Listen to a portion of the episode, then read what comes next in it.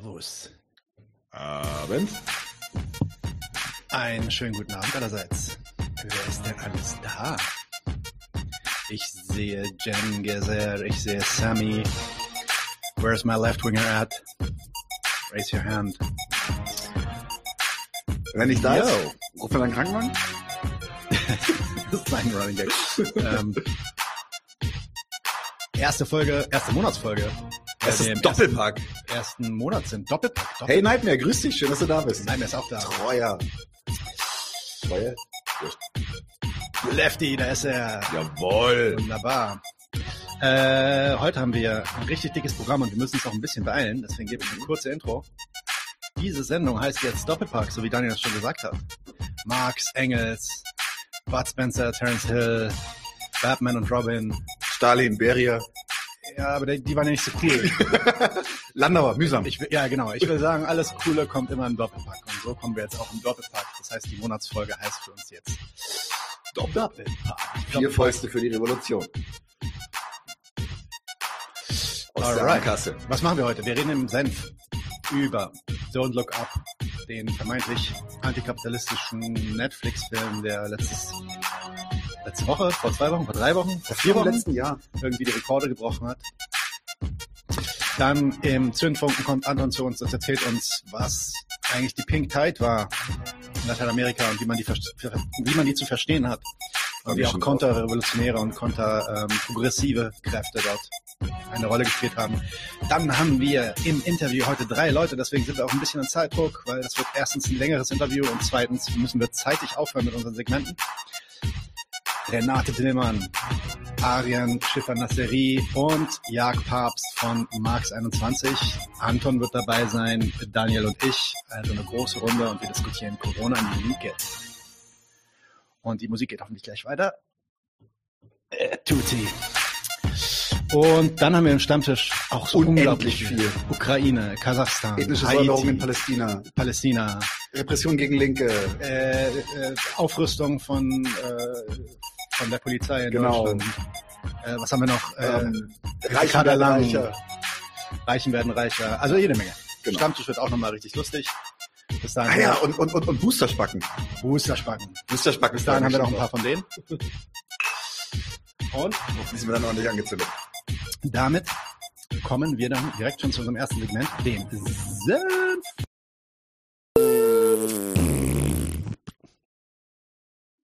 Yo, eigentlich ist das gar kein so richtiger Senf. Wir wollten jetzt schon länger, sagen wir immer, es ist schon die dritte Folge in Folge. Ja, in Zukunft wollen wir auch ein bisschen mehr Kulturgerede machen. Wir haben es bisher nicht geschissen gekriegt, äh, uns einen ordentlichen Namen für unser Kulturgerede, äh, Kurve noch gekriegt, ähm, auszusuchen. Tatsächlich, ich will es die ganze Zeit Kulturgestotter Nein, nennen, aber das nein, geht nein, nicht. Nein, nein. Und ähm, nee, tatsächlich, aber wirklich jetzt mal so, so kleiner, leichter Appell ähm, an äh, unser Publikum. So, wenn ihr eine coole Idee habt für einen, für einen Based-Namen, der irgendwie witzig ist, der irgendwie zu uns passt, indem wir aus unserer linken Brille auf kulturelle Dinge, Musik, Bücher, Filme, whatever gucken, einfach äh, einen Kommentar und das Video setzen. Wir gucken uns das gerne an, machen dann Intro, wenn äh, wir einen coolen Namen haben. Ansonsten legen wir jetzt los. Äh, in bester Wolfgang M. Schmidt-Manier. Leider sind wir wesentlich assiger angezogen als er. Ließ sich nicht ändern. Ja, ich bin immer noch zu Weihnachtsfett für meinen Anzug, aber wir machen es trotzdem. Oh, Todesrune hat einen guten Namen. Tut so einen guten Namen, Kulturrevolution. Jo. und Genosse Niala Totep gleich hinterher. Ja. Aber bei Niala Wie Totep, sprichst du Niala? Niala Totep ist doch ganz einfach. Ist das was Bekanntes, deswegen kannst du den Namen Ey, bitte, das ist der große Alte nach Cthulhu. Okay, versuchen wir uns auch an die ähm, Podcast-Zuhörer, äh, an denen zu orientieren, weil die werden dann überhaupt nicht verstehen, was gerade abgeht. Wir lesen gerade den Chat vor, deswegen äh, Sehr gut. äh, kommen wir zurück zu unserem Senf. Wir reden heute über... Wir reden heute über Don't Look Up. Tatsächlich der erfolgreichste Netflix-Film ever. Nein. Platz drei war das, glaube ich. Nicht? Okay. War es ever? Ich habe Platz Aber drei ich, ich dachte, es wäre noch erfolgreicher als Squid Game und Squid Game war das erfolgreichste von Netflix. Erstens war das kein Film, sondern eine Ja, die Serie. okay. Als Film, glaube ich, ist es der dritterfolgreichste Okay. auf Netflix ever. Aber vielleicht hat sich das mittlerweile... Gro großes Thema, großes Thema. Ist auch eine große Produktion, ganz, ganz viele namhafte Leute. Ähm, ich lege einfach mal los, weil ich fand es faszinierend, dass von Anfang an die liberale Presse so richtig pisst auf den Film war auch gedacht, voll der Scheißfilm und der macht nur alles schlecht und alle Leute sind Arschlöcher in dem Film. Und dachte so, jetzt consider me curious, weißt du, also wenn, wenn die richtigen Leute schimpfen, bin ich immer am Start. Ich habe mir jetzt letzten Sonntag tatsächlich mit meinem Dad angeguckt und muss sagen, den Hate kann ich nicht verstehen. Ich würde jetzt auch nicht über den grünen Klee loben, aber da ist schon eine ganze Menge drin.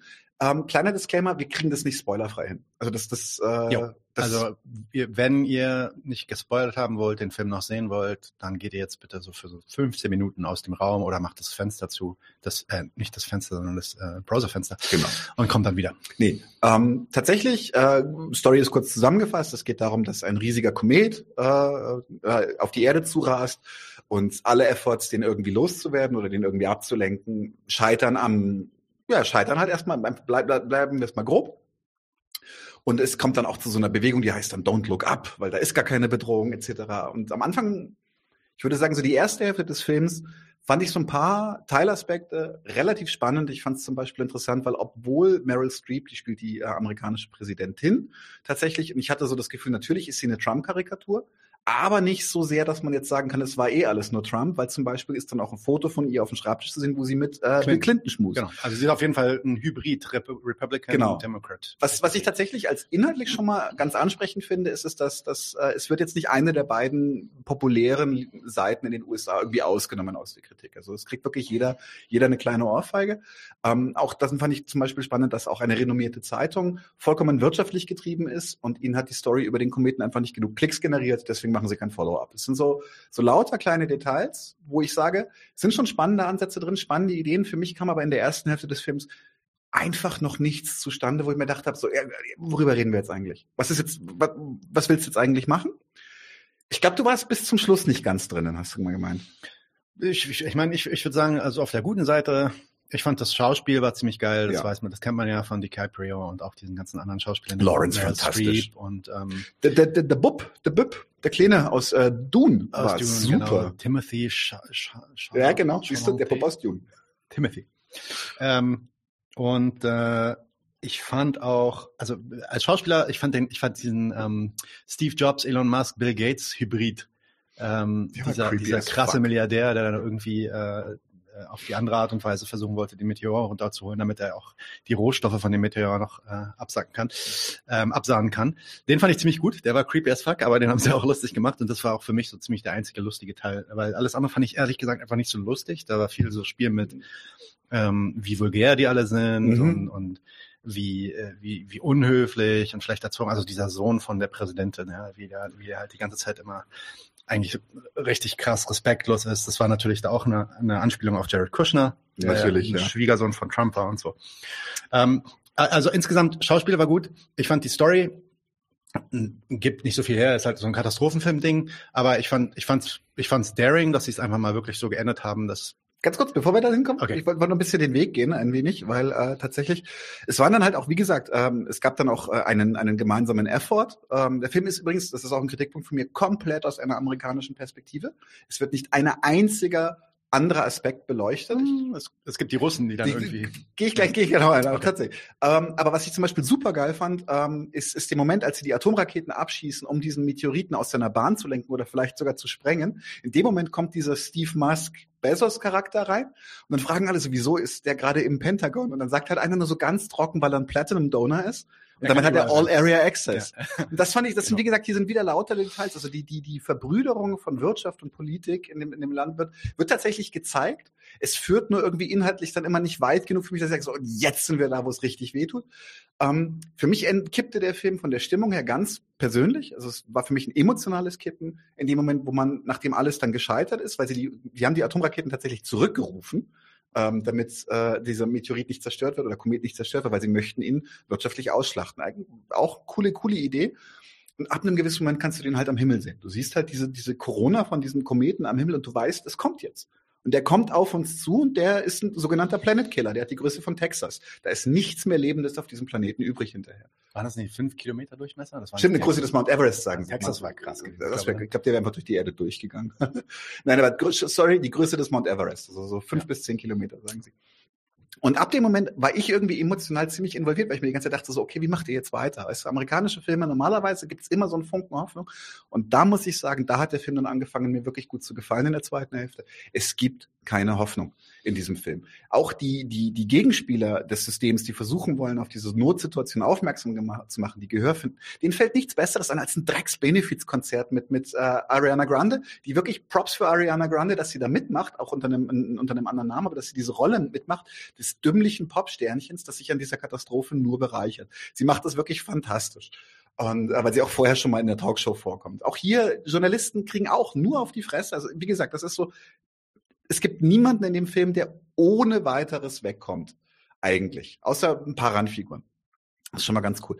Jedenfalls spitzt sich die Situation dann zu. Die, die Efforts die, der, der Wirtschaft und äh, der amerikanischen Regierung ähm, gehen dann so weit, und es ist zumindest für mich implizit gewesen, dass sie die anderen Länder sabotieren, die den Kometen noch wieder abschießen wollen. Das wird in meinen Augen durch die Bildmontage so ein bisschen angedeutet, weil die Russen und die Chinesen versuchen dann diesen Kometen wieder loszuwerden und dann kommt so eine kurze Montage, wie eine Bombe oder eine, ja, hochgeht auf deren, auf deren Abschussanlage. Wird ganz leicht angedeutet. So, so, genau, es wird nicht explizit gesagt, ja. aber es ist so, so, so wahrscheinlich haben die Amis sehr aktiv daran geholfen, dass diese Raketen nicht starten. Und das äh, auch wieder clevere Idee. Ähm, und dann ist es halt vorbei. Dann machen sie diesen Effort, um diesen Kometen auszuschlachten. Alles geht schief und dieser Komet rast auf die Erde zu. Und da war ein kurzer Moment wirklich großes Kino für mich drin. Und zwar, was machst du in so einer Situation? In Würde. Wie kannst du in Würde krepieren? Und dann findet sich halt die ganze Familie um die, um die äh, Leute, die schon von Anfang an gewarnt haben, Lawrence, DiCaprio etc., zusammen mit diesem Dunbübchen, finden sich zusammen und sie machen quasi ein letztes Abendmahl. Was, was bleibt dir anderes übrig? Sie kochen zusammen, sie essen zusammen und geben sich ein bisschen menschliche Wärme, um, um, ja, um nicht alleine zu sein, wenn es dann passiert. Es wird dann auch relativ radikal inszeniert, was dann passiert. Also, dass dann zum Beispiel auch schon der Einschlag wird gezeigt, es fängt dann auch ihren, das Mobiliar schon an zu wackeln und du wartest nur noch darauf, was, wann kommt die Welle, die sie einfach killen wird. Und auch so in den letzten Momenten noch ein paar coole Bilder. Auf den Straßen totales Chaos. Das ist auch schön halbiert, das Bild in dem Moment. Auf der einen Seite totales Chaos in den Straßen, Riots, alles brennt. Und oben so eine, so eine, so eine Roof-Party von so reichen Leuten, die halt einfach sagen so, hey, if I gotta die, I gotta die in style. Und äh, auch hier wieder schön die Trennung von Arm und Reich, schön die soziale Schere. Oben und unten. Oben, uh, uh, Camper weint jetzt, Camper genau. weint jetzt. Ähm, Ach, jetzt nicht. Ist okay. Ähm, wie gesagt, wird konsequent zu Ende gedacht. Ähm, äh, am Ende hatten die Reichen natürlich einen Plan B. Sie sind mit einem Raumschiff geflohen. Ich glaube, 2000 sind es, für diese Platz hatten. Handverlesen äh, am Ende, glaube ich, ein, ein, ein Nicht-Weißer dabei in der ganzen, in der ganzen Liste. Und, krasser Hühner irgendwie. Der sah, äh, ziemlich, der sah ziemlich heiß aus. So handpicked, so, so, ja. der ist genetisch okay genug. Ja. Ähm, und äh, der Rest sind halt wirklich einfach äh, die literally alten weißen Menschen, die, die die Katastrophe dann überlebt haben auf einem anderen Planeten. Viel mehr brauchen wir jetzt auch nicht mehr ins Detail gehen. Ähm, wie gesagt, ich würde sagen, dass es tatsächlich ein, ein, interessanter satirischer Film ist, in dem Sinne, dass er, dass er wirklich klassische Fallstricke liberaler Satire nicht mitnimmt, sondern sich denkt, nee, bleib mal, bleib mal mal richtig, richtig heftig. Am Ende des Tages habe ich damit immer so ein bisschen das Problem, was, was ist für mich gute Satire? Gute Satire ist das, was mich nachdenklich stimmt und wo ich nicht nur meine eigene Meinung reflektiert sehe. Ich liebe South Park, aber zum Beispiel, das ist eine Serie, die hat genau das. Ich find, sehe bei South Park immer das, was ich so ein bisschen denke über Themen. Das ist schön, das ist ein schöner Coping-Mechanismus, aber es fügt meinem Leben nichts Großes hinzu. Und auch hier muss ich bei Don't Look Up sagen, am Ende des Tages gute Unterhaltung, clevere Ideen. Ja, äh, dann komme ich mal ein bisschen zur Kritik, weil ich habe auf jeden Fall einiges mehr an, ähm, an Kritik im Sinne von, äh, ich fand den Film nicht so geil. Ähm, ich, also ganz offen, ich fand den auch nicht so spannend einfach, selbst wenn ich jetzt die ganze Politik rausnehme. Und und einfach nur gucke, war der lustig, war der unterhaltsam und so. Das ging zweieinhalb Stunden, dieses Ding. Und es war echt, das war echt relativ anstrengend. Aber ich, ich, ich will mal auf so eine politische Ebene gehen und versuchen, politisch zu kritisieren, was da drin steckt. Weil der, der Film begibt sich natürlich als so extrem antikapitalistisch. Ja. Man, man, Wobei, man mag ganz gerne, jetzt bin ich dran, ja. man mag ganz gerne vergessen, dass das eigentlich ein Film ist, der von Netflix gemacht wurde natürlich. Ähm, und insofern sind diese ganzen Fetische, die in dem Film dargestellt werden, wie, wie, wie du gerade meintest, dass die Leute nicht aus ihrem liberalen ähm, gesellschaftlichen äh, Zirkus rauskommen, ähm, äh, sind, äh, da ist Netflix natürlich auch ein Teil von. Und dieser Film ist genauso Teil von diesem liberalen Diskurs, wie der liberale Diskurs, den er versucht selber zu kritisieren. Also das ist natürlich die eine Sache, die äh, interessant daran ist. Ähm, Kommen wir mal zu der schwächsten Kritik. Wir müssen ja erstmal sehen, Leonardo DiCaprio, wir wissen von dem Typen, dass der seit Ewigkeiten äh, ein Aktivist ist oder sich als Aktivist gibt für diesen, für die ganzen Klimawandelgeschichten. Ne? Und hat ja auch extrem viel Geld investiert und auch viele Kampagnen gefahren. Das heißt, der Meteor ist im Endeffekt natürlich eigentlich eine Metapher für den Klimawandel. Und dass der auf uns zukommt und dass wir wissen, dass der auf uns zukommt und dass wir hier Fakten haben und die Wissenschaft weiß das, aber unser System kommt damit nicht klar und kann nicht darauf reagieren. Nun, meine erste Kritik ist, dass es eigentlich eine relativ schlechte Metapher ist, weil es ist ein exogener Schock, kein mhm. endogener mhm. Schock. Das heißt, es ist nicht durch das System äh, ähm, äh, hervorgebracht, sondern es ist ein Meteorit, der von draußen irgendwie zukommt. Wir haben damit eigentlich gar nichts zu tun. Und wenn es den Meteorit nicht gäbe, dann gäbe es auch kein Problem. Eigentlich, das darf man nicht vergessen. Ne? Wenn, dieses, wenn dieses Ding nicht auf uns zukommen wäre, gäbe es eigentlich kein Problem. Ähm, das Problem kommt erst dadurch, dass wir dann halt bald alle tot sind.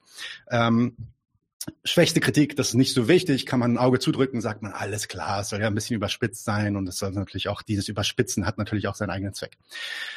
Kommen wir mal kurz zu der Idealismuskritik. Die äh, Kontrolle der Katastrophe ist in dem Film eigentlich nur dann möglich, ja, kann man sich vorstellen, ist eigentlich nur dann möglich, wenn es keine Gier gäbe von Individuen, keine Dummheit gäbe von Individuen und keinen Egoismus gäbe von Individuen. Alle Momente, in denen es eine Entscheidung gibt, wo man sagt, okay, jetzt, wenn jetzt die richtige Entscheidung getroffen wird, dann können wir vielleicht Leben auf der Erde noch retten.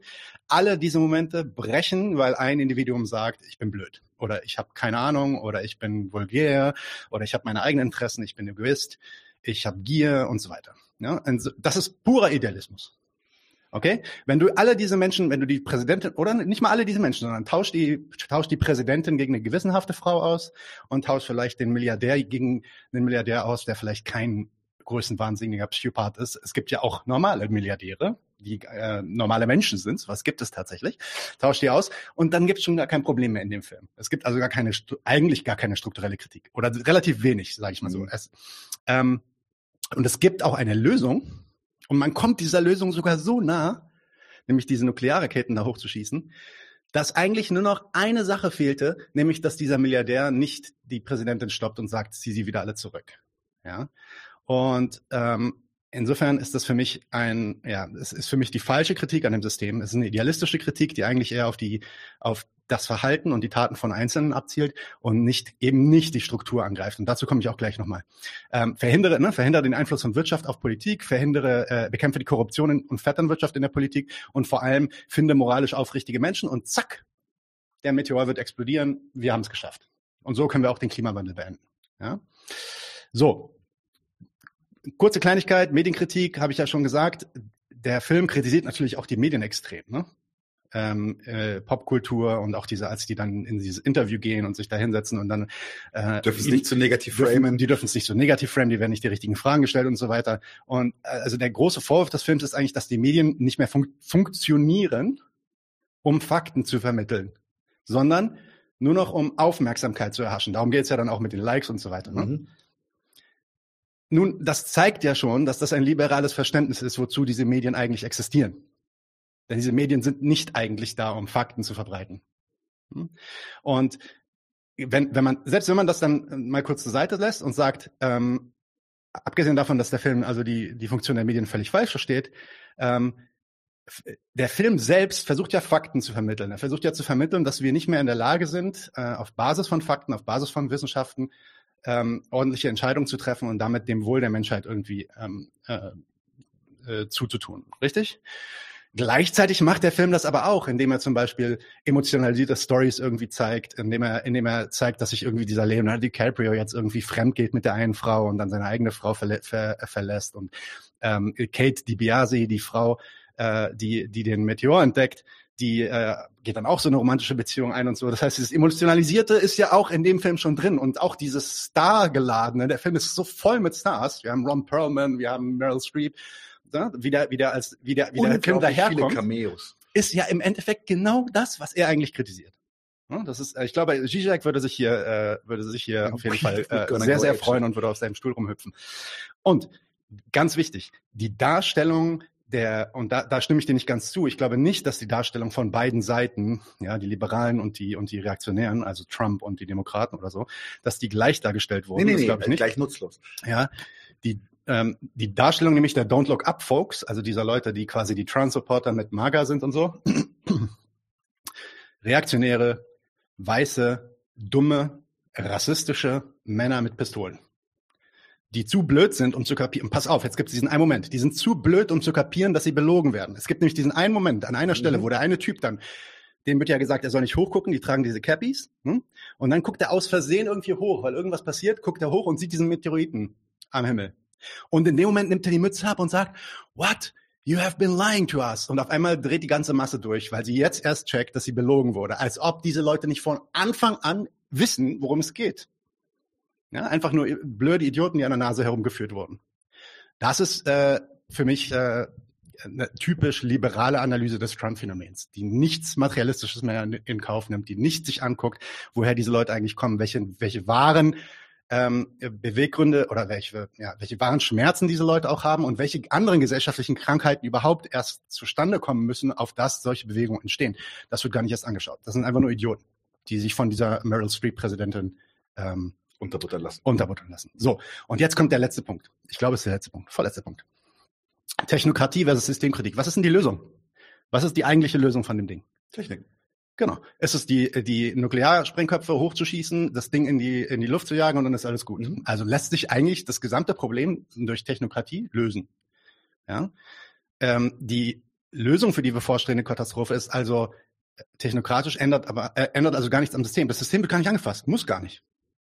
Ja, also theoretisch, wenn wir in der Lage wären, diesen, äh, diesen Meteor abzuschießen, dann äh, hätte die Technik uns geholfen. Und die, die sozialistische Kapitalismuskritik, der ich mich verschreibe, die lehnt diese Art von Techno Technokratie ab und fo fokussiert auf die Produktionsweise, auf die Art und Weise, wie wir unser Leben produzieren und reproduzieren. Wir können nicht nur einfach einen technologischen Fix suchen für die schlimmsten Auswirkungen des Kapitalismus, sondern müssen das Problem an der Wurzel packen, revolutionär an der Wurzel packen und völlig neue Art der Produktion und Reproduktion auf die Beine stellen. Wir müssen eigentlich das System stürzen und sagen, wir wollen anders produzieren. Wir wollen anders äh, für unser, um unser Wohl, kollektives Wohlergehen uns kümmern. Und das, sorry, aber das äh, fängt der Film nicht mal an, an nicht mal ansatzweise. Und jetzt kommt die letzte Sache, die mich am meisten aufregt, und dann darfst du, dann darfst du mir widersprechen. Die Darstellung und die Nichtdarstellung der Arbeiterklasse. Arbeiterinnenklasse. Mhm. Und das ist für mich der wichtigste Punkt. Der, die Arbeiterinnenklasse spielt in dem Film überhaupt keine Rolle. Absolut unsichtbar bis auf die Momente, in denen, in denen, in denen Bilder gebraucht werden von reaktionären, rassistischen Menschen. Da kann man denken, okay, das sind jetzt entweder Kleinbürger, also ähm, Petit Bourgeoisie, oder es sind, äh, es sind Arbeiter. Ja? Ähm, die Diskussion, die Entscheidung, alle wichtigen Agenten in dem Film, jeder einzelne Schauspieler, keiner von denen sind Arbeiter. Das sind, äh, die kommen entweder aus der Akademie, aus der Politik, aus den Medien, aus dem Militär oder sind Milliardäre selbst. Es gibt keinen einzigen Arbeitercharakter. Vielleicht so ein bisschen dieser ähm, äh, Timothy äh, Dune Guy, Typ. Aber der ist eigentlich, der ist aber auch eigentlich eher Lumpenproletariat, also arbeitslos und so weiter. Ne? Punker. Und Punker und ja, auf der Straße lebend und so. Ich glaube, auf der Straße leben und so war auch so. Ne? Ähm, und an einer Stelle will der Sohn der Präsidentin sogar kurz die Working Class ansprechen. Das ist interessant, weil das Wort Working Class fällt in dem Film. Und da habe ich gedacht, okay, David Sirota hat diesen Film äh, mitproduziert. Das ist natürlich einer der aus der, aus der Bernie-Kampagne, einer ähm, ein schon ordentlich linker, amerikanischer linker Sozialist quasi.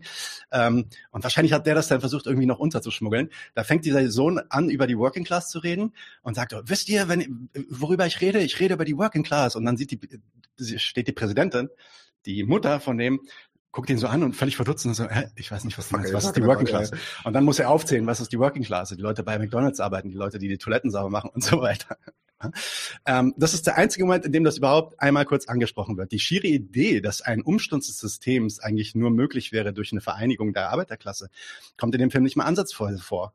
Und es ist nur dieses, erst als dieses pathetische Ende dann, was du, äh, was dich bewegt hat, ja, zu Tränen rühren soll, werden auf einmal indigene Menschen gezeigt, ich weiß nicht, ob du das mitbekommen hast, ja, klar. auf einmal gibt es Bilder von irgendwelchen Leuten, von Menschen, Menschen, die, die irgendwelche Tänze vor diesem Meteor aufführen, wo man dann merkt, okay, also globales Proletariat kommt jetzt doch vor, aber nur dann, wenn wir irgendwie die indigenen Menschen ähm, Genau, wenn brauchen, wir, wenn wir nochmal die Tränendrüse ein bisschen weg. Um noch ein bisschen auf die Tränendrüse zu drücken, ja.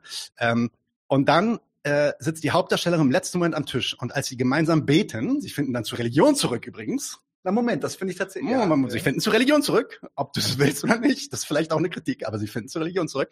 Und sie sagt, dass sie dankbar ist dafür, dass sie es versucht haben, etwas zu ändern. Ne? Also sie, wird, sie wird gefragt, wofür bist du dankbar? Sie sagt, ich bin dankbar. I'm thankful that we tried. Ich bin dankbar, dass wir es probiert haben. Und da sage ich, nein, habt ihr nicht. Sorry, ihr habt nichts probiert. Ihr seid Liberale, ihr seid, äh, könnt euch nicht aus eurem eigenen Fetisch herausdenken. Ihr, ihr geht lieber in die Sesamstraße und redet mit Puppen darüber, dass die Welt zum Ende kommt.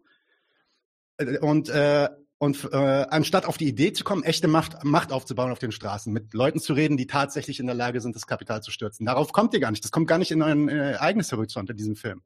Ja? Und was passiert, als das alles nicht klappt? Dann habt ihr alles abgeklappert und versucht sogar irgendwie die Popstars irgendwie noch mit reinzubringen. Und als das nicht klappt, was ist dann die Antwort? I just want to go home. Uh, I just want to go home and I want to sit at home with my family and wait for the fucking meteor to arrive.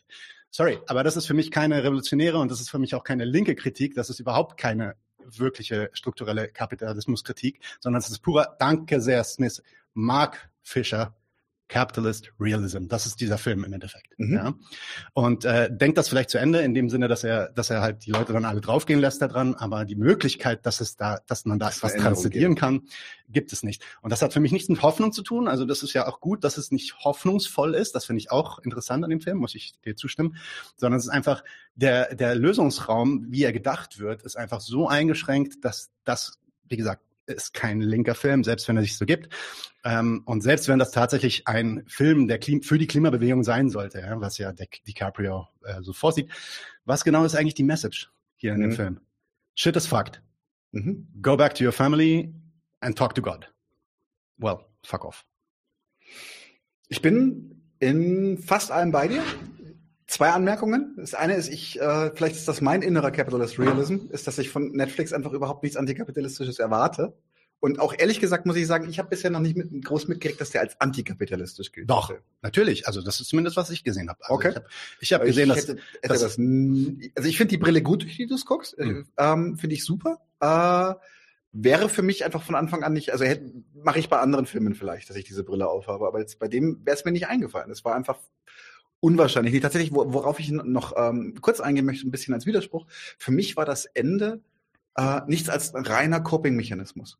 Dieses ganze nach Hause gehen, das, das war, war, war eine Niederlage. Deswegen, es war nicht irgendwie von wegen, ah ja, sympathisch, ähm, sie machen das richtig, sondern es war. Aber gleichzeitig auch romantisiert es war nicht nur eine Niederlage, also es war nicht nur pathetic, es war nicht nur, oh Gott, guck dir an, was die jetzt machen, weil nee, sie, sie haben, sie haben tatsächlich, und es war gleichzeitig mit Händchen halten und oh und die, ja, ja, natürlich, die sehen natürlich. jetzt, was wichtig ist, nämlich das Zusammensein mit den Menschen. Also die, das ist auch wieder dieser pure Idealismus, der halt hintersteht, dieser liberale Gedanke eigentlich, ja? dass das Wichtigste ist, dass wir miteinander irgendwie sind und dass wir einander haben und Familie ist wichtig. Er geht ja, er, er geht ja fremd. Ja, ja, klar. Und dann kommt, äh, kommt er wieder. Und ähm, dann sagt sie ihm, dass sie auch fremd gegangen es werden, es werden Und trotzdem kommen sie dann wieder im letzten Moment, kurz bevor die Erde in die Luft fliegt, kommen sie dann wieder zusammen und halten Händchen. Das Ende ist auch super konservativ. Ich finde auch diesen, ja. Rück, diesen, diesen Rückfluss auf die oder Rückzug in die Religion. Das ist für mich wirklich genau das, wie ich es gerade formuliert habe. Es ist ein Rückzug in die Religion. Das fand ich eigentlich tatsächlich ganz gut geschildert, weil sie sind alles Wissenschaftler, sie sind ja. vermutlich alles vorher Atheisten und dann, ja, ich, ich sehe es, ich sehe die Kritik, wie du sie übst. Ähm, mich hat es tatsächlich insofern nicht gestört, weil ich das für, für eine relativ verständliche Reaktion gehalten habe. Okay, ja. wir machen jetzt das, was, was ich vielleicht auch in der Situation mache, weil es gibt ja diesen unsäglichen Ausdruck, there are no atheists in trenches.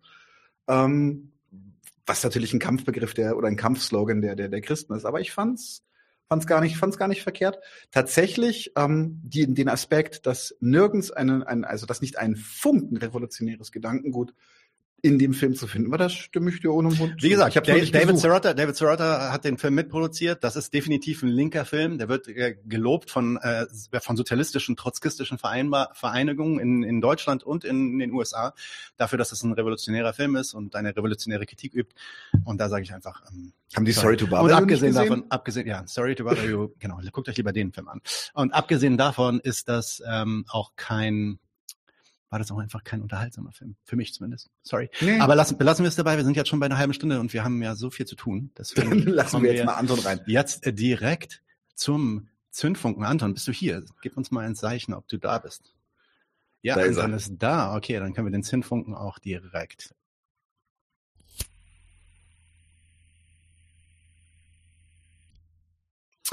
Anton. Hi. Hallo. Könnt ihr mich hören? Ja, Jawohl. können wir. Wie geht's dir? Ja, soweit so gut. Ich hatte Corona, aber ich bin wieder gesund. wunderbar, wunderbar. Das ist also nicht wunderbar, dass du Corona hattest, sondern wunderbar, dass es dir gut geht. Und ähm, du bist immer noch in Bolivien, richtig? Genau, noch immer. Okay, ich hoffe, ich hoffe, heute war unser Internet einigermaßen gut, weil ich habe es jetzt endlich nach anderthalb Jahren hingekriegt, einen relativ stabilen Internetanschluss hinzukriegen. Äh, ich weiß nicht, ob du gerade zugeschaut hast, aber da reden wir gleich drüber. Ich übergebe den Zündfunken direkt an dich, ja? Ja, äh, cool, weil ja, Intro hatten wir schon. Das heißt, ich kann gleich loslegen. Ich hoffe, es gibt keinen Lärm im Hintergrund. Ich werde nämlich heute mit euch über die Pink Tide reden. Also über, ja, ähm, das kann man verschieden bezeichnen. Man kann es auch Maria Rosa nennen. Auf Spanisch heißt es also rosane Welle. Ich zeige mal eine kleine Landkarte. Äh, lustig, dass man mich trotzdem noch immer sieht. ähm, habt ihr Lateinamerika ähm, links 2018, da sind blau die rechten Regierungen und rechts 2008 hier, da sind rot die in Anführungszeichen postneoliberalen Regierungen. Ich weiß jetzt nicht, ob die alle stramm links waren, aber äh, schon mal Regierungen, die zumindest rhetorisch äh, gegen den ja, Washingtoner Konsens verstoßen haben. Und die haben ja ganz viele verschiedene äh, Charakteristikas, Eigenschaften, aber man kann die Pinktheit sozusagen so definieren, so definiert sie zumindest Boliviens ehemaliger Vizepräsident Alvaro García Linera als erste Welle demokratisch gewählter ja, linker Regierung Lateinamerikas. Hm, und ja, darüber werde ich jetzt ein bisschen mit euch reden. Also, wir machen erstmal, ja, also Pink Tide, wo, woher kommt es überhaupt? Das ist ein Wortspiel. Da Rot ja mit dem Kommunismus assoziiert wurde, haben verschiedene Journalisten und Akademikerinnen ja das weichere Rosa bevorzugt, eben weil zunächst der Ausstieg von gemäßigteren, ja, sozialreformischeren Ideen eben damit verbunden wurden. Äh, für die Linke weltweit war die Pink Tide eine riesige Projektionsfläche, einfach weil ja nach dem Scheitern des Realsozialismus, nach dem Fall der Berliner Mauer und äh, ja der Marktbildung Chinas, der Öffnung für das internationale Finanzkapital dort und den Niedergang der Sowjetunion es eben ja kaum noch Hoffnung gab. Der Neoliberalismus war in seiner aggressivsten Form auf dem Vormarsch und sehr hegemon, sehr dominant. Und dann äh, gab es plötzlich in Lateinamerika eben Bewegungen, die den ja, Neoliberalismus intellektuell, aber auch im praktischen Regierungshandeln, im akademischen Raum herausgefordert haben und sehr, sehr starke Bewegungen, Aufstände dagegen. Ein kleiner Rückblick in die Geschichte Lateinamerikas. Äh, nach dem Zweiten Weltkrieg, während dem Kalten Krieg, kam es zu vielen US-unterstützten Militärdiktaturen dort. Äh, beispielsweise ja in Guatemala 1954 um äh, Jacobo Arbenz Guzman, ja, der den demokratisch gewählten Präsidenten dort äh, stürzte, weil er zu links war und sich den Interessen von der United Fruit Company, also der sogenannten Bananenmafia, widersetzte. Und ja, in dieser historischen Kontinuität gab es in fast jedem Land Lateinamerikas rechte Militärdiktaturen. Es gab auch vereinzelt ja, Militärdiktaturen, die nicht von den USA gestürzt wurden, aber ein Großteil war mit freundlichen Grüßen aus Washington besonders berühmt ja der Putsch 1973 am anderen 11. September gegen Salvador Allende. Es gab 64 den Putsch in Brasilien, 76 in, in Argentinien und äh, viele mehr. Und ja, das hat dazu geführt, dass in Lateinamerika in einigen Ländern doch ein gewisser Anti-Amerikanismus mit dem Anti-Imperialismus verbunden ist, äh, aber wegen den historischen Vorgängen äh, durchaus gut verständlich. Ja, auch in Bolivien und Venezuela kam es während dem Kalten Krieg eben unter dem Plan Condor zu Einmischung durch den US-Imperialismus. Und ja, rhetorisch äh, wird es dann ja während der Pink Tide oder auch in Kuba, aber auch in Venezuela mit dem Chavismus, mit Martini und Bolivar, äh, in Bolivien auch mit Tupac Amaru und Tupac Katari wird die ähm, ja, ausländische Einmischung radikal abgelehnt. Da ist Anti-Imperialismus durchaus in diesen Ländern der Pink Tide ein Wert ja, in den 80er Jahren kam es dann zu demokratischen Transitionen mit kapitalistischen Wirtschaftssystemen. 80er, 90er Jahren ging der Neoliberalismus komplett ja, durch Lateinamerika. Ähm, und ja, es lässt sich ziemlich leicht erklären, dass eben unabhängige ehemalige Kolonien ja sehr stark, naja, Schaden genommen haben in dieser Epoche Sie hatten alle immer Handelsdefizite. Der Neoliberalismus konnte keine seiner Versprechen halten. Also es gab nicht das versprochene Wirtschaftswachstum, auch keine krasse Erhöhung der Beschäftigung, Reduzierung der Armut, darüber muss man erst gar nicht sprechen, die stieg im Gegensatz häufig an. Es gab noch mehr informelle Armut, Ungleichheit. Ja, und so scheiterte der Neoliberalismus, besonders in den wirtschaftlich abhängigen Ländern Lateinamerikas, wie auch im Rest des globalen Südens, auf voller Linie und führte eben oftmals zu Aufständen und Stärkung von teils revolutionären Bewegungen, die dann später im Rahmen der Pink Tide häufig von linksreformistischen Parteien äh, vereinnahmt und institutionalisiert wurden. Ähm, und da gibt es eine äh, wirklich unglaublich lange Liste an Aufständen, Revolutionsversuchen in Lateinamerika, beispielsweise in Venezuela. Darüber habe ich äh, in der Folge äh, zum Chavismus, in der ersten Folge mit Nathalie Benelli gesprochen, der Caracasco in Venezuela. Ähm, 1989, der wirklich äh, blutig mit unzähligen Toten, man weiß gar nicht, ob es äh, Hunderte oder Tausende Tote waren, niedergeschlagen wurde. Dann gab es 1994 den Aufstand der Zapatistas, äh, die äh, den ja, korrupten und brutalen mexikanischen ja, Sicherheitsorgane aus ihren Gebieten vertrieben haben. Es gab in Ecuador verschiedene gewerkschaftliche und indigene Aufstände, beispielsweise gegen äh, Benzin- und Spritpreiserhöhungen oder gegen Sparmaßnahmen am Sozialstaat 1994, 1997 und 2000, auch mit starker Partizipation der CONAIE.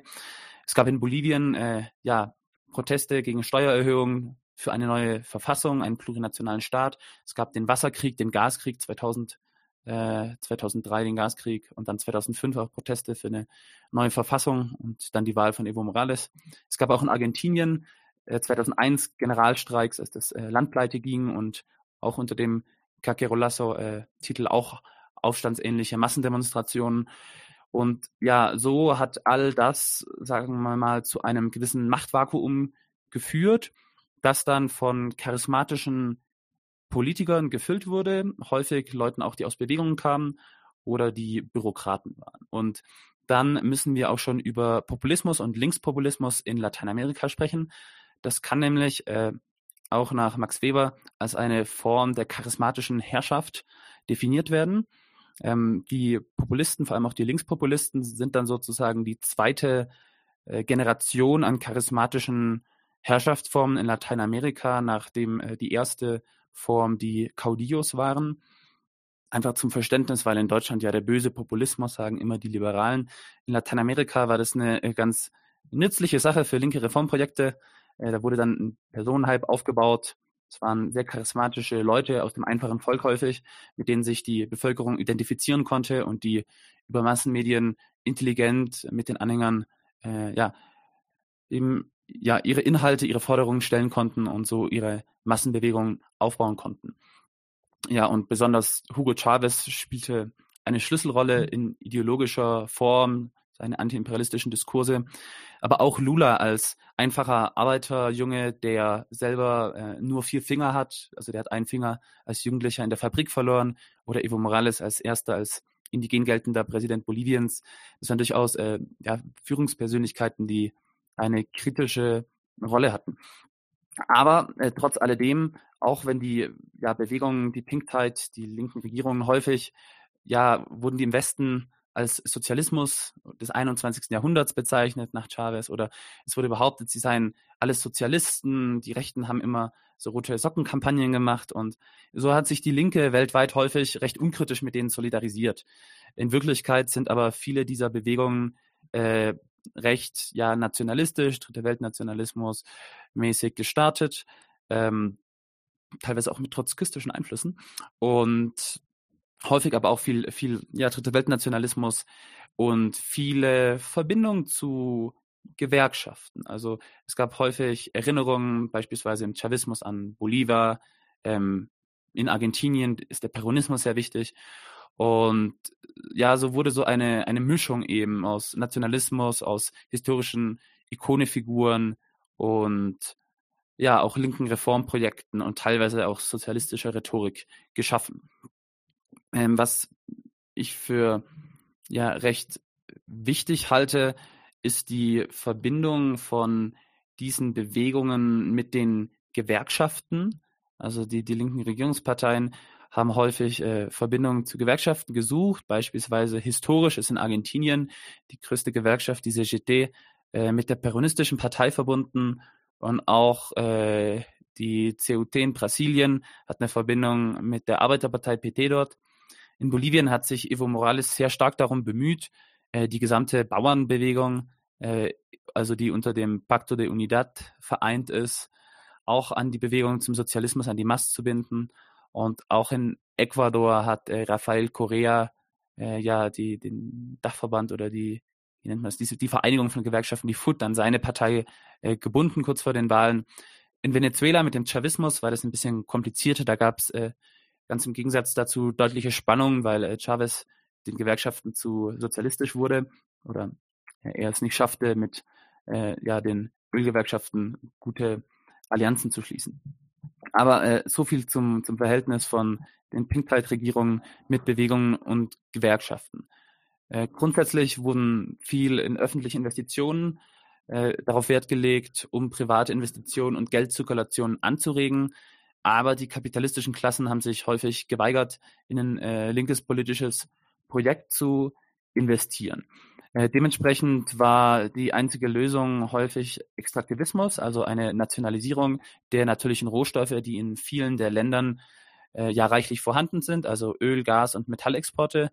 Und der Versuch, äh, ja, den internen Markt zu stärken, Keynesianismus ganz klassisch, äh, viele Parallelen auch zu einer frühen Sozialdemokratie des äh, letzten Jahrhunderts, aber durchaus mit ganz, ganz anderen Umständen wegen der kolonialen Vorgeschichte und anderen ja, äh, nationalen Besonderheiten, würde ich es mal nennen.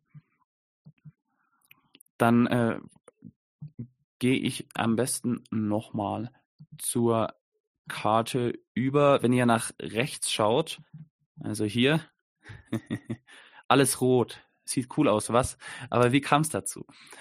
Ähm, Entschuldigung, nee, ich beginne hier. Ich beginne mit Venezuela und Hugo Chavez. Der hat wirklich ähm, ja, der Gottvater der linken Regierung Lateinamerikas, der am Ende auch vermutlich mit am meisten gebacken bekommen hat, was die wirtschaftlichen Ergeb Ergebnisse zumindest anging und auch was äh, hegemoniale sozialistische Diskurse anging.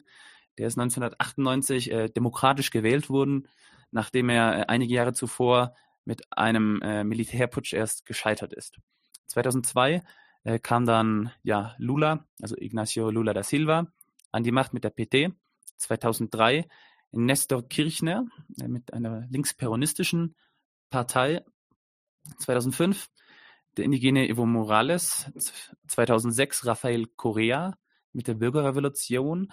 Äh, die beiden haben jeweils ihr Land zu einem plurinationalen Staat neu gegründet, was äh, ziemlich interessant ist, weil so die Assimilation der indigenen Kulturen ja gestoppt wurde und stattdessen äh, eine Integration und ja, ein friedliches Miteinanderleben dort ermöglicht wurde. Ja, äh, dann gab es noch kurze linke Regierungsperioden in Uruguay und Paraguay, äh, die aber nicht so lange gehalten haben. Dann gab es in Argentinien, nachdem Kirchner verstorben ist, hat seine Ehefrau Christina äh, Fernandes de Kirchner dann äh, Wahlen gewonnen. Äh, später in Brasilien, als die Amtszeiten von Lula, die per Verfassung begrenzt sind, als die dann ähm, ja, als die vorbei waren, hat dann Dilma Rousseff die Wahlen gewonnen und nach Chavez Tod hat Nicolas Maduro 2013 die Wahlen gewonnen.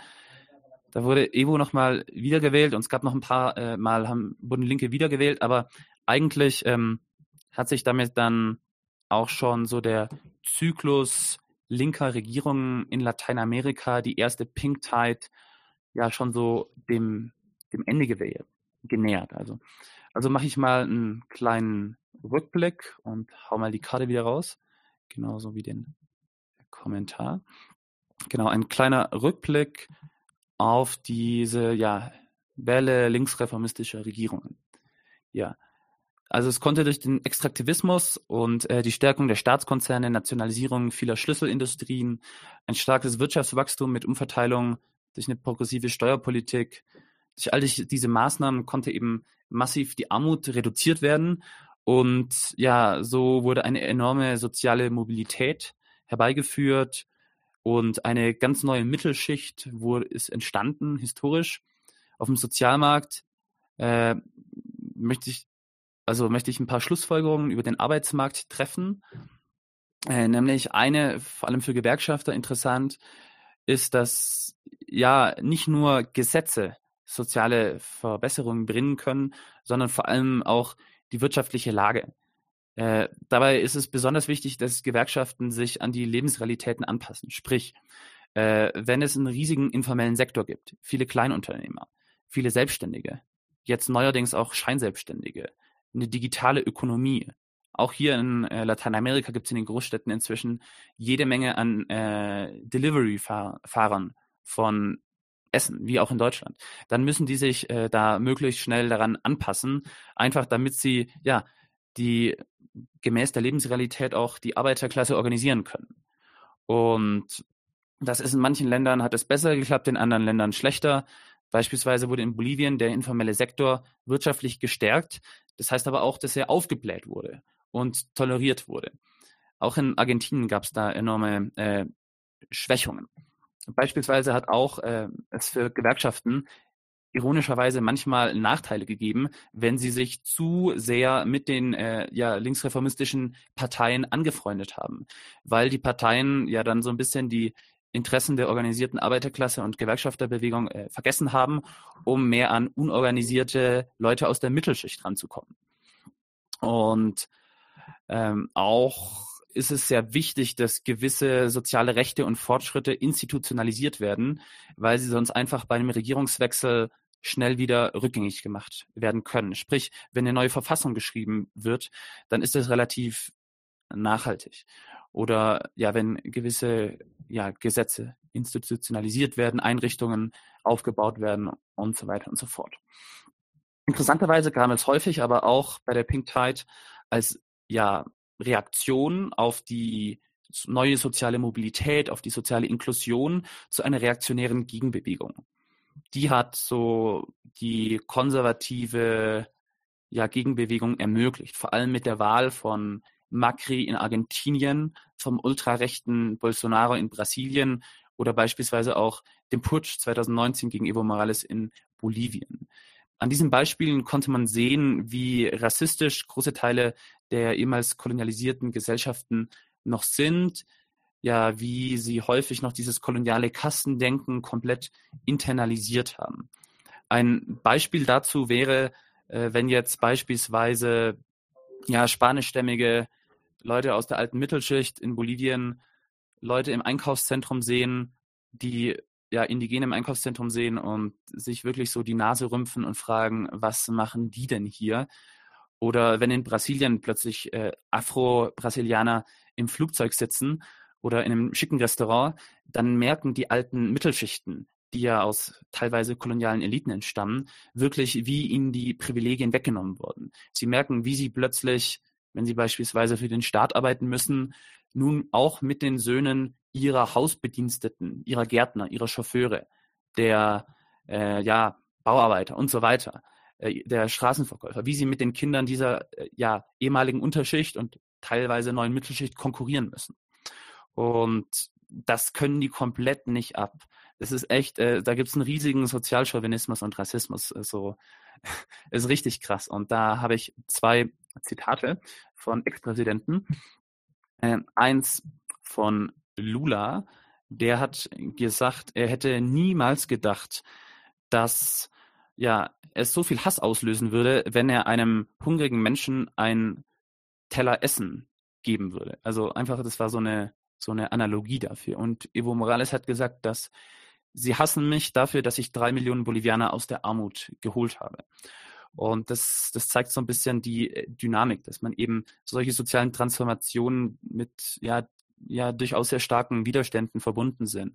Nicht nur vom Großkapital, sondern auch von reaktionären Teilen der Mittelschicht. Und das ist eine Lektion, die ist recht interessant.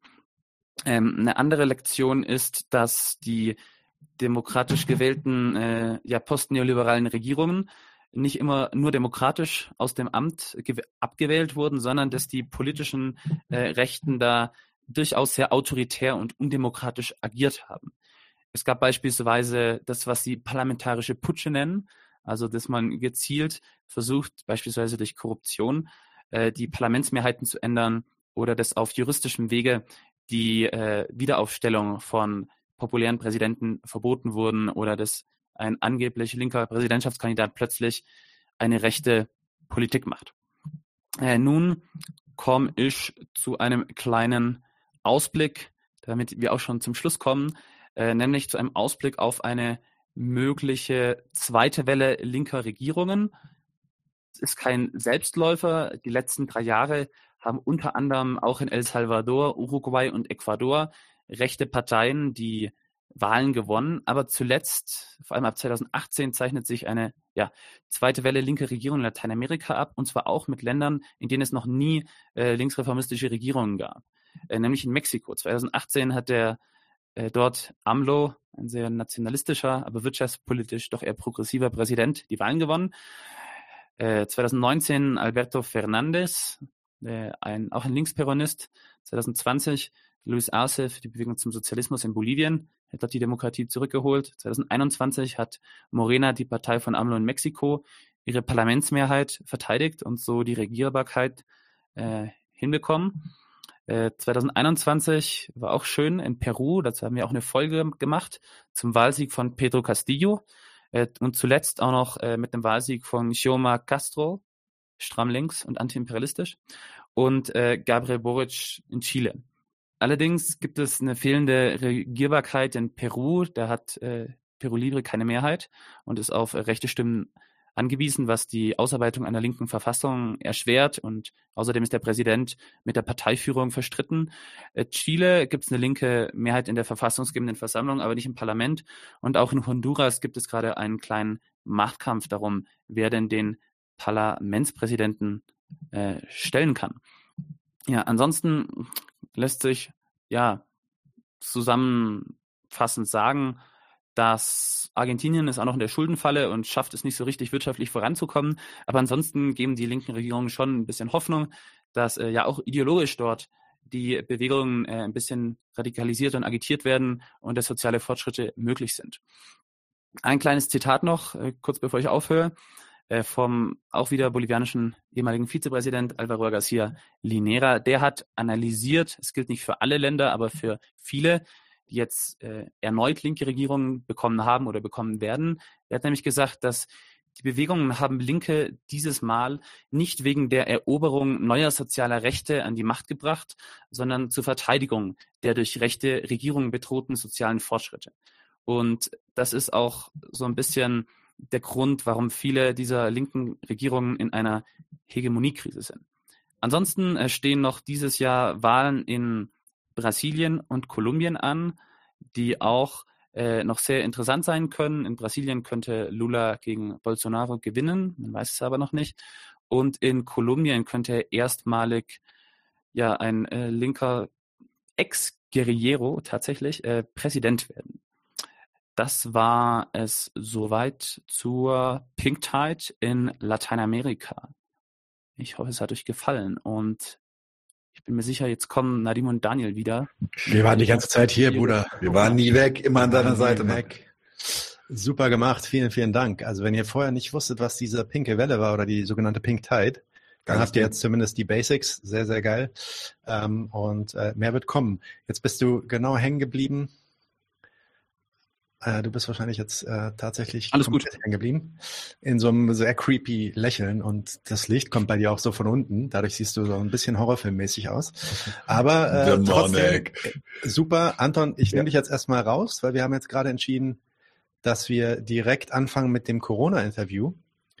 Ähm, wenn du dazukommen möchtest, schalte ich einfach dazu. Du hast ja Zugriff zu dem Backend. Genau. Dann kannst du dich einfach dazu. Aber erstmal erstmal Interview. Ähm, genau, denn alle Gäste sind schon hier und deswegen können wir direkt starten mit. Juhu! Herzlich willkommen, Renate Dillmann, Arian Schiffer-Nasseri und Jag bei 99 zu 1 in unserem Interview zu Corona und die Linke. Corona und die Linke, ganz genau. Wir haben tatsächlich auch ein bisschen eine Gliederung gemacht, damit das äh, nicht sofort in einen äh, im, im leichten, äh, liebevollen Chaos versinkt. Wir hatten uns gedacht, dass uns Herr Jag Papst, weil er auch recht aktiv ist bei Zero Covid etc., einen kurzen. Wollen wir erstmal eine kleine Vorstellung machen oder, oder haben wir das, äh, überspringen wir das einfach und gehen davon aus, dass alle den Papst von Marx 21 kennen? Genau, kann, kann ja Jagd ein bisschen was zu sagen. Die anderen beiden waren ja schon bei uns. Dann sag doch einfach noch ein bisschen was zu dir, Jagd. Das wäre vielleicht gar nicht so schlecht. Äh, Jag, wir hören dich nicht. Test 1, 2, 3. Ja, Jawohl, da ist er, da da ist er da. Papst. Dann würde ich sagen, Alright. stell dich doch kurz vor und dann mach doch gleich weiter, weil wir wollten, dass Jag für uns ein kurzes Intro macht, so zehn Minuten. Einfach mal die Ereignisse der letzten zwei Jahre zusammenfassen für uns. Ja, oha. Hallo Leute, ich bin der Jag. Äh, ich wohne in Berlin. Bin bei Marx 21 auch bei Zero Covid aktiv ge gewesen und immer noch. Bin Mitglied der Linken in Neukölln und freue mich auf die Runde. Ich hab, bin jetzt hier, ich stolper so ein bisschen rein, weil so viel los war heute. Ähm, ich fange trotzdem mal an mit ähm, einem kurzen Input. Genau, wenn wir über Corona und die Linke sprechen, finde ich, ähm, genau, lohnt sich auf jeden Fall nochmal ein Rückblick äh, auf, wie das Ganze eigentlich angefangen hat. Und ähm, ich äh, habe ein schönes Graffiti äh, gesehen. Da stand drauf, äh, übersetzt, Corona ist das Virus, der Kapitalismus ist die Pandemie. Und ähm, das finde ich für uns, wenn wir als Linke über die Pandemie sprechen, erstmal äh, einen guten Standpunkt, um reinzukommen. Ähm, und ich habe mich im, jetzt im Laufe der letzten beiden Jahre natürlich auch äh, tiefer mit dem ganzen Thema auseinandergesetzt und bin natürlich auch auf Autorinnen und Autoren gestoßen, die äh, ich euch gerne weiterempfehlen möchte. Einer davon ist der Mike Davis, der ist Soziologe, Historiker und Autor von Planet äh, der Slums und der hat 2003 tatsächlich, also schon fast jetzt 20 Jahre her, ein Buch geschrieben über die Vogelgrippe. Ich habe es leider gerade nicht zur Hand. Das gibt's frei im Netz. Äh, ich versuche den Link irgendwie Nadim oder äh, Daniel mal zukommen zu lassen. Kann man auch in den Chat packen. Und ähm, da äh, skizziert er eigentlich schon so ein bisschen, was wir jetzt gerade die letzten zwei Jahre erlebt haben. Ähm, und der hat jetzt äh, genau auch wieder publiziert und er sagt, Covid-19 ist erst der Anfang. Wir beschreiten ein globales Zeitalter der Pandemie. Und ich finde, das muss man auch erstmal so ein bisschen setzen lassen. Was heißt denn das? Sind wir jetzt so in einer Dauerschlaufe, Dauerschleife, kommt immer wieder was und äh, man muss sagen, ja, leider. Und das ist eigentlich auch nicht so kompliziert, weil es die Mehrheitsmeinung in der Wissenschaft ist. Für viele Wissenschaftlerinnen und Wissenschaftler war es eigentlich nicht die Frage, ob, ähm, sondern nur wann eine Pandemie dieser Größe ausbricht. Und das hat ähm, die tiefer liegenden Ursachen darin, wie der Kapitalismus, wie die kapitalistische Produktionsweise die Natur ausbeutet. Ähm, ich kann da jetzt nicht weiter tief reingehen, können wir vielleicht auch noch in der Diskussion machen. Ähm, aber das finde ich wichtig, erstmal so auch als Grundlage, wenn wir über die Pandemie reden, dass wir die meiste Zeit eigentlich reden darüber, was Notfallmaßnahmen sind, also Lockdown ja oder nein, Impfpflicht ja oder nein und so weiter. Das sind ja alles äh, Notfallmaßnahmen, die man jetzt trifft. Aber es wird eigentlich so gut wie gar nicht über die Ursachen gesprochen. Ähm, also über die, warum entstehen eigentlich Zoonosen? Wie entstehen Viren? Wie können die sich weiter verbreiten? Und was hat das mit Kapitalismus zu tun? Das ist, finde ich, aber für uns als Linke auch ein ganz wichtiger Punkt, den wir ähm, viel mehr ausmalen und ausleuchten sollten. So, ja, jetzt sind wir im dritten Jahr der Pandemie und wir alle sind genervt, hart genervt. Ähm, genau. Wir wissen schon, was eine Lockdown-Frisur ist. Ich mache auch mal meine Lockdown-Frisur an. ähm, und äh, es ist, ähm, glaube ich, auch total verständlich, dass auch viele Arbeiterklassenfamilien genervt sind und Normalität wollen, dass wir alle das wollen. Und ich denke, das hat vor allen Dingen einen Grund, nämlich äh, die Pandemie wird aus, auf unserem Rücken ausgetragen, schon seit Tag eins. Und ähm, die Regierungen haben quasi äh, mit in unterschiedlichen Abstufungen, aber im Prinzip weltweit nach jeder Welle, die kam, gesagt, so, jetzt wird es die letzte sein. Und ähm, die Strategien, die Regierungen eingeschlagen haben, äh, sind katastrophal gescheitert. Ähm, und genau, ich kann es jetzt auch nicht in der Länge machen, aber im Grunde gab es drei Camps am Anfang. was die äh, Pandemiebekämpfungsstrategie angeht. Das erste war das Zero-Covid, No-Covid-Camp, wo auch, würde ich sagen, die Mehrheit oder ein großer Teil der Wissenschaftlerinnen und Wissenschaftlern äh, ja, für argumentiert haben, nämlich dass das Virus hart bekämpft werden muss, dass man sehr wenig weiß über das Virus und dass aus dem Grund eine Zirkulation des Virus in der Weltpopulation und auch im Tierreich äh, verhindert werden muss. Ähm, das zweite Camp war das, was so und sich bei der Great Barrington Erklärung gesammelt hat, hm, was ich jetzt mal einfach so als Durchseuchungscamp bezeichnen würde, ja, wo gesagt wurde, ah, das Virus halb so wild, das wird eine Grippe sein, einmal durchrauschen lassen bitte und dann wird sich das erledigt haben. Ähm, und sag ich mal, beide, diese beiden Camps haben wenige Regierungen diese Strategie verfolgt. Also so Zero-Covid, No-Covid-Strategie, Neuseeland, Australien zu Beginn, China, ähm, Vietnam und so weiter, äh, Südko äh, Südkorea. Ähm, und auch die Durchseuchungsstrategie am Anfang Schweden, äh, Brasilien, USA, aber dann sind die auch sehr schnell wieder davon weggekommen, als man gemerkt hat, uiuiui, äh, ist doch keine Grippe. Ähm, der, der große Teil der oder die meisten Regierungen haben, sind eigentlich äh, der Flatten the Curve Strategie gefolgt. Also schnell zusammengefasst schon der Grundannahme, dieses Virus ist brandgefährlich. Aber wir erlauben diesem Virus zu zirkulieren aber immer nur bis zu einem bestimmten Punkt, nämlich ähm, die Grenze sind die Kapazitäten der Krankenhäuser. Also wir versuchen die Kurve der Infektionswellen möglichst so flach zu halten, dass äh, die Krankenhäuser nicht ähm, äh, genau überlaufen und solche Bilder wie in Bergamo dann produziert werden. Ähm, und das hat natürlich auch seinen Hintergrund davor, dass ähm, eine harte Bekämpfung des Virus natürlich einen massiven Eingriff in das Wirtschaftsleben bedeutet hätte zu Beginn. Und davor sind alle Regierungen zurückgewichen. Ähm, und diese drei Lager haben sich sozusagen herausgebildet zu Beginn. Und ähm, was wir jetzt sehen, denke ich, ist, dass dieses Flatten the Curve, diese Flatten the Curve Strategie grandios gescheitert ist. Ne, wir sind im dritten Jahr der Pandemie. Wir haben mehr als äh, bald jetzt sechs Millionen Tote weltweit. Ähm, es gibt Hunderttausende Verletzte. Ich nenne die auch ganz explizit Covid-Verletzte, weil es wird dann immer von Long-Covid-Syndrom gesprochen, aber das ist eigentlich eine harte Verletzung. Also äh, wenn jemand von Long-Covid betroffen ist, dann ist er aus dem, der kann sein normales Leben, was er vorher hat, nicht weiterleben oder diejenige. Gibt es einen sehr, sehr guten Film von ähm, Hirschhausen, der da eine Dokumentation gedreht hat. Ähm, und äh, da ist auch sich die Wissenschaft relativ klar darüber, dass Long Covid ein großes Problem werden wird. Ähm, aber diese, äh, genau, wir, wir sehen, wie diese Strategie von Flatten the Curve eigentlich ähm, genau zu dem geführt hat, wovor die Wissen, also ein kleiner Teil und auch dann immer größerer Teil der Wissenschaft vorgewarnt hat, nämlich ähm, wenn dieses Virus zirkuliert, besteht die Chance, dass Mutationen entstehen. Und diese Mutationen haben das Potenzial, es muss nicht passieren, aber sie haben das Potenzial, ähm, den Immunschutz, der erworben wird, sei es jetzt durch Infektion oder durch Impfung, den zu unterlaufen. Und das produziert natürlich eine Situation, wo äh, der Kreislauf immer weitergeht.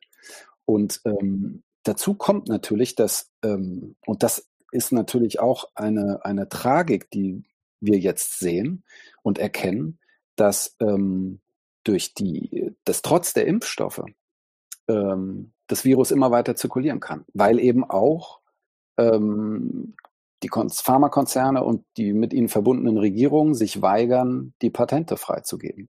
Und ähm, es ist relativ einfach, solange das Virus weltweit zirkulieren kann und nicht, sage ich mal, 90 bis 95 Prozent der Bevölkerung auch eine Immunität haben, äh, eine, eine ja, eine Impfmöglichkeit haben, solange äh, genau wird diese Pandemie nicht zu Ende sein. Und ähm, dieses, ja, ich finde dieses Gerede von, ja, das wird endemisch und dann lehnen wir uns zurück und alles wird gut, das ist sehr voreilig. Ähm, und endemisch bedeutet auch erstmal nicht, dass ein Virus äh, weniger gefährlich wird, sondern das heißt erstmal einfach nur, dass das Virus immer wieder zirkuliert. Und unter den jetzigen Bedingungen ist das eigentlich eine schlechte Nachricht. Weil die Immunität, die wir uns erwerben durch Impfung oder äh, Infektion, die ist nicht von Dauer. Und ähm, das Virus hat jetzt eine ideale Petrischale. Ja? Es gibt eine teilimmunisierte Bevölkerung ähm, und äh, das Virus kann sich ausprobieren daran. Es muss nicht zu diesem super impfresistenten Mutante kommen. Es kann aber. Also die Chancen, je, je, je stärker ein Virus äh, in, der, in der Bevölkerung zirkulieren kann, äh, desto höher sind die Chancen für, für Mutationen. Genau, die meisten Mutationen finden auch, sind auch ungefährlich. Die finden einfach statt. Das ist Natur. Ähm, aber es gibt eben auch, wie wir das jetzt immer wieder gesehen haben, mit der Delta-Variante und jetzt mit Omikron auch Mutationen, die dann dazu führen, dass ein ganz neuer Strang entsteht, der eben den Immunschutz, den einmal erworbenen, ähm, umgehen kann. Jetzt müsst ihr mir mal kurz einen Hinweis auf die Uhr geben. Ja, wenn du äh, zum äh, Schluss deines Eingangsplädoyers kommen kannst, äh, wäre es nicht schlecht. Aber äh, lass dir Zeit, also mach dich, äh, mach dich Okay. Ähm, also verrückt. Wir haben diese Lager der Pandemiebekämpfung gehabt und wir wollen ja über die Linke sprechen. Und ich glaube, dass die Linke am Anfang absolut hart verwirrt war, was gerade passiert, vor ja, allen Dingen in den westlichen äh, Industrieländern. Und ähm, das hat sich dann Stück für Stück ein bisschen aufgelöst. Aber ähm, es hat auch viel damit zu tun, dass, ähm, äh, sag ich mal, die Linke hier sich kaum mit ähm, Pandemien beschäftigen musste bisher. Und ähm, ja, wir aber diesen Zustand der Verwirrung, die da ist, oder der Orientierungslosigkeit absolut schnell überwinden müssen, weil genau, das wird nicht die letzte Pandemie gewesen sein. Und äh, wir müssen uns da, finde ich, auch aus äh, radikal linker, aus revolutionärer, aus whatever für einer Sicht, egal wo man da steht, ähm, eben mit der Frage von Epidemiologie, ähm, von Virologie beschäftigen, uns auch damit auseinandersetzen, genauso wie wir das auch an der Klimafrage machen, wo wir auch wissenschaftliche Erkenntnisse nicht einfach von uns weisen, sondern versuchen, das natürlich auch in äh, den theoretischen Kanon mit ähm, einzugemeinden und äh, natürlich auch Positionen zu entwickeln. Ähm, und da jetzt mit Blick auf die jetzige Situation ist es so, es gab einen Rechtsruck, würde ich sagen, im Flatten the Curve Lager. Ähm, und die Strategie der kontrollierten Durchseuchung ist jetzt Phase. Und das ist, ein, das ist eine Wette, die kann aufgehen, die muss aber überhaupt nicht aufgehen. Es ist extrem riskant, was die Regierung jetzt treibt.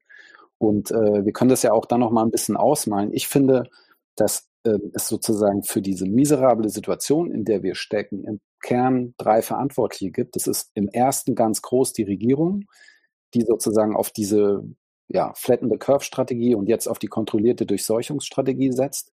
Das ist im zweiten die Gewerkschaften, die also speziell in Deutschland ähm, der Politik des Burgfrieden, ich mache das mal so ganz schematisch jetzt, ja, die Politik des Burgfriedens gefolgt sind. Und es gab bis heute, das muss man sich mal vorstellen, bis heute gab es keinerlei bundesweite Mobilisierung in Deutschland für die Interessen äh, der Arbeitnehmenden in dieser Pandemie. Da ist in Italien, sehen wir ganz andere Formen, ja, wo es schon zwei Generalstreiks gab und äh, wirklich der, ein Widerstand von unten organisiert wurde.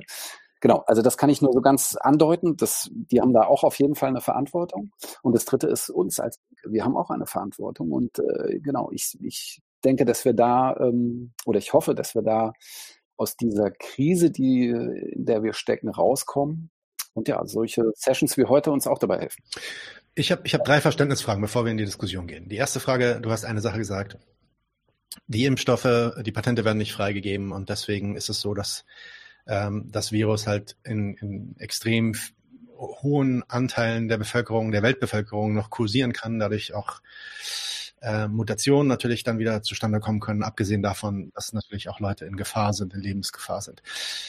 Nun ist es ja aber so, dass die Impfungen eigentlich gar nicht vor dem Kursieren, also zumindest unsere gegenwärtigen Impfungen gar nicht vor dem Kursieren des Virus ähm, schützen. Oder habe ich das falsch verstanden? Denn das, was wir ja gegenwärtig hören, ist, dass eigentlich die Impfung an sich nicht vor einer Infektion schützt, beziehungsweise vielleicht vor einer symptomatischen Infektion schützt, aber eben nicht davor schützt, nicht selber auch infektiös zu sein. Habe ich das falsch verstanden? Oder äh, wie wäre das zu verstehen? Nee, true, aber ähm, ne, es ist natürlich so, dass äh, die Impfung uns vor einem schweren Verlauf schützt. Und ähm, okay. Okay, nee, nur zum Verständnis, zum Verständnis. Also mit den Impfungen können wir gegenwärtig zumindest, ne, das ist ja auch eine der Sachen, die dann, die, die im ersten Jahr, das ist auch eine Kritik von mir wieder an den, an, an der, an der Regierung und auch an der Wissenschaft sogar, ähm, die ja im ersten Jahr eigentlich so verkauft wurde wie, ey, wenn ihr die Impfung kriegt, dann ist alles gut. Und erst im Nachhinein kam raus mit der Zeit, uff, ihr seid jetzt doch noch infektiös und eigentlich hilft es gar nicht gegen die Infektion, sondern es mildert bloß die Symptome. Also das, das wäre der erste Punkt. Der zweite Punkt, Zero Covid, das hast du schon ein bisschen erklärt, was das bedeutet, aber ich will trotzdem nochmal, weil auch gerade schon wieder ein, zwei Fragen im Chat waren, ähm, dass du das klarstellst. Ist die Idee tatsächlich, dass wir in die Lage kommen, eine globale Pandemie komplett auf Null herunterzufahren, den, dieses Virus quasi auszulöschen? Ist das die Idee von Zero Covid oder steht da noch was anderes dahinter? Also im Prinzip ist die Idee von Zero Covid, ähm, dass man versuchen muss, dieses Virus wirklich äh, auszurotten. Im Sinne von, du brauchst nahe Null Infektion. Also, ne, das ist jetzt nicht so zu verstehen, dass das äh, sofort erreicht wird, aber ähm, in dem jetzigen Stadium, in dem äh, wir sind, ist dieses Virus brandgefährlich. Das ist halt nicht eine Grippe. Und ähm, auch eine Grippe kann richtig scheiße sein und produziert ja auch schon Tote.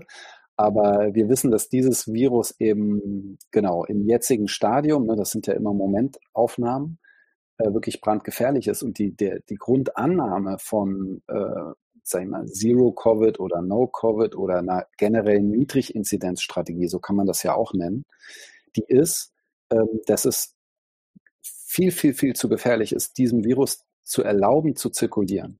Und das ist auch ein wichtiger Punkt, ähm, um eine Impfkampagne wirksam zu machen. Weil natürlich äh, während einer Impfkampagne hohe Inzidenzen zuzulassen, ist eigentlich eine ziemlich dumme Sache. Mhm. Weil ähm, genau diese Situation produziert wird, die wir jetzt auch haben, dass wir wissen ja, dass diese Impfung eben nicht wie bei Masern oder bei anderen Sachen, du kriegst einmal einen Pieks und yay, let's go, ich krieg's nie wieder. Äh, das passiert nicht, ne? sondern äh, die nimmt ab und äh, auch jetzt mit sich neu entwickelten äh, Mutationen nimmt sie schneller ab. So, und deswegen äh, ist es ähm, aus Sicht von, von Zero Covid, jetzt der linken Vernetzung, ähm, wichtig, dass man auch während einer Impfkampagne ganz niedrige Inzidenzen hat. Und das ist im Prinzip nicht kompliziert. Ja, man kann eine, eine, Pandemie natürlich unter Kontrolle kriegen, auch ohne dass irgendwie der Polizeistaat und die Demokratie abgebaut wird. Und ähm, dafür braucht man Massentests. Das funktioniert auch technisch. Das wie wir in Wien sehen, ja, wo irgendwie wirklich Hunderttausende äh, ganz einfach die Möglichkeit haben, sich zu testen. Und das ist natürlich äh, im Kernpunkt ähm, extrem wichtig, um überhaupt einen Überblick darüber zu bekommen, wo ist das Virus eigentlich. Ne? Also, okay, ja, nee, nur zum Verständnis, damit wir auch das Zero-Covid-Thema so ein bisschen einordnen können und auch klar ist für den Chat. Genau, und was damit vielleicht da auch nochmal zur Erklärung, weil das war, glaube ich, auch ein großes Missverständnis, dass Zero-Covid immer gleichgesetzt worden ist mit, ja, das sind die, die für den Lockdown sind. Und ähm, Lockdown in einer Dauerschleife sozusagen da finde ich wichtig auch äh, zu verstehen, dass ein Lockdown oder ein Shutdown in der Epidemiologie eigentlich nur eine, eine, ganz bestimmte Aufgabe hat, ein ganz bestimmtes Instrument im Prinzip ist, was eingesetzt wird in einem, in einem breiten Werkzeug, in einer Werkzeugkiste, die man so hat. Ja? Und ähm, äh, bei einem Lockdown geht es vor allen Dingen darum, äh, das muss man im Prinzip nur anwenden, wenn ein Virus in einem exponentiellen Wachstum ist und ähm, nicht mehr durch äh, andere Maßnahmen gestoppt werden kann. Und ähm, wenn eben auch wenig bekannt ist. Aber ne, also aus meiner Sicht hat die Linke eben sowohl die Pflicht gehabt, für einen Lockdown zu argumentieren, der eben nicht neoliberal organisiert ist ähm, und unsozial und undemokratisch, aber sie, die Linke hat auch die Verantwortung dafür, äh, sich für Maßnahmen einzusetzen, dass man aus dieser Situation schnellstmöglich wieder rauskommt. Jo, ähm, ehe wir jetzt noch zu sehr Ping-Pong spielen, Arian, Renate, fallen euch dazu schon Impulse ein? Wollt ihr Gegenfragen stellen? Wollt ihr, habt ihr Sachen, wo ihr sagt, da müssen wir nochmal klärend eingreifen? Äh, vielleicht Renate zuerst. Hast, äh, ist bei dir was, was du sagen möchtest?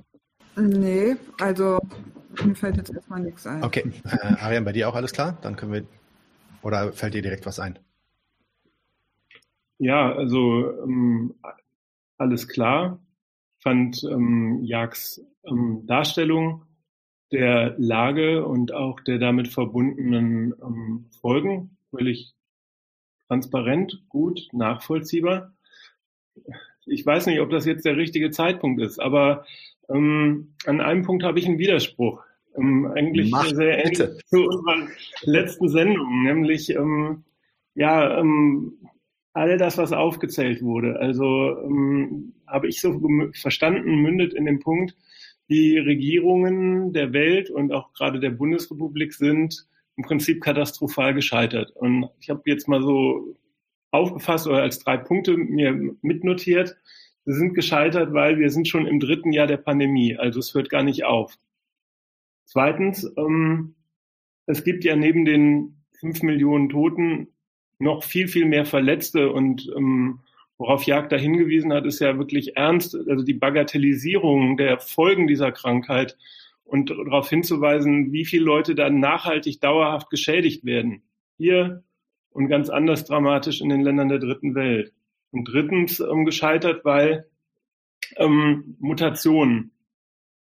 Also all das, ähm, was Jagd da nochmal, finde ich, ins Bewusstsein gerufen hat und worüber die deutsche Öffentlichkeit so hinweggeht. Total richtig. Mhm. Und zugleich, ähm, ich will das, also ihr müsst entscheiden, ob wir das jetzt als Thema aufgreifen, aber ich wir würde sagen, ähm, bei der Vorstellung von gescheitert ist ja immer ein Maßstab unterstellt. Gescheitert woran? Und in dem Fall ähm, unterstellt der Maßstab sozusagen eine berechnungslose, humanistische, zur Vermeidung von Leid or organisierten Standpunkt und stellt sozusagen den, ähm, ja, den Regierungen das Zeugnis aus, an diesem Maßstab gescheitert. Ich formuliere mal vorsichtig die Gegenposition.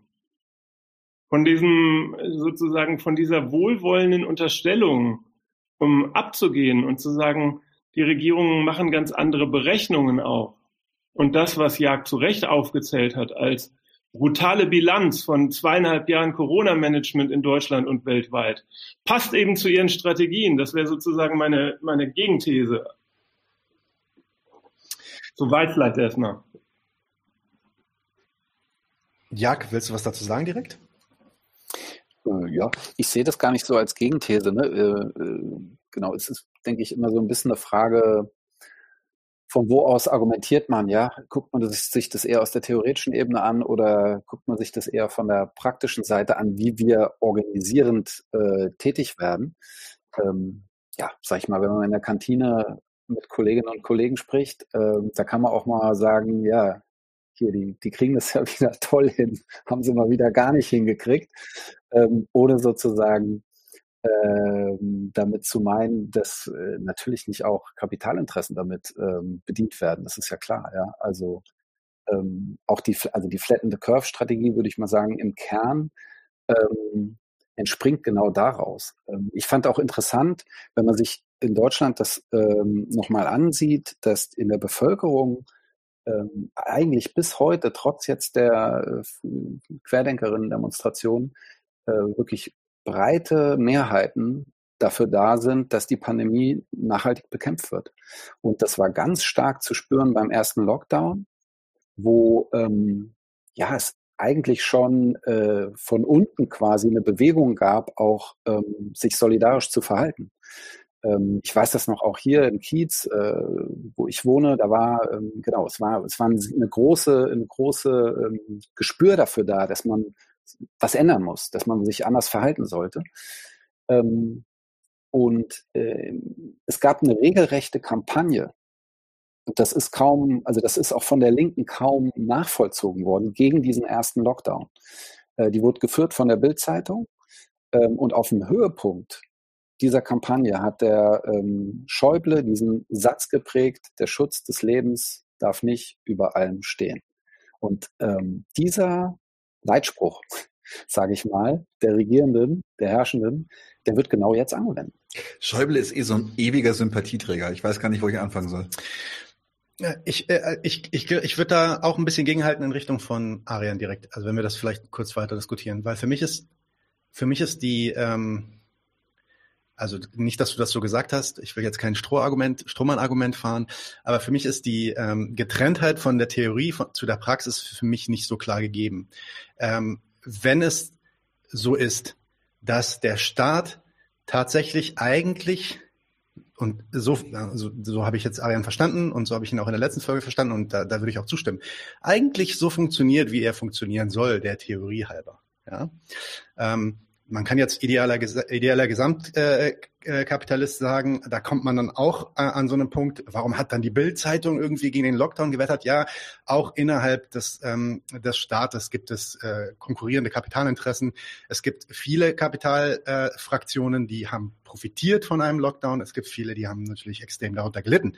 Insofern ist es, ist es auch ein Tuck and Pull, den man, äh, den man so erstmal nachvollziehen muss. Und wer diesen Kampf da gewinnt, ist dann natürlich auch eine historische Frage. Ähm, aber wenn es so ist, dass dieser Staat eigentlich so funktioniert, wie er soll, dann informiert das doch eigentlich schon oder sollte doch eigentlich schon unsere Praxis informieren. In dem Sinne klinken wir uns ein in die bürgerliche Diskussion darüber, sollen wir jetzt weil für mich sind das alles, das sind und wenn ich bürgerlich sage, meine ich das nicht abwertend. Ja? Also ich bin einer von den, von den Leuten, der glaubt, dass die bürgerlichen Grundwerte eigentlich äh, gute Grundwerte sind, an denen wir festhalten sollten. Nämlich die Idee, solidarisch zu sein, aufeinander aufzupassen, ähm, dass unsere Nachbarn nicht irgendwie krank werden, uns gegenseitig helfen und so weiter. Das sind für mich alles bürgerliche, der, also Werte der bürgerlichen Gesellschaft.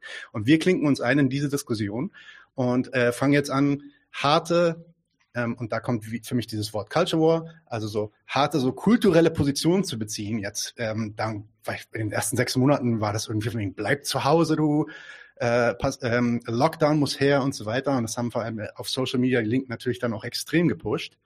Ähm, wo ich, wo eigentlich doch wenn wir wirklich die Theorie als dieses Fundament nehmen und jetzt versuchen, von der Theorie eine Praxis abzuleiten, eigentlich doch eher dann die Konsequenz für die Praxis wäre, darüber zu diskutieren, wie wir jetzt diesen Staat an, angreifen und nicht nur irgendwie, ähm, äh, ja, ich, ich will jetzt nicht reformistisch sagen, aber wie, wie wir ihn quasi so ein bisschen in die Richtung pushen, in, in, in, so dass er eher zu unseren solidarischen Grundwerten passt, als zu sagen, eigentlich ist die Konsequenz doch, dass diese Pandemie in, im Kapitalismus nicht kontrolliert werden kann, so dass es zu den bürgerlichen Grundwerten passt.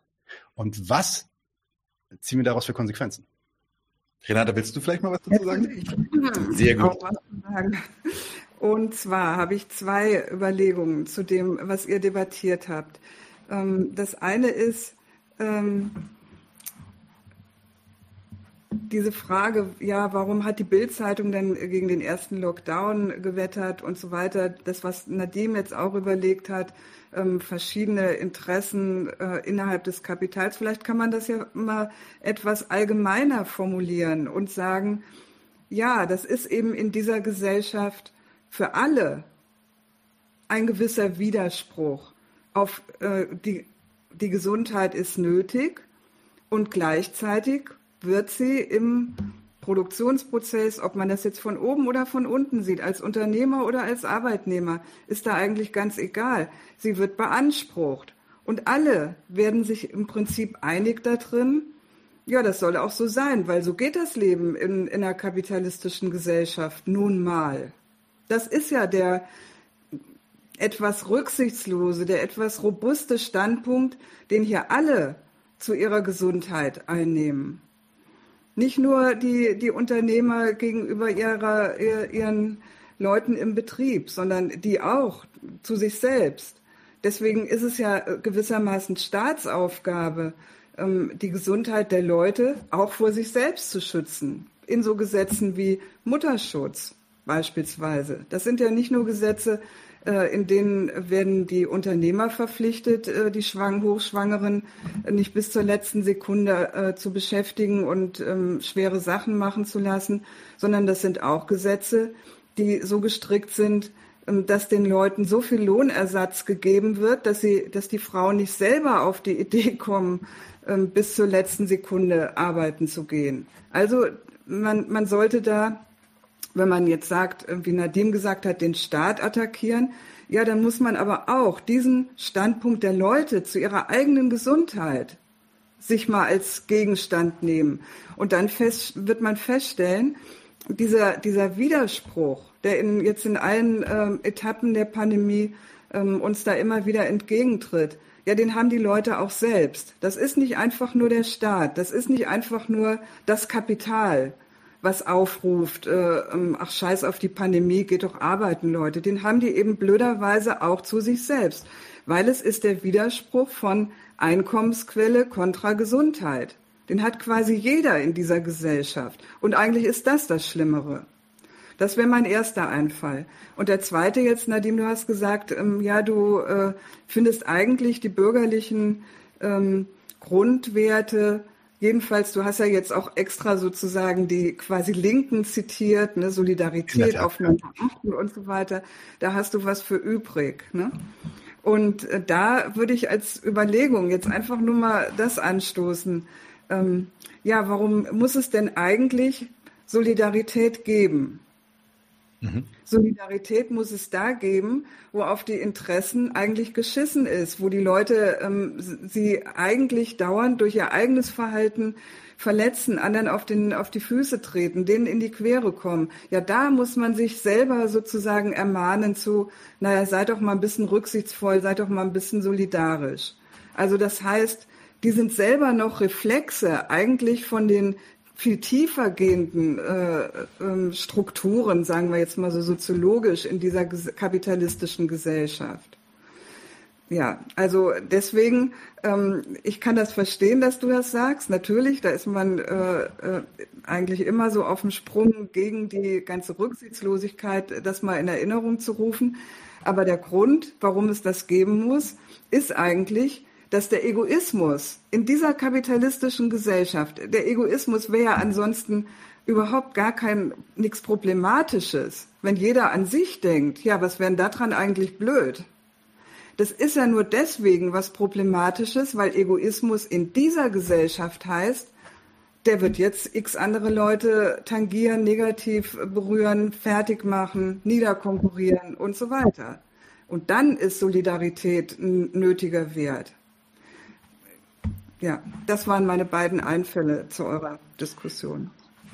Mach mal. Arian meldet sich gleich, ja. Ja, ich wollte noch einen Punkt ergänzen. Also ähm, das wirklich beeindruckende Schäuble-Zitat. Ähm, der sagt, in der Pandemie kann der Schutz ähm, des Lebens nicht oberste Priorität haben. Jo. Brutal. Muss man hart. sich einfach mal auf der Zunge zergehen lassen. Ähm, ja. Kriegsrhetorik. Und so ähnlich sehen sie es auch. Ich würde gerne nochmal den gleichen Gedanken aufgreifen, also bezogen auf deine Formulierung, Nadim, die bürgerlichen Grundwerte. Also Schutz des Lebens genießt in der Verfassung obersten Verfassungsrang. Ja. Und wenn der Schäuble sowas sagt, ähm, weiß er das und sagt jetzt aber nicht unbedingt. Jo.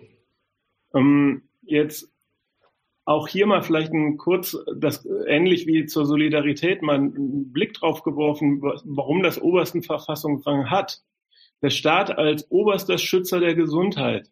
Schutz der Gesundheit überhaupt, ganz wichtig. Ja, was unterstellt das eigentlich? Wo muss man das eigentlich sagen? In einer Gesellschaft offenbar, in der die Gesundheit dauernd angegriffen wird. Ja. In der es selbstverständlich ist, dass sich die bürgerlichen Subjekte wechselseitig Leib und Leben und ihre Gesundheit bestreiten, in denen unterstellt ist eine Produktionsweise, die die menschliche Arbeitskraft zum Mittel der Kapitalvermehrung benutzt und vernutzt, gefährdet, Arbeitsunfälle, Berufskrankheiten, Behinderungen. Ein Konsum, der Waren verkaufen will, also Produkte verkauft, die zwar als Konsumprodukte erscheinen, aber überhaupt nicht unbedingt dafür geeignet sind und einen deswegen krank machen. Schutz des Lebens, Schutz der Gesundheit ist also das kongeniale, wertemäßige, also höhere Prinzip, was zu einer solch sozusagen destruktiven Gesellschaft gehört. Also gar nichts, was ich gern haben möchte. Eigentlich müsste man immer, wenn solche Werte auftauchen, sagen, huch, wo bin ich denn gelandet, in welchem Scheißverein? Ähm, Schutz des Lebens in der Pandemie heißt ja, der Staat muss ähm, angesichts einer stark ähm, infektiösen Krankheit alle möglichen Wirtschaftssubjekte an ihrem Geschäft, an, ihrem, an, an, an ihrer Konkurrenz hindern. Und jetzt sagt der Schäuble, das ist die harte Auskunft, gerade weil es eine Hinderung ist, darf es aber auch nicht absolut gesetzt werden.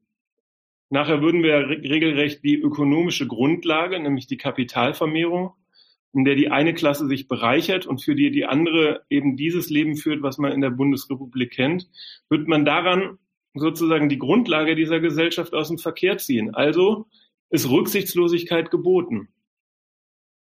Und jetzt ähm, zu der Sache, ist das jetzt theoretisch, seminarmarxistisch und was ist mit der Praxis? Ich wüsste gar nicht, warum man an sozusagen, in, um in dem Bild zu bleiben, in der Betriebskantine oder in der Unikantine, also warum muss ich da sagen, der Schäuble ist gescheitert? Ich könnte auch sagen, hörst dir an, nimmst zur Kenntnis, so brutal rechnen die mit deiner Gesundheit, lieber Kollege, liebe Kollegin.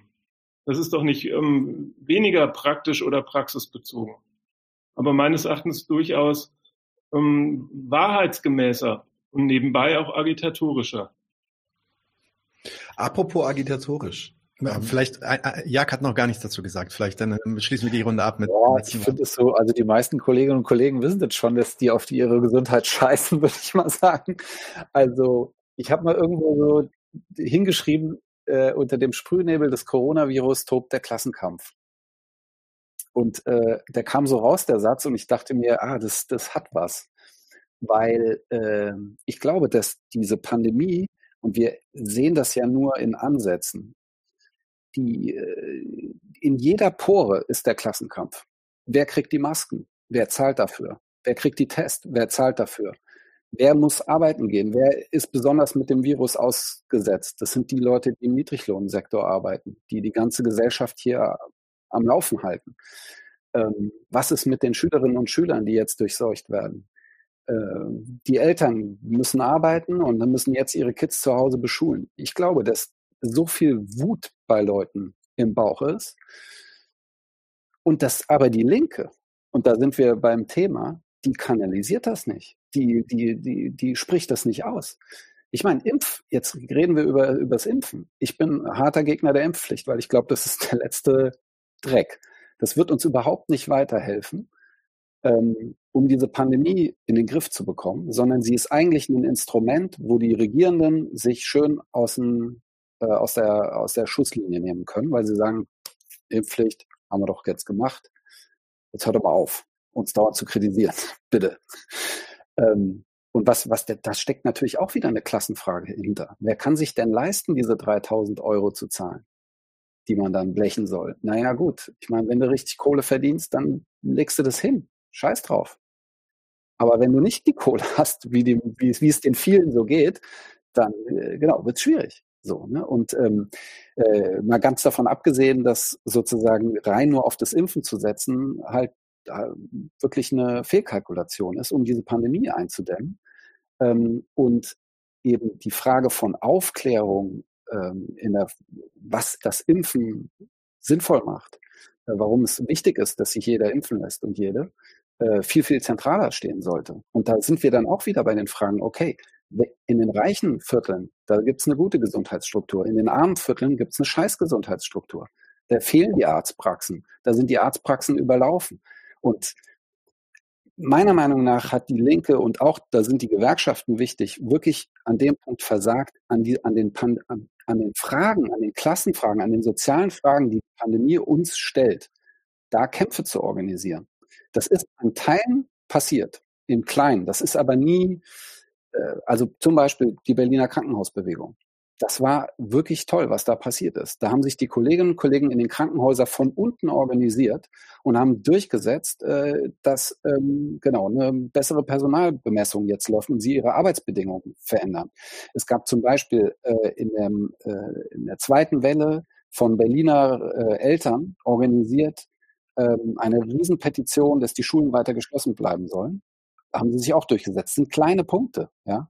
Aber ich finde, wir haben, ich spitze es jetzt mal so hart zu, wir haben versagt an diesem Punkt, deswegen sage ich so ein bisschen Elfenbeinturmäßig, die, die sozialen Kämpfe, die eigentlich in der Pandemie drinstecken, äh, diese wirklich auch zu, zu organisieren und da äh, äh, darauf hinzuwirken, dass ähm, Wut und die Frustration und die sozialen Interessen, die, die vielen teilen, dass die, in, in dass die artikuliert werden.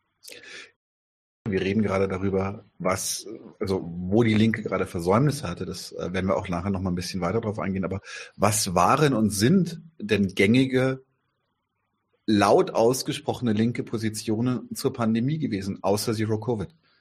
Ich würde sagen, äh, die, die gängigen waren äh, einerseits das vom Staatsversagen. Der Staat ist gar nicht fürsorglich genug, tritt er für den Gesundheitsschutz seiner Bevölkerung ein. Mhm. Einklag oder Beklagen des ähm, ähm, Abbaus, der in den Krankenhäusern stattgefunden hat, Pflegepersonal und so weiter. Ähm, Neoliberalismus in der Sozialpolitik, das war die eine Linie. Und die anderen, würde ich sagen, das waren die, die gesagt haben, äh, jetzt ähm, wird der Staat eben noch repressiver, der beschneidet noch mehr Freiheiten, unerhört, scheiße. Ne? Und ist natürlich klar, also das waren jetzt die beiden Arten von Linken, die diese Kritiken auch genau vorher schon gehabt haben, an eben anderen Feldern. Insofern, die haben eigentlich an der Pandemie eigentlich das kritisiert, was sie ähm, immer kritisieren. Und ähm, insofern würde ich sagen, ähm, auch äh, in dem Sinn jetzt äh, da nichts besonders Neues irgendwie äh, rausgebracht.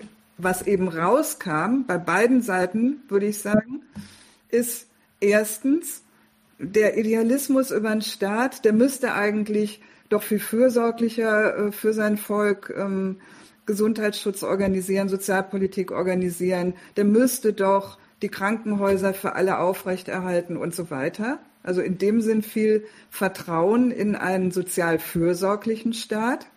Das ist, ist eben eine, eine Vorstellung über den Staat, aber nicht unbedingt seine Wahrheit. Mhm. Und äh, für die anderen würde ich das auch sagen. Ähm, die, die Vorstellung, ja, die, die Freiheit müsste geschützt werden und der Staat dürfte doch seine Bürger nicht einschränken ähm, beim äh, Spazierengehen, bei der Freizeitgestaltung oder sonst was.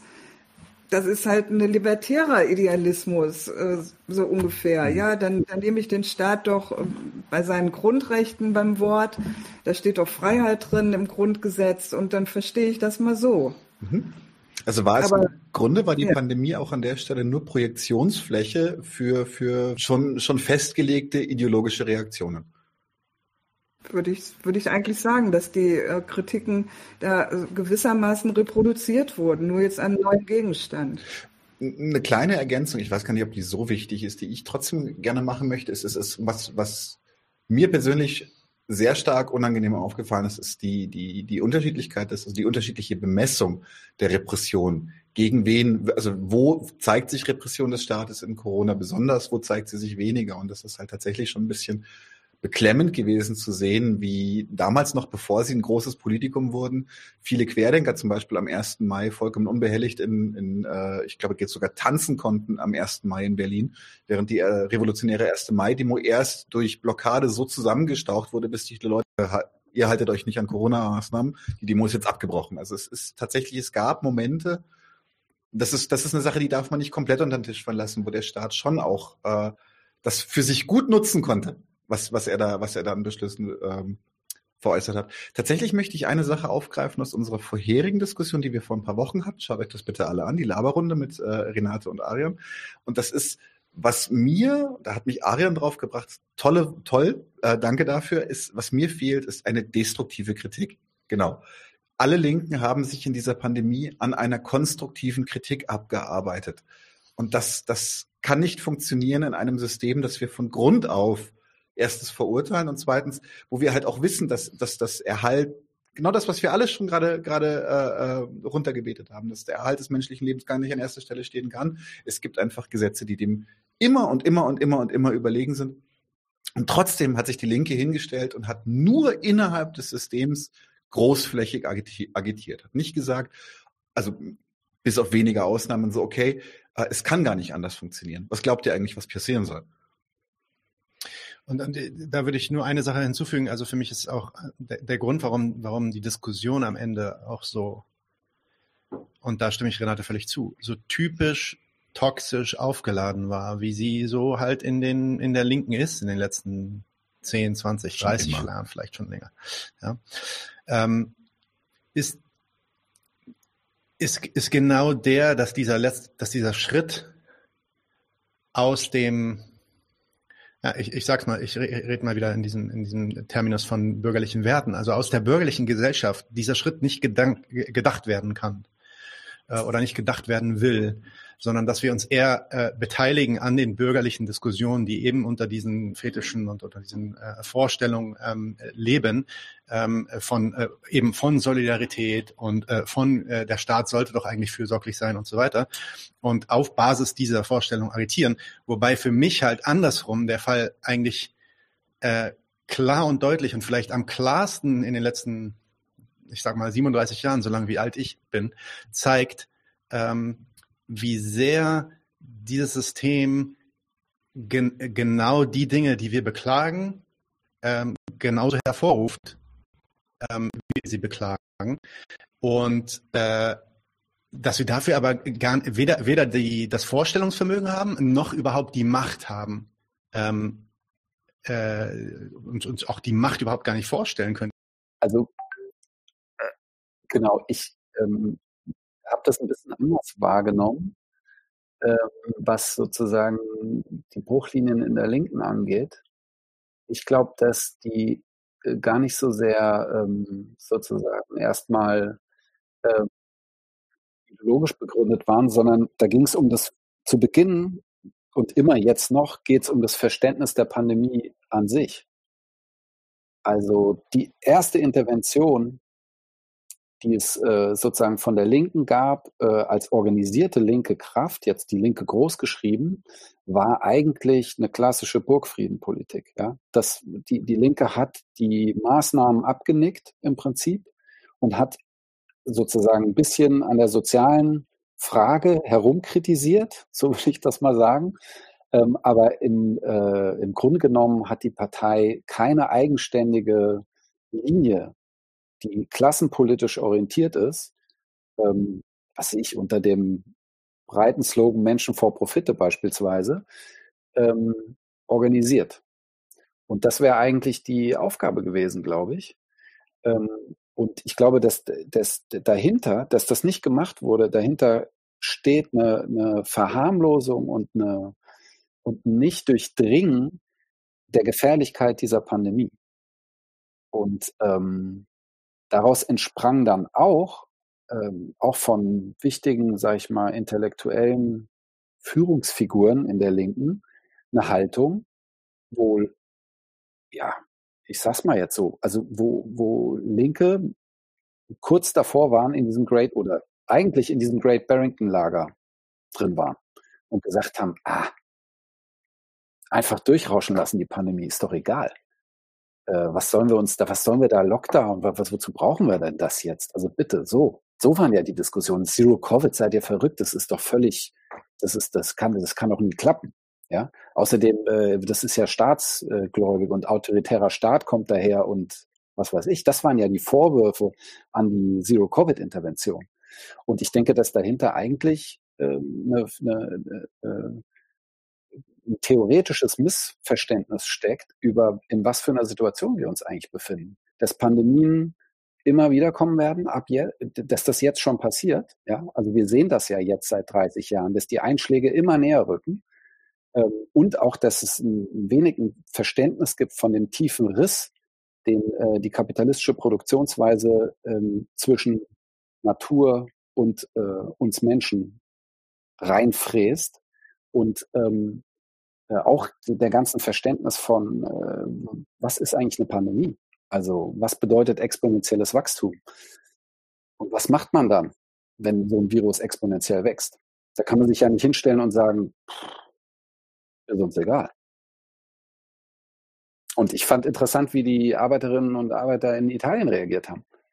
Das Erste, was die gemacht haben in der Pandemie, ist zu sagen, ey, wir streiken, wir wollen jetzt Schutzkleidung haben und zwar sofort. Und äh, die waren auch schlau. Die haben sich nämlich in 1,5 Meter Abstand vor den Betrieb gestellt und haben die Streikposten so organisiert. Und da gab es eine harte Auseinandersetzung zwischen äh, den Interessen der vielen, die gesagt haben, unsere gesundheitlichen Interessen first, und den Interessen der wenigen, die gesagt haben, nö, äh, wir wollen unsere Profitinteressen first und was eure gesundheitlichen Interessen sind, ist uns eigentlich Schnurzpiep. Und da gab es einen Ring. Deswegen unter dem Sprühnabel, unter dem Sprühnebel des äh, Coronavirus tobte der Klassenkampf und tobt er immer noch. Ja, und wenn wir als Linke das nicht erkennen und da nicht intervenieren und da nicht eingreifen, ja, warum gibt es uns dann? Wieso? Ne? Ja, auf jeden Fall ein super Beispiel in Italien. Ähm, auch in Lateinamerika gab es in vielen Ländern äh, deutlich gestärkte Bewegungen beim Corona beispielsweise auch in Bolivien. Naja, da hatte man die Situation von dem Putsch und dann gab es auch Generalstreiks ähm, für Neuwahlen und dort konnte die linke Bewegung zum Sozialismus ähm, ja vor allem auch dank Corona äh, nochmal die Wahlen gewinnen. Einfach weil eine rechte Übergangsregierung dann, naja, wirtschaftlich nicht viel herhalten konnte. Aber ich fand äh, vorhin den Punkt sehr interessant, als du gesagt hast, dass die Gewerkschaften versagt haben. Und auch die politische Linke. Also es fehlt wirklich, glaube ich, so deutschlandweit, bundesweit eine, eine Artikulation von, also verschiedenen Sektoren, weil es gab höchstens, es gab natürlich die Querdenker-Sache, diese libertäre äh, Schiene, und verschwörungstheoretische Schiene und diese meine Freiheit, dieses individualistische, aber ähm, wirklich was materialistisches, als wir als Arbeiterklasse, wir als äh, wie heißt das lohnabhängig Beschäftigte, sagt man heute gerne, äh, dat, dass die Interessen nicht richtig artikuliert werden konnten, das ist echt ein Riesendesaster in Deutschland gewesen. Ich, ähm, Jag ähm, hat nochmal eine Kritik an der Linken, also der Partei Die Linke, ähm, der parlamentarischen Linken in Deutschland geübt, auch nach dem Muster, die hat versagt, die war nicht da, ähm, sozusagen, ähm, ich werde vielleicht penetrant, aber ich erkenne ein Muster, nämlich eigentlich alles, was man sich selbst wünscht, immer als Versagen der anderen ähm, zu charakterisieren. Also die Partei, die Linke hat nicht getan, was Jag sich gewünscht hat. Sie hat auch nicht getan, was ich mir gewünscht habe. Ähm, aber das ist ja eigentlich gar keine Bestimmung, wo man jetzt mal über diese Partei und ihren Standpunkt redet, sondern eigentlich ja nur als negatives Abziehbild, was man gerne hätte, Wunschdenken. Nichts gegen Wünschen und so, aber es ist ja so. Ich versuche mal es andersrum von der Partei Die Linke ähm, zu charakterisieren. Diese Partei ist entstanden und hat sich entschlossen, dass sie die Interessen der Lohnabhängigen im deutschen Parlament unter Anerkennung, ich sag mal, der AGBs der Bundesrepublik, also ihrer Verfassung, ihrer Prinzipien und vor allen Dingen ihrer Eigentumsordnung vertreten will. Und von diesem Standpunkt aus muss sie ja davon ausgehen, und das ist dann also kein theoretisches Missverständnis, sondern ein praktischer Beschluss, dass alle möglichen Anliegen der Lohnabhängigen der dritten Welt, der Geschädigten dieser Wirtschafts- und Gesellschaftsform eigentlich mit dem politischen System und der ökonomischen Basis dieses Systems versöhnbar sind. Das ist gewissermaßen ihre Lebenslüge, ihr Grundsatzbeschluss, so einzusteigen und dafür Wählerstimmen zu gewinnen. Also kommt die ganze Definition vom Versagen der Regierung ja eigentlich nicht einfach aus theoretischem Fehlschluss, sondern aus praktischem Beschluss. Nämlich, ähm, es kann eigentlich auch alles anders gehen, wenn nur wir die Macht hätten. Und auf Basis dieser Grundsatzbeschlüsse, jetzt mal auf Corona ähm, konkretisiert, ähm, legt man gar nicht die, ähm, ja, in der Corona-Politik offenbar werdenden, brutalen Rechnungsweisen von Staat und Kapital offen und sagt, Leute, so wird mit euch verfahren, sondern man sagt, man könnte ganz anders verfahren. Man sagt auch nicht, Leute, ihr, also jetzt nochmal, alle haben bedauert, ähm, ja, die Italiener sind doch prompt vor die Betriebe gegangen, haben gestreikt, haben sich quergestellt. Ja, das könnte man ja auch sagen, zu sagen, ihr habt gar kein Mittel in der politischen und parlamentarischen Vertretung. So wird mit euch gerechnet. Und ihr habt ein Mittel, das heißt, diese Wirtschaftsweise hängt immerhin davon ab, dass ihr arbeitet, dass eure Arbeit fremden Reichtum vermehrt. Und obwohl ihr sozusagen das abhängigste, letzte, schwächste Glied dieser Ökonomie seid, andererseits, alles hängt von euch ab. Das wäre aber irgendwie auch echt keine Wahlkampfrede ähm, für die Linke, um, um die 5%-Hürde zu überspringen. Sondern das wäre das wäre sozusagen ja revolutionäre Agitation das, jetzt kann man sagen, an der hat die Linkspartei versagt, aber im Prinzip ist das eine, also ich verstehe Jag als linkes Korrektiv in der Linkspartei, aber im Prinzip ist das selber ein, ein, ja, ein Fehlschluss, weil, wie gesagt, ihre Lebenslüge, ihr Grundsatzbeschluss heißt, die Versöhnbarkeit machen. Also auch nicht sich auf alle Interessen in dieser Gesellschaft beziehen, als wir wollen die verbessern und nicht wir wollen die überwinden. Und dann kommt man tatsächlich vor das Problem. Ein harter Lockdown heißt ja auch härtere Einschnitte, gerade für die Lohnabhängigen, heißt dann ja auch, wir schädigen den Wirtschaftsstandort Deutschland. Und wenn wir sozialpolitisch aktiv werden wollen, muss dieser Staat ja auch Einnahmen kassieren. So geht es nicht. Dann kommt man eigentlich in diese ganzen Widersprüche rein und weiß gar nicht mehr viel zu sagen als sozusagen quantitative Verbesserungen an der einen oder anderen Stelle, wo man die Regierung nicht richtig gut findet. Aber umgekehrt auch ähm, das Beteuern von Solidarität genau in diesem Sinne eines bürgerlichen Werts, nämlich jeder muss jetzt seine Interessen zurückstellen. Natürlich von links immer mit Fingerzeig auch auf Arbeitgeber und die Reichen, die mehr zahlen sollen. Aber jeder muss sich jetzt mehr zurücknehmen, damit wir durch diese schwere Zeit kommen. Also, Frage, denkst du denn, die Pandemie muss bekämpft werden? Im Hier und Jetzt meine ich. Oder geht es nur mit Revolution? Wenn es von mir, wenn es nach mir geht, als ich, der Ari, ja klar, beides, sofort. okay, die Revolution bin ich auch dafür. Äh, haben wir leider noch nicht. Was machen wir dann? Das ist tatsächlich. Aber, aber, aber, aber, äh, Moment, ganz kurz. Da will ich, da will ich drauf eingehen, weil was dein Argument ja jetzt ist, und da, da, das, diese Herleitung ergibt sich für mich halt noch nicht. Das, die Kritik, die Ari gerade genannt hat, die teile ich zum Teil, ja. Weil, wenn du jetzt sagst, okay, wir können die Revolution noch nicht erreichen, aber ähm, jetzt für Zero Covid in der, innerhalb der Linkspartei zu agitieren, ist Schritt X, Schritt eins oder Schritt zwei auf dem Weg zur Revolution hin dieser, dieser Zusammenhang ergibt sich für mich nicht. Und es sieht für mich auch nicht so aus, als ob das, als ob das Teil der Diskussion ist, ähm, im Sinne von, machen wir tatsächlich revolutionäre Agitation? Ist das tatsächlich unser Ziel? Ist es, ist es tatsächlich ähm, äh, sind wir tatsächlich daran interessiert, diese Widersprüche, über die wir die ganze Zeit ähm, reden und die in dieser Pandemie auch offen, offengelegt wurden, diese Widersprüche aufzulösen? Oder geht es nur darum, die Widersprüche zu lindern? Und das ist halt was, was ich zumindest, also äh, in allen linken Diskussionen zumindest nicht gehört habe. Ja?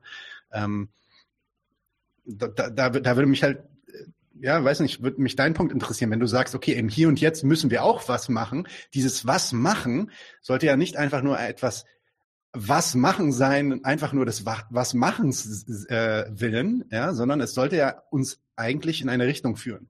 Ja. Ähm, wie siehst du das? Total. Also ich glaube, dass aber ähm, äh, die linken Reaktionen ja ganz andere sind, nämlich ähm, man macht gar nichts eigentlich diese Pandemie ist quasi, ja,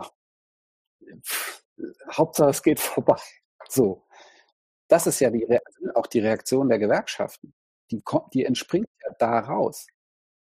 Man, es wurden keine Kämpfe organisiert, obwohl das da war. Ne? Es gab natürlich äh, äh, Ausnahmen wie die Berliner Krankenhausbewegung.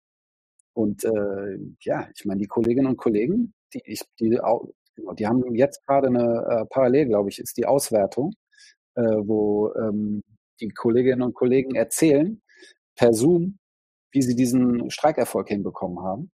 Und äh, da haben sich weltweit Leute angemeldet, war glaube ich 2500, 3000 Leute. Ähm, ist auch eine gute Session mal für 99 zu 1 über die Krankenhausbewegung zu reden, weil man da, glaube ich, viel lernen kann. Haben wir, haben wir, schon, haben wir schon gemacht. Wir hatten auch schon direkt Interviews mit jemandem aus, nice. aus der Protestbewegung damals, ja. Und ähm, ja die, die, ich glaube, dass die Kämpfe, die im Hier und Jetzt stattfinden, ähm, immer einen Bezug haben zur äh, Arbeit von Revolutionärinnen und Revolutionären. Ähm, so, man kann ja sich nicht im Elfenbeinturm einschließen und sagen, okay, ich warte jetzt mal, bis die Revolution kommt. Wird schon passieren. Äh, ich glaube, also äh, auch weil ich, weil ich vorher, weil ich vorher den Warum? Strohmann angekündigt habe. Das dritte Mal, dass ich versuche.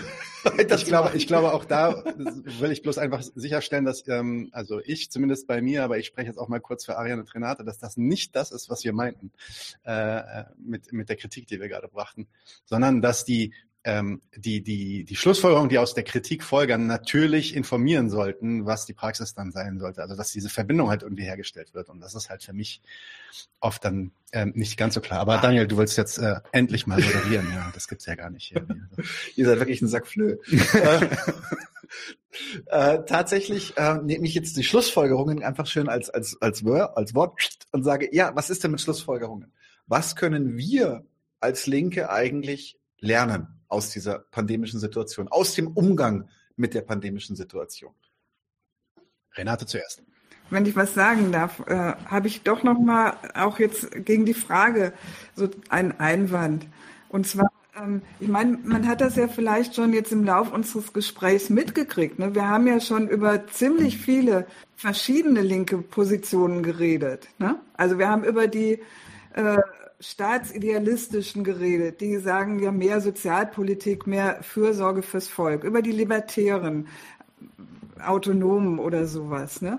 Ähm, wir haben über die der Linkspartei geredet, ähm, das irgendwie als, was weiß ich, äh, ähm, Neuauflage der SPD, die man, äh, die das ja abgeschrieben hat, im Parlament zu probieren. So, jetzt, man merkt doch daran, die Linke, das gibt's genauso wenig im, im Prinzip wie die Deutschen. Ne?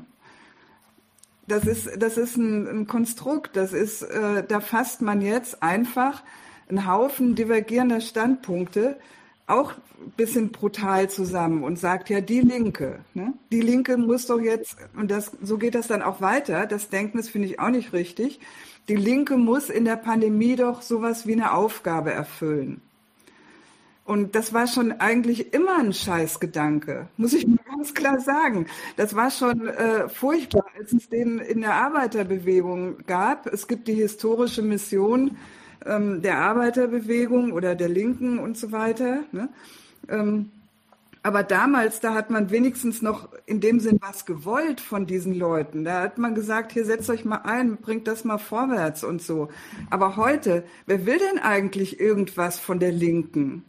Das ist doch eine absurde Vorstellung. Die Linke steht so, so äh, abseits wie, wie quasi noch nie. Und da muss man sich doch eigentlich auch irre viel vormachen über das, ähm, wenn man jetzt beispielsweise sagt, die Gewerkschaften sollten, die Gewerkschaften in Deutschland, ne, die haben ein einziges Ziel. Arbeitsplätze sollen die Leute haben und dabei haben sie noch ganz dick, dick, dick die Bedingung unterschrieben, diese Arbeitsplätze müssen auch weltmarktkonkurrenzfähig sein. Da haben die überhaupt gar kein Problem damit. Ja, das ist überhaupt gar keine linke Forderung. Und deswegen bin ich auch überhaupt nicht äh, jetzt entsetzt oder, oder denke, ja, die hätten aber jetzt was machen müssen in der Pandemie. Die haben doch sowieso eigentlich immer nur das als, äh, als ihr Programm. Also, dass die mit einer Pandemielösung, die gehießen hat, na ja, so einen halbscharigen Lockdown, in der Arbeit steckt man sich ja nicht an und ein bisschen Kurzarbeit, alles gezahlt aus der äh, Arbeitslosenkasse, dass die damit schon ganz happy waren, das ist für mich überhaupt gar kein Wunder. Jetzt muss ich ganz kurz was aufgreifen, was du gesagt hast, weil ich gleich lachen musste, weil jetzt ist mir das wie wirklich wie Schuppen von den Augen gefallen, die Parallele. Was haben wir uns das Maul zerrissen darüber, dass zum Beispiel in Griechenland der orthodoxe Patriarch gesagt hat, dass man, wenn man die Hostie nimmt, ist man geschützt vor Corona. Also insofern darf man das weitermachen in der Kirche.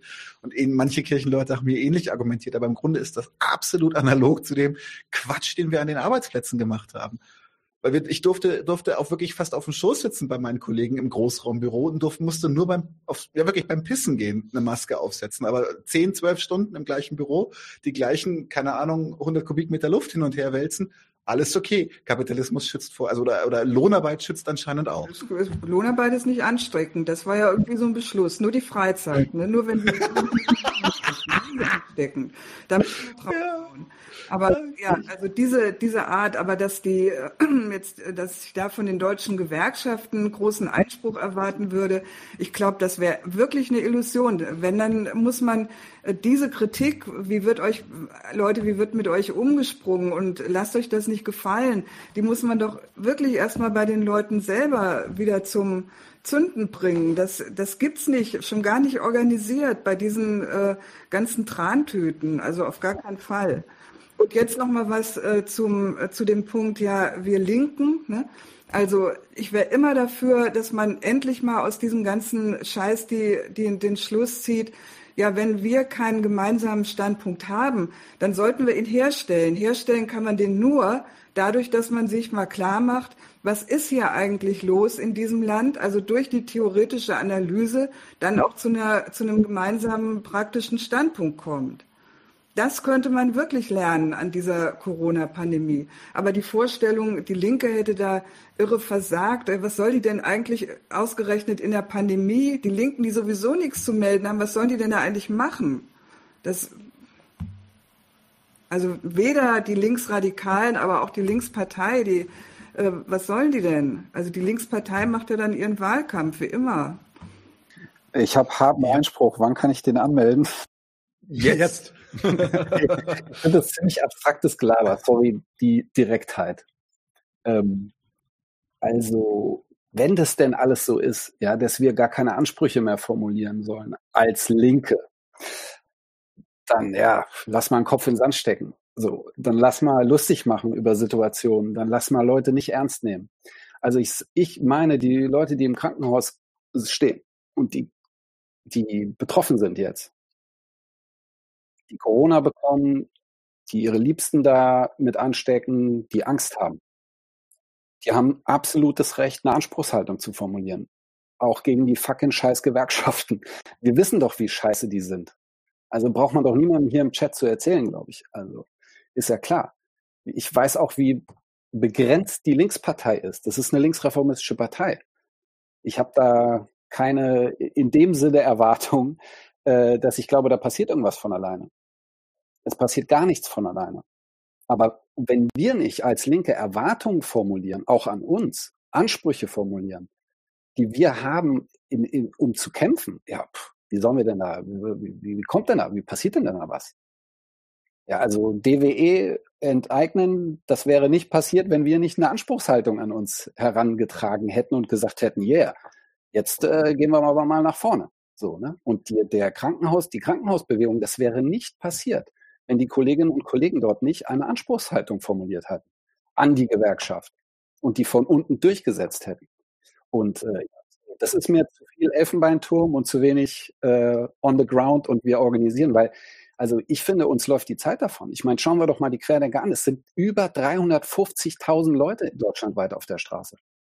Und wir Linken, wir puppeln in der Nase und denken so, pff, ja, lass uns mal lustig machen über Sachen. Nee, bin ich voll nicht dafür. Und äh, ich finde, wir müssen viel mehr organisieren, tätig werden. Ja, wir müssen raus aus dem Elfenbeinturm, wir müssen raus auf die Straße, wir müssen mit den Leuten sprechen, wir brauchen Real Talk und äh, weniger Elfenbeintalk. Der ist auch wichtig, aber der Real Talk äh, auf der Straße, den, den, den brauchen wir. Sonst äh, sind wir verloren. Dann kommen die, kommen die anderen. Antwort. Arian, Renate. Ari. Ja, ich weiß gar nicht. Also ähm, das eine ist, glaube ich, ein Scheingefecht. Also ich habe mich jedenfalls nicht dafür ausgesprochen, dass man ähm, nicht auf der Straße, im Betrieb, in der Uni ähm, streitet, ähm, diskutiert ähm, und auch nicht, dass man sich wehrt. Also ich mache es jedenfalls so gut ich das kann und darf. Und ähm, bin da auch unbedingt für. Nicht, ähm, das, so würde ich aber auch nicht die Haltung, soweit ich sie verstanden habe, von Renate kennzeichnen, zu sagen, man zieht sich jetzt zynisch zurück oder ich jedenfalls halt nichts davon, ähm, in dem Sinn drüber zu stehen. Aber ich halte sehr viel davon, den Gegensatz, der in diesen Sachfragen steckt, deutlich auszusprechen. Und deutlich auszusprechen heißt eigentlich, ähm, mal überhaupt darüber aufzuklären, dass, ich nehme mal die oberste Ebene, in den Wertenschutz des Lebens so eine Gesellschaft der Zerstörung des Lebens unterstellt ist. Dass ich also diese Gesellschaft, aber auch diesen Wert ablehne. Ich nehme auch mal den anderen Punkt, Schutz der Freiheit. Unterstellt also die Freiheit eines jeden um, gilt, soweit er nicht die Freiheit anderer beschränkt. Ist ein, ja, ist auf Verfassungsebene und als Wert der Ausdruck davon, ähm, der Nutzen des einen steht im Widerspruch zu dem der anderen. in dem Sinn aufzuklären über, darüber, dass diese Werte und Prinzipien nicht dauernd missachtet werden von der bürgerlichen Gesellschaft, sondern dass sie zu ihr passen, dass man gar keine Hoffnung in sie haben kann, sondern dass man diese Hoffnung mal im guten Sinne enttäuschen sollte, nämlich die Täuschungen über die Verträglichkeit, über die Güte dieser Gesellschaftsordnung im Markt erschüttern könnte und sollte. Dafür bin ich und das unbedingt ähm, nicht als ähm, elitäres Geschwafel, sondern tatsächlich eine Auseinandersetzung mit Leuten, die praktisch geschädigt sind und die Forderungen formulieren oder nicht. Darauf habe ich ja keinen Einfluss. Jag hat völlig recht, wenn er sagt, Klassenkampf findet täglich statt. In diesem ganz unbewussten und vor allen Dingen negativen Sinn, dass über die ökonomischen Lebensbedingungen die Unternehmen entscheiden, dass über die gesellschaftliche Entwicklung die Politik entscheidet und das immer zum Schaden der Lohnabhängigen. Ja, in, dieser, in diesem Sinne läuft gerade Klassenkampf. Und ob Leute sagen, das lasse ich nicht mehr mit mir machen oder nicht. Ich bin dafür, ich möchte es sowieso nicht mit mir machen lassen. Aber was die anderen machen, darauf habe ich nur insofern Einfluss, dass wenn sie das nicht mehr tragen wollen, man sie ähm, ja darauf hinweist und versucht dahingehend zu agitieren, organisieren, zu sagen, lasst alle Hoffnung fahren, dass ihr hier im Prinzip in dieser Form von Vergesellschaftung eure Heimat habt. Das ist eigentlich mein, meine ähm, ja, wichtige Intention an der Stelle. Ich mache mal als Punkt.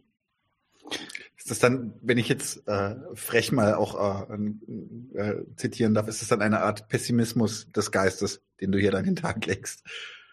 Gar nicht. Also auf der Ebene ähm, praktischer Interessen bin ich so pups normal wie alle anderen auch. Ähm, ich möchte nicht gern, weil jetzt kontrollierte Durchseuchung angesagt ist, einfach krank gemacht werden ich sehe es nicht gerne, ähm, die Verächtlichkeit, die die Menschen zu ihrer Gesundheit einnehmen. Nicht, ich sehe nicht gern ihr Leid, aber vor allen Dingen auch nicht mein eigenes. Ich fühle mich gar nicht verpflichtet gegenüber anderen, sondern ich bin hier in meinem Anliegen eigentlich unterwegs. Ich finde das nicht gut. Und ich glaube auch, einen Grund zu benennen oder benennen zu können, warum das so ist. Ja, ich stoppe nochmal an der Stelle. Ähm, ja, vielleicht doch einen Gedanken noch hinterher, weil Jag sozusagen ähm, auch nochmal auf die praktische, ähm, konstruktive Seite eingeht. Die Leute haben doch im Hier und Jetzt Probleme. Die Leute in der Pflege, ähm, die ganzen Leute überhaupt im Sozialbereich schlecht bezahlt, schlecht behandelt, viel moralischer Applaus und ähm, der ganze Mist geht weiter. Den muss man doch im Hier und Jetzt helfen. Ja, da bin ich überhaupt nicht gegen. Jede Verbesserung am Personalschlüssel, jede Erhöhung des Lohns, ähm, jeder Kampf gegen die Anwerbung und Abwerbung von Pflegepersonal aus dem Ausland, dass die Situation in den Schwellenländern und in der dritten Welt noch härter verschlimmert und andererseits den Druck aus, der den Kämpfen in den Krankenhäusern nimmt. Unbedingt. Soll man machen. Aber man kann es doch auch so rum machen, dass man sagt, ich erkläre mal die Unversöhnlichkeit der Rechnungsweisen dieser Gesellschaft mit den Lohnabhängigen. Sollen doch die Etablierten, sollen doch die Sachwalter praktisch den Beweis erbringen, dass sie mehr Rücksicht nehmen. Dann treibt man sie wenigstens vor sich her, statt ihnen immer hinterher zu laufen.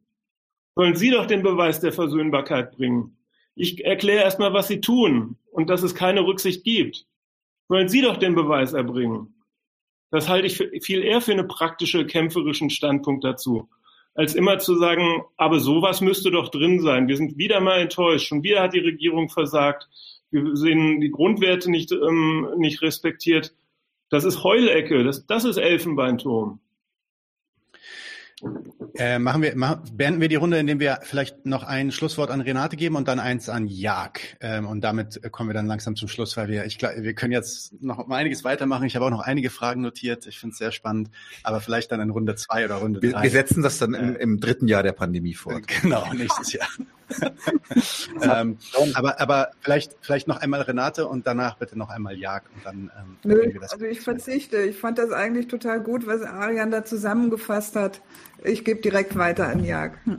Okay. Ja, ich glaube halt, dass das letzten Endes auch wieder eine individualistische Position ist, in der du da dich reinmanövrierst, ja. Äh, die Kritik der Kritik, der Kritik der Kritik und die Kritik kritisieren wir auch nochmal. ähm, ich glaube äh, oder ich denke, dass ähm, die Wut schon da ist. Wir brauchen die nicht noch zu entfachen. Die Leute sind wütend. So, die sind genervt, die sind hart genervt. Ähm, und natürlich gibt es alle möglichen Formen, die das Bewusstsein annimmt. Es gibt äh, eine Minderheit, die ist äh, reaktionär und die folgt auch Reaktionären.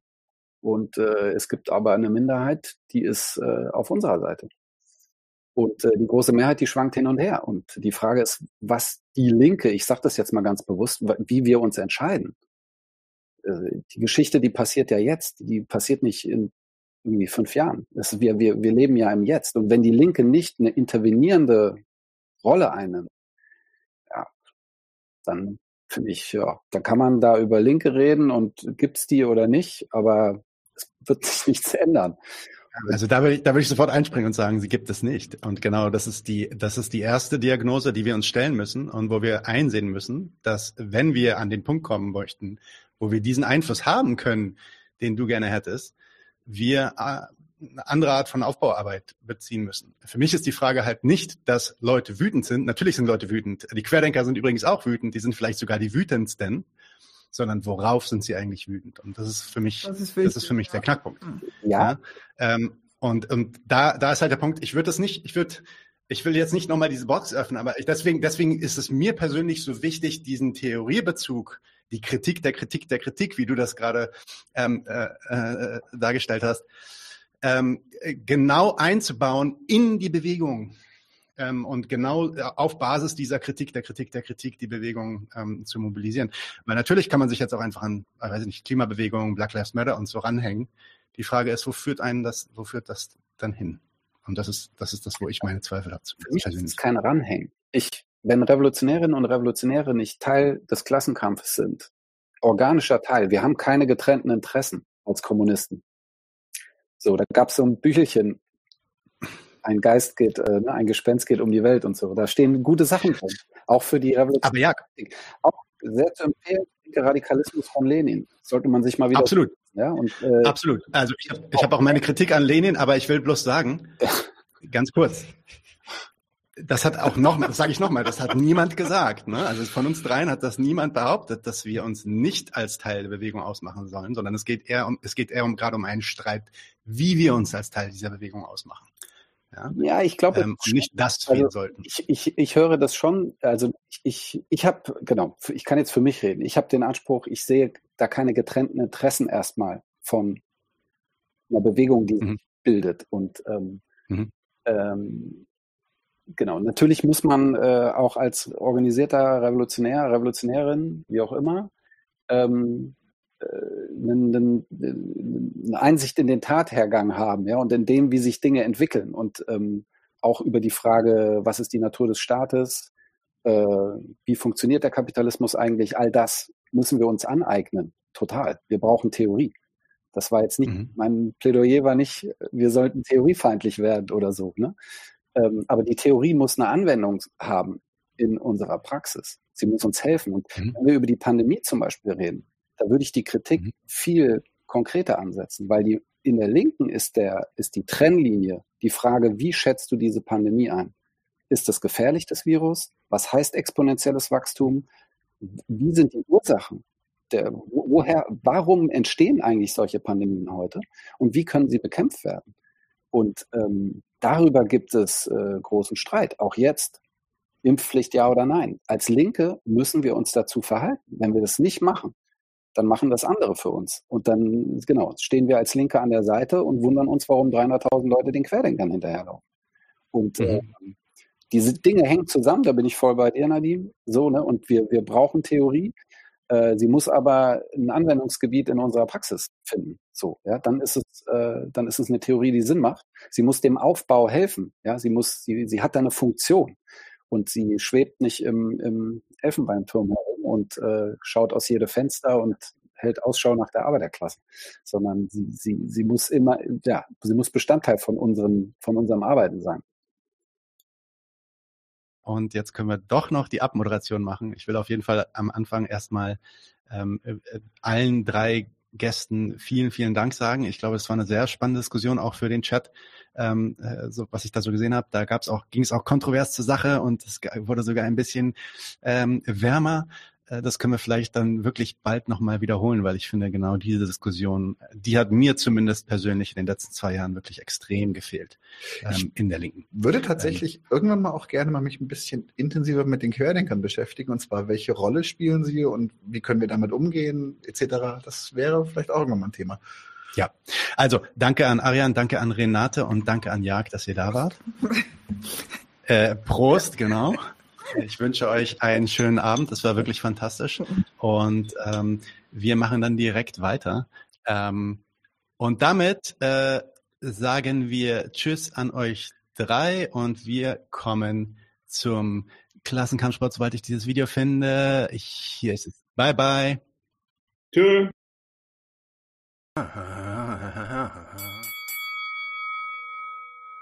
Huh? Dun dun dun dun dun dun dun dun dun. Haha. Huh? Huh? Uh-huh. Klassenkampfsport.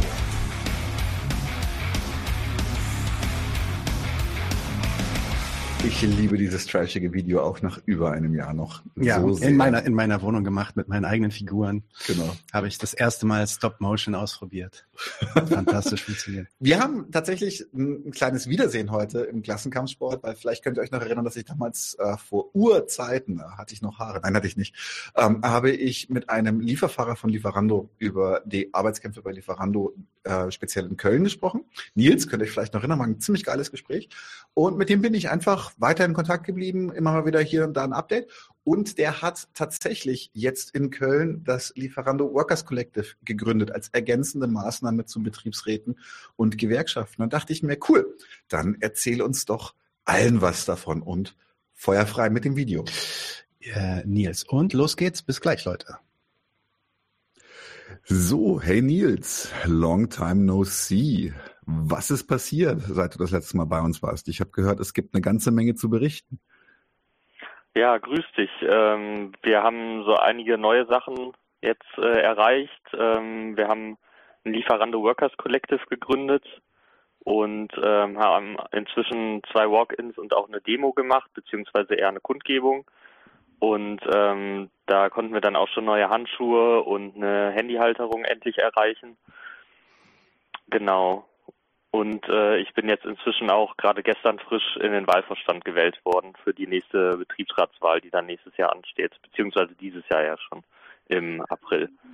Cool. Das klingt sehr gut. Das klingt sehr, sehr gut. Das ist geil. Und ähm, es gab zwischendurch auch so ein bisschen, bisschen Ärger, habe ich gehört. Es gab ja auch einen Presseartikel über deinen Beef mit denen. Du hast äh, ungerechtfertigte Abmahnungen einkassiert. Ja, also gerade die letzte Abmahnung, ähm, da ging es halt um meinen Twitter-Account und wo ich dann halt aufgeklärt habe, ähm, was so passiert, welche Probleme wir halt haben mit der App, aber auch allgemein. Ähm, und das war ganz sachlich und trotzdem habe ich dann halt eine Abmahnung bekommen. Mhm. Und äh, ja, scheint so, als würden sie mich gerne loswerden oder als sei Kritik nicht so erwünscht. Mhm. Und äh, die Begründung war dann, dass ich doch erstmal die Sachen intern ansprechen soll ähm, wobei ich das schon gemacht habe und äh, da kommen teilweise dann keine Rückmeldungen oder so und da bleibt einem dann im Endeffekt nur die Öffentlichkeit. Das stimmt, ne? Du hast jetzt tatsächlich dich daran beteiligt, ein, ein in, von den Lieferfahrern ein Kollektiv zu gründen. Magst du uns dazu ein bisschen was erzählen? Genau, wir haben uns äh, Anfang November, glaube ich, äh, mal zusammengesetzt äh, mit Hilfe der FAU, wobei die kam erst später dazu, also erstmal nur wir und haben dann halt gesagt, wir müssen jetzt ein paar direktere Aktionen machen. Ähm, ne, der Betriebsrat macht auch gute Arbeit, aber dieser ganz normale Weg, der dauert halt teilweise sehr lange. Und dann haben wir halt Forderungsschreiben aufgesetzt, sind mal mit ein paar Leuten in die Zentrale marschiert in Köln und äh, haben dann halt gesagt, so geht das nicht weiter. Wir arbeiten hier im Winter bei jedem Wetter und haben keine richtige Ausstattung dafür. Ja, und äh, haben dann Forderungen mit Frist übergeben. Äh, da haben wir dann erstmal nur neue Handschuhe gefordert, damit das auch halbwegs erfüllbar bleibt. Und ähm, die haben wir dann auch bekommen. Also da haben sie auch noch drauf geantwortet.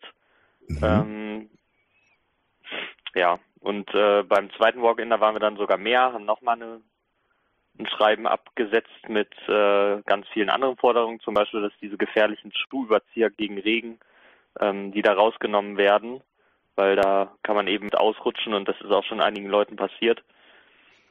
Ähm, ja, und Handyhalterungen. Handyhalterungen haben wir bekommen dann im Nachhinein, aber die haben auf diese Forderungen gar nicht, sind die gar nicht eingegangen. Und ähm, dann haben wir halt diese Kundgebung gemacht, wo auch 40, 50 Leute da waren vor Ort. Ähm, und da gab es dann auch ein recht großes Medienecho und das war eigentlich mhm. auch genau das, was wir erreichen wollten.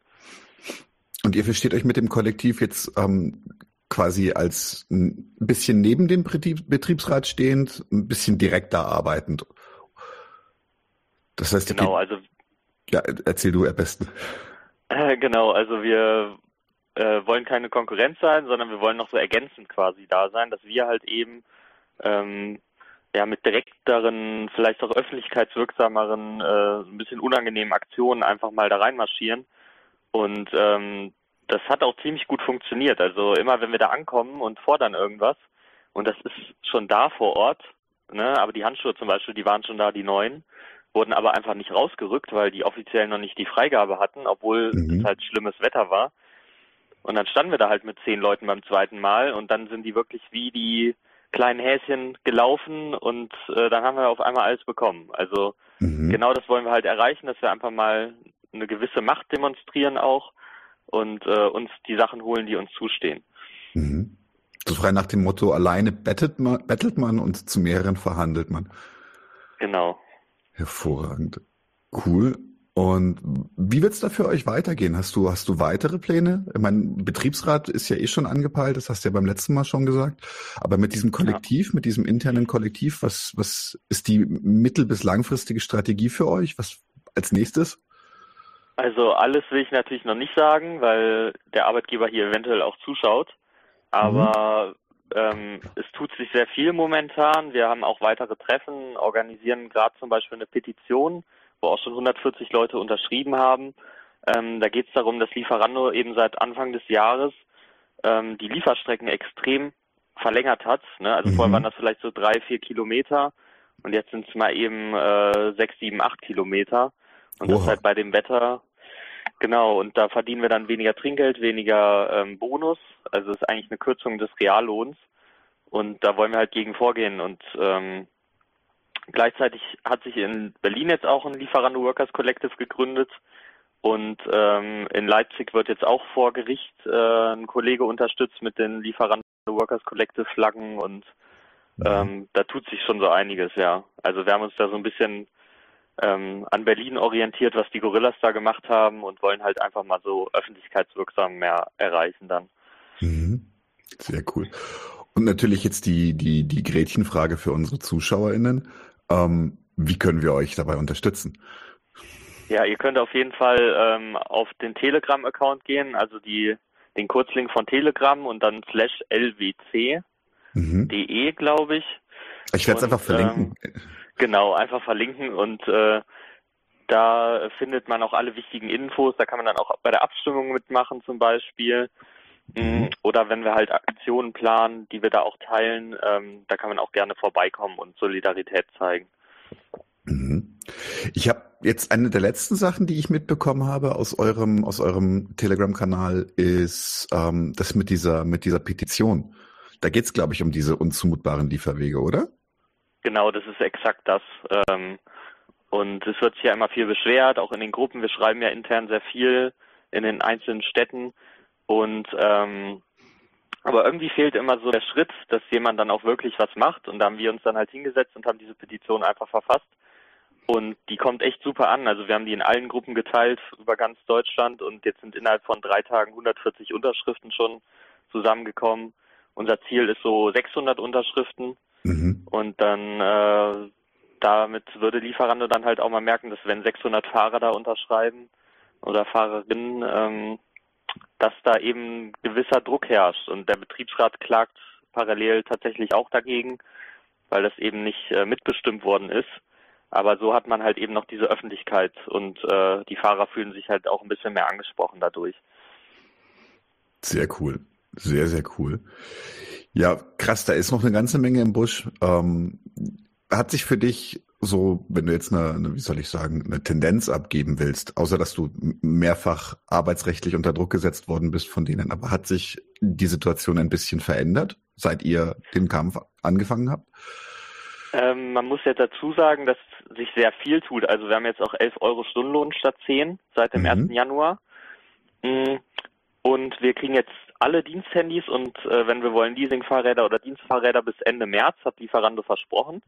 Okay. Und ähm, das liegt mit Sicherheit nicht 100 Prozent an uns, aber wenn da so eine äh, Kundgebung vor der Hub stattfindet, dann beschleunigt sich diese ganze Sache mit Sicherheit nochmal deutlich.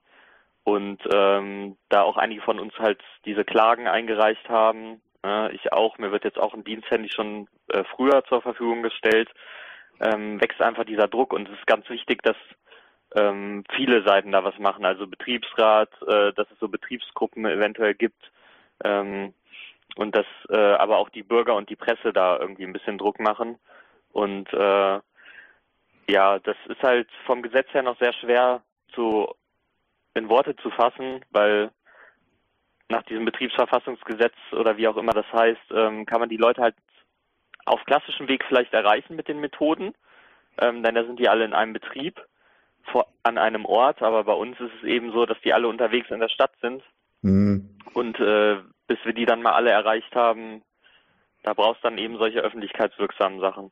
Mhm. Sehr gut.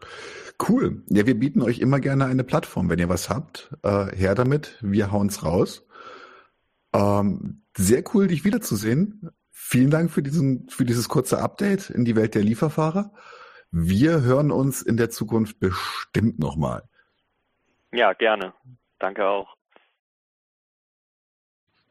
So Leute, wir sind back, aber der Klassenkampfsport ist noch nicht vorbei. Nein wir haben noch eine Kleinigkeit für euch und zwar haben wir ähm, ähm, tatsächlich haben Nils und ich äh, ja heute ein bisschen über diese eine Aktion gesprochen. Davon gibt es ein kleines Video. Das ist jetzt nicht hochinformativ, äh, aber ist schön anzuschauen. Ein bisschen was passiert auf der Straße. Auch ab und zu. Äh, Payday, genau. Dann noch ein kleines Video zum Abschluss für den Klassenkampfsport. Hier genau. geht's los und dann kommen wir direkt zum Stammtisch. Genau, nahtlos. Go.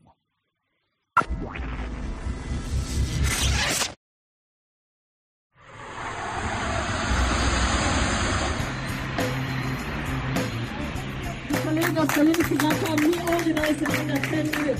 Und weil wir vielleicht nicht immer ethisch sind, aber auf jeden Fall fair, haben wir angefangen mit einer erfüllbaren Forderung. Nämlich der nach angemessenen Winterequipment. Wir machen heute eine öffentliche Forderungsfindung. Seit drei Jahren arbeiten Leute mit 10 Euro ohne Lohnerhöhung Dass ihr heute hier steht, zeigt, dass auch ihr verstanden habt, worauf es ankommt. Gegenseitige Hilfe, verbindliche Unterstützung und die direkte Aktion. So können wir den Bossen einen Strich durch die Rechnung machen. Es ist ein harter Kampf und ein langer Weg, aber wir glauben fest daran, dass wir diese Branche verändern können, wenn wir nur zusammenstehen. Die Vorgesetzten meinen, dass wir perfekt ausgestattet sind. Sollen sie doch mal selber nicht fahren, eine Woche im Winter, bei glatter Fahrbahn. Wir fragen hier nicht nett um Anerkennung. Wir fordern. Und eins könnt ihr euch versprechen, Lieferando. Wir haben noch einiges in der Hinterhand. Das hier ist keine normale Gewerkschaft, liebe Freunde. Ihr wisst, welche Stärke ihr habt. Und ihr wisst, wo ihr steht. Riders, unite! In Indien, in Russland, Griechenland, in UK nehmen unsere Kolleginnen den Kampf auf. In Leipzig, in Berlin und Köln ist es auch schon am Brot. Und das Wichtigste ist, wir können gewinnen. Ihr wisst, es wird passieren, wenn wir uns organisieren. One struggle, one fight. Riders, unite! Together we fight!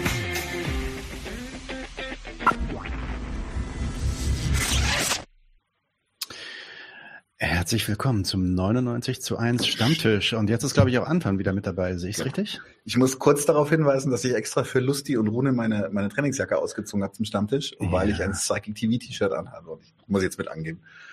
Okay, okay, okay. Einfach die Uniform ablegen während der Arbeit. Das geht aber gar nicht. ja, Arbeitskleidung, ne? Stammtisch. Wir haben heute eine ganze Menge Stammtischzeugs für euch. Äh, wo fangen wir dann eigentlich an? Genau. Ähm, Mache ich vielleicht zuerst Kasachstan und dann kommt, erzählst du ein bisschen was zur Ukraine, Anton? Wie sieht's aus? Ja, gerne. Was ist eigentlich in Kasachstan los? Wir haben in, in den letzten ja, sechs, sieben Wochen da ähm, ziemlich krasse News gehört von ähm, großen Aufständen, die dann auch niedergeschlagen wurden.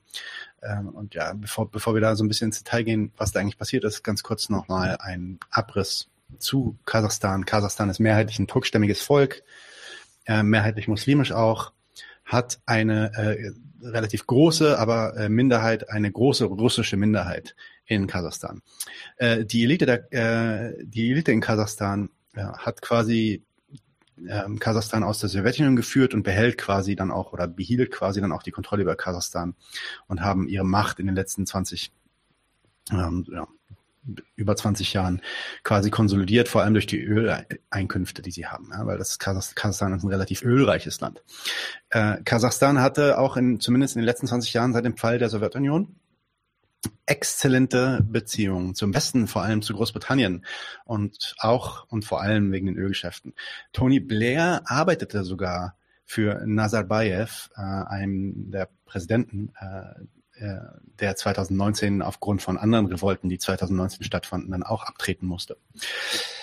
Bisher war die Situation, äh, also bisher, wenn ich bisher sage, meine ich bis 2018, 2019, äh, bis zum Aufflammen der ja, oder zu dem, als die Krise, die Finanzkrise von 2008, 2007 quasi sich wirklich durch Europa und Osteuropa langsam durchzog, so Mitte der Zehnerjahre, ähm, wurde es dann langsam instabil in Kasachstan. Bis dahin war es eigentlich relativ stabil. Die Elite konnte sich durch das Öl bereichern und konnte auch einen gewissen Lebensstandard für die Bevölkerung herstellen, ähm, was dann aber durch diese Krise dann natürlich immer mehr zusammenbrach. Viele junge Kasachstanis wollten das Land verlassen, ähm, weil sie da keine Arbeit mehr finden konnten und waren zeig, zeigten auch immer wieder offen Unzufriedenheit mit der Oligarchie ähm, dieses Landes, also mit der Regierung. 2019 wurde Nazarbayev dann durch Proteste zum Rücktritt gezwungen, hatte aber die Macht abgegeben an einfach ein ja, quasi aus der Oligarchenreihe an eine, eine neue Generation quasi die, die Macht übergeben, aber die Macht blieb weiterhin bei dieser Oligarchenelite.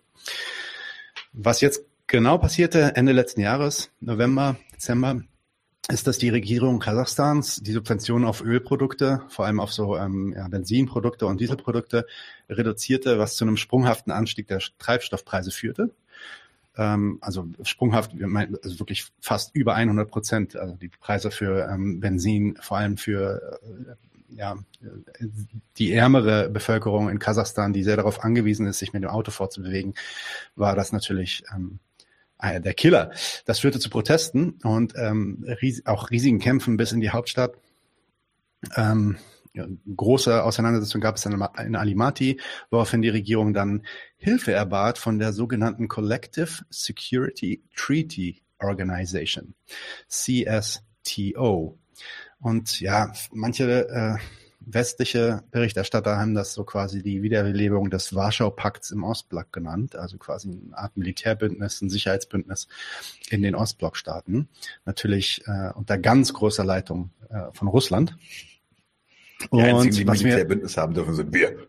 Genau, und was wir, was wir halt jetzt sehen, ist, dass es tatsächlich dann teilweise auch so funktionieren kann, weil durch die, ähm, durch die Anrufung an dieses äh, CSTO wurden dann Truppen tatsächlich aus anderen Ländern, auch aus Russland natürlich involviert, stabilisierten dann quasi die Lage in Alamati. Hunderte von Menschen wurden verhaftet, extrem viele Leute auch ähm, äh, Gewalt ausgesetzt natürlich. Und damit wurde das Land dann quasi wieder an Tokayev, dem Präsidenten, übergeben. Es gab dann zwischendurch, das habt ihr bestimmt auch gehört, es gab brutalste Kämpfe, es gab Internet-Shutdown, also teilweise waren dann wirklich über Tage hinweg war kein Internet mehr im Land und man konnte nicht keine Nachrichten mehr kriegen. Ähm, was wir hier also sehen, einfach nur um, um, um mal zu gucken, warum, warum reden wir da überhaupt drüber und inwiefern hängt das dann auch zusammen mit dem, was wir gleich vielleicht über die Ukraine hören, ist, dass Russland natürlich hier ähm, ankommt, um das autokratische Regime, das Oligarchenregime zu stabilisieren und natürlich auch seine eigenen politischen und ökonomischen Interessen zu schützen. Und in diesem Sinne handelt Russland eigentlich gar nicht anders als die Sowjetunion damals oder gar das Zarenreich vorher. Ähm, und natürlich gab es dann auch Gruppen, Protestgruppen, die dann, die Antiimperialisten springen dann sofort immer wieder auf und sagen, oh, das waren doch die Amerikaner, die diese Proteste angefeuert haben und die, äh, die Leute, die ähm, da demonstriert haben, die demonstrieren gar nicht aus eigenem Willen, die sind alle gekauft.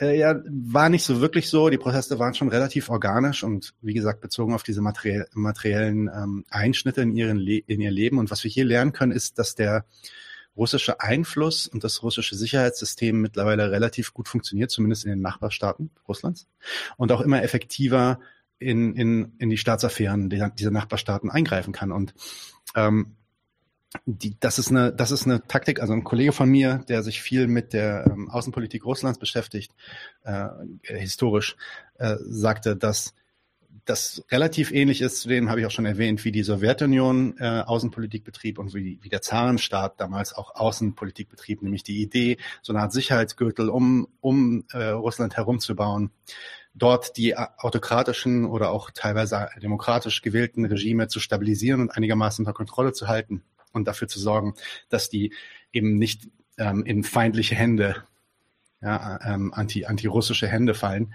ähm, auf dass man diesen Buffer hat gegen westliche Imperialaktivitäten. Äh, was man hier also, wie gesagt, was man hier also lernen kann, ist, dass es überhaupt nicht um irgendwie Eroberungen ging mit den Russen oder irgendwie um Landgrabs oder so oder um Besatzung. Es kamen jetzt auch keine langfristigen russischen Truppen rein, die das Land dann irgendwie besetzt hätten und die Macht übernommen hätten, sondern es ist ausschließlich um die Entwicklung einer russischen ähm, Sphäre der Sicherheit oder einer Sicherheitssphäre für Russland ähm, äh, geht. Und das ist auch etwas, was wir relativ ähnlich in, in der Ukraine beobachten können. Und damit übergebe ich einfach mal direkt an Anton, weil der hat auch ein bisschen recherchiert. Ja, ähm, die letzten Tage war die Ukraine-Krise äh, medial in aller Munde. Äh, schon seit gefühlt einer Ewigkeit wird Minsk II, also das 2015 unterschriebene Friedensabkommen zwischen der Ukraine und Russland, nicht eingehalten. Äh, da wird sich gegenseitig Vorwürfe gemacht nach dem Motto, ähm, ja, wenn jetzt im, im Donbass in der Ostukraine, äh, wenn jetzt da Wahlen unter ukrainischer Herrschaft äh, abgehalten werden würden, dann behaupten die äh, ja, russischen Rebellen oder Separatisten, äh, ja, dann würde das nicht demokratisch stattfinden. Und andersrum äh, behaupten, dass auch die äh, ukrainischen Kräfte, äh, dass das dann auch nicht demokratisch stattfinden kann, wenn es unter Russ russischer Separatistenbesatzung stattfindet, dementsprechend so ein, ein Patt. Und so kann der Vertrag, der eigentlich äh, ja äh, im, im Sinne eines Vielvölkerstaates von einer multikulturellen Ukraine Autonomiebestrebungen in Donbass vereinbart hatte, so kann das nicht umgesetzt werden. Und ja, es gibt auch natürlich gewisse Bevölkerungsschichten, die das befürworten, aber ähm, die haben halt jetzt Pech gehabt. Äh, grundsätzlich ist die wirtschaftliche Lage in der Ukraine ähm, ziemlich desaströs oder problematisch. Das äh, Wirtschaftswachstum stagniert seit Jahrzehnten und viele junge Leute migrieren deswegen in die EU, um zu studieren, um zu arbeiten.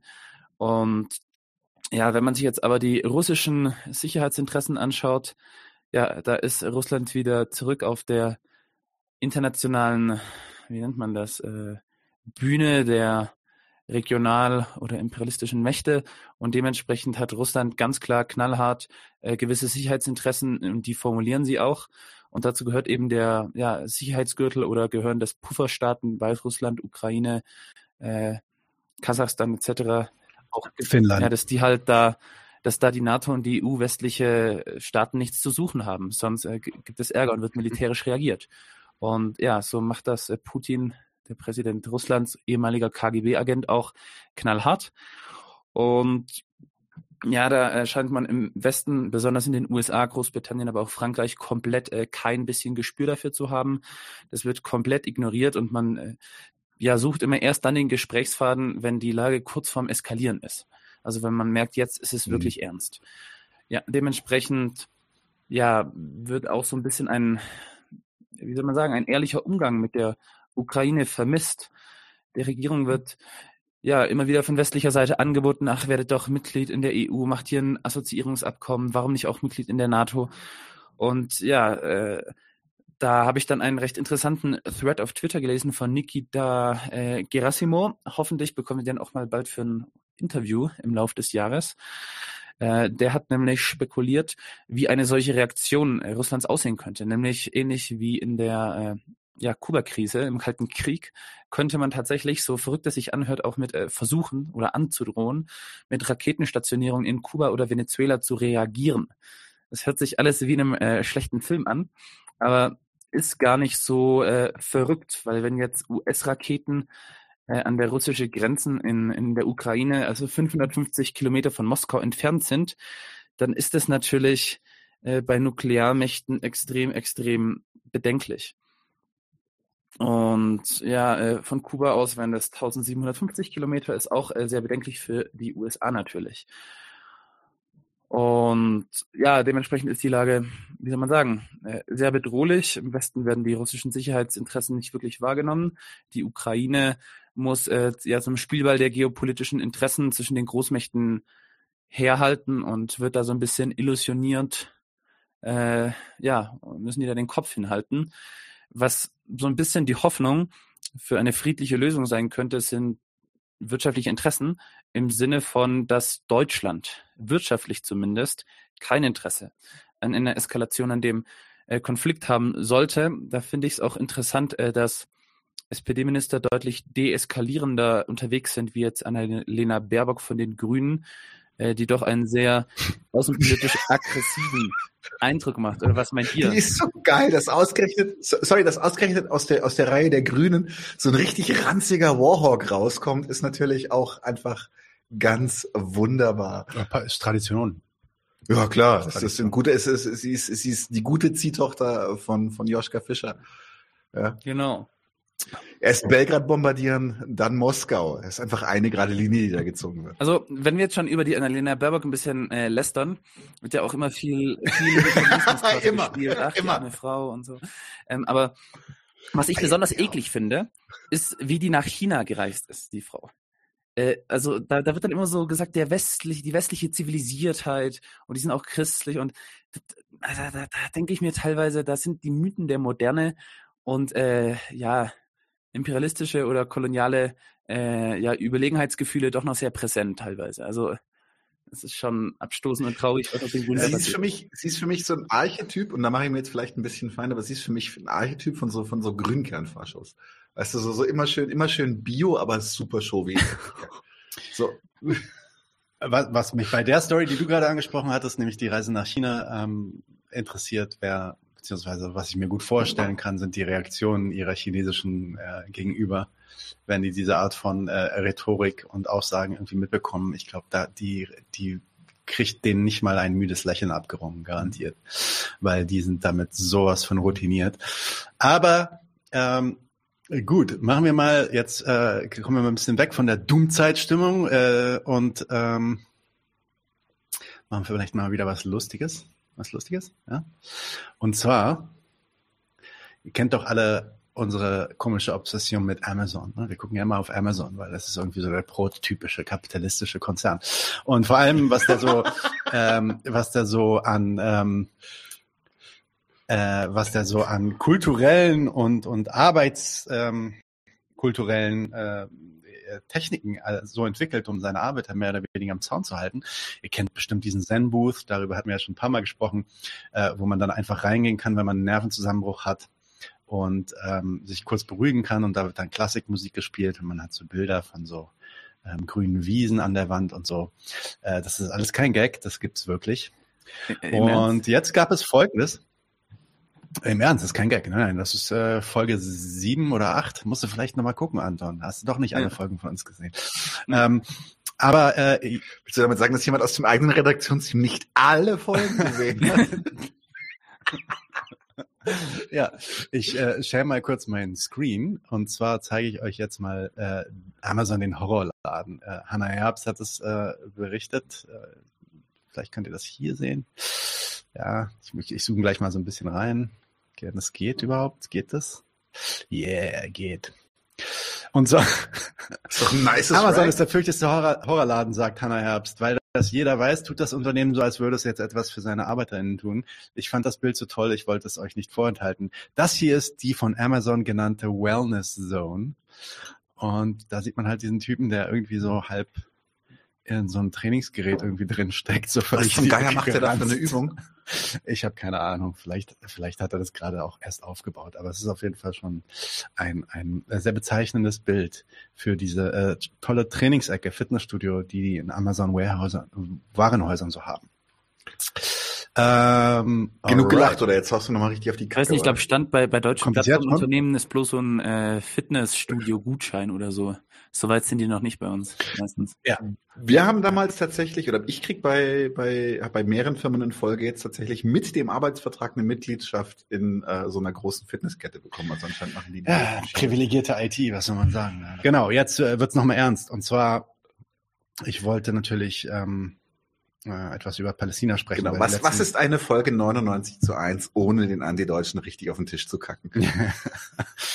ähm, und zwar hat einfach in den letzten vier, äh, fünf Wochen äh, haben sich die Ereignisse in Israel und Palästina äh, extrem überschlagen und deswegen macht es einfach mal Sinn, ganz kurz das zusammenzufassen und zu gucken, was jetzt alles passiert ist äh, in den letzten äh, vier, fünf Wochen. Ihr habt vielleicht auch einiges schon mitbekommen, vor allem wenn ihr so auf Twitter aktiv seid, da ist ja sogar durch die deutsche Linke dann mal einiges gegangen, ähm, was mich auch ein bisschen ähm, mitgestimmt hat. Aber das erste, was wir äh, uns angu angucken müssten, sind die ähm, ja quasi die äh, Vertreibung, ethnischen Säuberungen im, äh, im Naqab oder auch Negev genannt. Die äh, Negev-Wüste ist ja ähm, ja äh, oder der Negev-Bereich, es ist auch nicht alles eine Wüste, das ist eigentlich ein falscher Titel, ist äh, Wohngebiet von ähm, sehr, sehr vielen Beduinen. Und zwar ähm, ist das historisch gesehen das Land, äh, was so 300.000 ähm, Menschen, äh, indigene Menschen, Beduinen äh, haust. Und die leben relativ eng zusammengefärcht auf äh, 4.000, 400.000 Dunums heißt das. Dunums ist eine gute Frage, was Dunums auf sind. Vielleicht ist das vielleicht wirklich Hektar? Ah, ne, ein, ein Dunum sind 0,1 Hektar. Ja, also 400.000 Dunum wären 40.000 Hektar. Vier, äh, es leben also so ungefähr 400.000 Menschen, 300.000 Menschen auf so 40.000 Hektar. Ähm, und ähm, das ist ungefähr drei Prozent des Landes, das sie ursprünglich, also vor 48, vor der Staatsgründung Israels, vor der Nakba, sagen wir auch, bewohnten. Und ähm, in, innerhalb dieses Gebietes, der so ein bisschen behandelt wird wie so, ja, ich will, das, das, die Parallele ist vielleicht jetzt nicht so angebracht, aber ein bisschen behandelt wird wie so Reservate, also so Gegenden, die irgendwie einigermaßen informell sind. Da gibt's auch nicht so richtig ähm, Straßennamen und da gibt's auch nicht so richtig äh, ähm, äh, Hausnummern und all so ein Kram. Das sind alles relativ un, vom äh, israelischen Staat unanerkannte ähm, Städte, also min mindestens da 37 Städte gibt es oder Dörfer gibt es dort, die unerkannt sind. Die haben dann auch keinen, keine Wasserconnections, keine äh, elektrischen Anschlüsse, keine Infrastruktur, Straßen und so schwer. Und trotzdem und, und äh, trotzdem ist dieses Land dort sehr be begehrt und die Israelis wollen auf diesem Land natürlich bauen. Und diese äh, Community, die dort lebt, weigert sich natürlich dort auszuziehen, beziehungsweise einfach dieses Land zu verlassen. Ähm, das Ganze wird dann ähm, natürlich mit Gewalt durchgesetzt. Und in den letzten Monaten war es so, dass viele arabische ähm, Dörfer quasi äh, gegen äh, ähm, Landgrabs, äh, wie sagt man Landgrabs auf Deutsch? Äh, Landvereinnahmungen. Ja, Landvereinnahmungen Landraub. quasi äh, kämpften. Der Landraub, genau. Der Jewish National Fund, das ist so ein ähm, ähm, Fund, der dafür verantwortlich ist, quasi Länder zu kaufen und auch bereitzustellen für, für israelische Siedler dann quasi, ähm, greift dann quasi in diese Dörfer ein und ähm, kommt dann teilweise auch mit Bulldozern und natürlich alles ähm, äh, mit der israelischen Armee ähm, äh, unterstützt und ähm, äh, macht dann da Häuser platt, vertreibt Leute, um dann diese Länder in Empfang zu nehmen und dort ähm, dann halt andere Dinge drauf zu bauen oder andere Dinge drauf zu tun. Ähm, das Interessante hierbei ist, weil es ja immer diese Narrative gibt, dass, oh ja, Israel ist ja, ist ja kein Apartheidsstaat, weil alles, was, alles Schlimmes, was Israel macht, passiert ja in Gaza und in der Westbank. So, das ist so einer dieser ähm, Talking Points. Ähm, all diese 300.000 Beduinen, die im Negev leben, sind israelische Staatsbürger. Das heißt, all diese israelischen Staatsbürger werden hier technisch von ihrer, von ihren äh, Grundgesetzen quasi ähm, äh, beraubt. Ja? Das Interessante dabei ist auch, dass es sogar, und wenn man, wenn man sagt, no, kein Apartheidstaat und alle werden gleich behandelt, demokratischer Staat und so weiter, es gibt eine gesonderte, das muss man sich auf der Zunge zergehen lassen, es gibt eine gesonderte Militärpolizei, die nur mit der beduinischen Bevölkerung in der Negev-Wüste sich befasst. Die haben eine eigene Polizei, Militärpolizei, die sich um die, ähm, um die Angelegenheiten in Negev befasst. Ja? Ähm, insgesamt sind gegenwärtig so 28.000 Menschen von diesen ähm, äh, Vertreibung bedroht und da gab es in den letzten Wochen ziemlich viele Kämpfe. Äh, natürlich gibt es auch einige äh, israelische Organisationen, äh, die mitmachen an diesen Kämpfen. Ähm, es gibt ein tolles Video äh, von Alena Jaberin. Ich, ich share mal kurz den Screen. Das ist eine deutsche Journalistin, die in Israel und Palästina unterwegs ist. Ich spiele jetzt nicht dieses Video ab, aber ich zeige euch einfach mal kurz den Namen, weil das könnt ihr auf das könnt ihr dann auf Twitter, äh, nee, sorry, das ist Instagram, auf Instagram finden. Alena Javerin und sie macht extrem gute Reportagen ähm, vor Ort und spricht mit Leuten vor Ort. Und sie hat diesen äh, Rafat Abu Aish äh, interviewt, auch ein Beduin-Aktivist, äh, also ein beduinischer Aktivist aus der Negev-Wüste und äh, stellt ihnen so einige Fragen, die das Ganze relativ ja, ähm, leicht und äh, zugänglich erklären. Ähm, schaut euch das auf jeden Fall mal an und folgt auf jeden Fall Alena, weil sie ist echt fantastisch. Ja? Ähm, so, das ist die erste Sache, die in, ähm, die in Palästina passiert ist. Die zweite Sache, die wir sehen, ist natürlich die ethnische Säuberung in Sheikh Jarrah. Ja, das, davon habt ihr bestimmt auch gehört. Da haben wir da schon ähm, was gemacht. Dafür haben, dazu haben wir auch was gemacht. Wir haben äh, sowohl zu Sheikh Jarrah was gemacht als auch zu Silwan. Ähm, die äh, ja, Bereiche in Ostjerusalem, die von der israelischen Regierung jetzt Stück für Stück äh, vereinnahmt werden und wo Familien äh, gegenwärtig äh, Dutzende Familien irgendwie bedroht werden, davon ähm, vert vertrieben zu werden aus ihren Häusern. Und dort war es so interessanterweise, dass äh, es gibt diese eine Familie, die aus ihrem Haus entfernt werden soll, um Platz zu machen. Und jetzt kommt die Zynik. Die Argumentation ist, diese Familie muss Platz machen, weil dieses Haus ist ein informelles Haus. Da gibt es übrigens viel Forschung. Ihr könnt ähm, mal zum Beispiel E.L. Weizmann lesen, darüber, wie diese Informalität, also dass legal nicht anerkannte Häuser quasi einfach verfüg verfügt werden dürfen von der israelischen Regierung, obwohl die da teilweise natürlich schon viel länger stehen als der israelische Staat, ähm, wie das politisch genutzt wird, um den Siedlerkolonialismus voranzubringen. Dazu gibt es viel Forschung und das ist genau das, was hier auch passiert. Dieses Haus gibt, steht dann natürlich schon ewig und Sheikh Jarrah ist auch ein ähm, sehr alter Bezirk und die, die Familie, die da drin wohnt, ähm, ich versuche gerade den Namen zu finden von der Familie, Salhiya-Familie. Die soll äh, dieses, es sind insgesamt sieben Leute, glaube ich, und die soll dieses Haus räumen. Ähm, was dann passiert ist, die äh, Bulldozer und die Militärpolizei kommt an und dann sind Aktivisten und Journalisten dort, die quasi den Zugang, tagsüber den Zugang zu diesem Gebäude versperren, sodass äh, die äh, das Bulldozern von dem Gebäude nicht stattfinden kann. Was dann im Anschluss in der Nacht darauf passiert ist, um drei Uhr, vier Uhr nachts, wo alle Journalisten und Aktivisten schlafen, weil sie glauben, es passiert nichts mehr, kommen eben jene Bulldozer und äh, Militärpolizei, regeln den gesamten Ort ab. Es gibt dann Geschichten davon, dass irgendwie Leute ähm, äh, aus, in, äh, innerhalb des Hauses schrien, ja, aber man konnte nicht wirklich sehen, was da passierte, weil man äh, durch Absperrung irgendwie abgehalten wurde. Da gibt es verschiedenste Aktivisten. Ich werde euch einiges an Links posten in diese Beschreibung. Verschiedene Aktivisten, die dann wirklich Zeit, äh, Zeugenberichte äh, liefern und auch Fotos zeigen. Und was passiert ist natürlich, die äh, Familie wird aus ihrem Haus äh, vertrieben und dann wird das Haus äh, zerstört. Und Lass mich mal ganz kurz gucken. Ja, ein Bild kann ich euch vielleicht zeigen hier. Das ist natürlich dann nur interessant für die Leute, die das jetzt auch sehen. Und ja, das ist dann das, was davon übrig bleibt, nämlich Trümmer. Das ist, als die ähm, Familie Salher zurückkommt am Morgen, sehen die ihr Haus dann quasi zertrümmert. Ähm, ich habe noch was anderes die Sahia-Familie und Freunde von denen haben dann teilweise dann auch natürlich protestiert und haben auch während der ähm, Aktion und während den äh, Auseinandersetzungen dann dieses Video hier gepostet.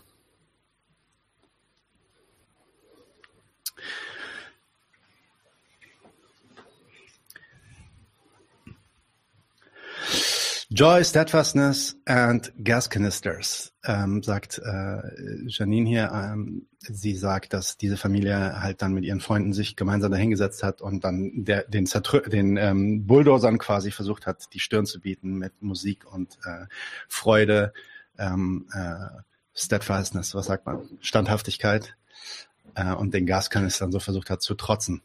Ähm, ich muss auch sagen, also wenn man dieses, dieses Video von diesen unglaublich militanten und gewalttätigen Menschen sieht, ich denke da auch sofort, also da muss schon mehr Cover her. Also. Ja, das ist, das ist, das hört sich an wie ein gutes Argument, aber das Argument ist gleichzeitig auch problematisch, weil das natürlich davon ausgeht, dass wenn diese Leute jetzt militant und äh, gewalttätig wäre es schlecht, ja, ich dass weiß, es dadurch dann natürlich. gerechtfertigt wäre, sie aus ihren Häusern zu vertreiben. Aber Insofern kann ich, kann ich, kann dann ich einen leicht angesoffenen Joke machen? Und Sofort kommt die Kritik. äh, Also Kritik der Kritik der Gott. Kritik der Kritik. warum, warum ist es. Bist du eigentlich nicht Ähm, beim Gegenstand?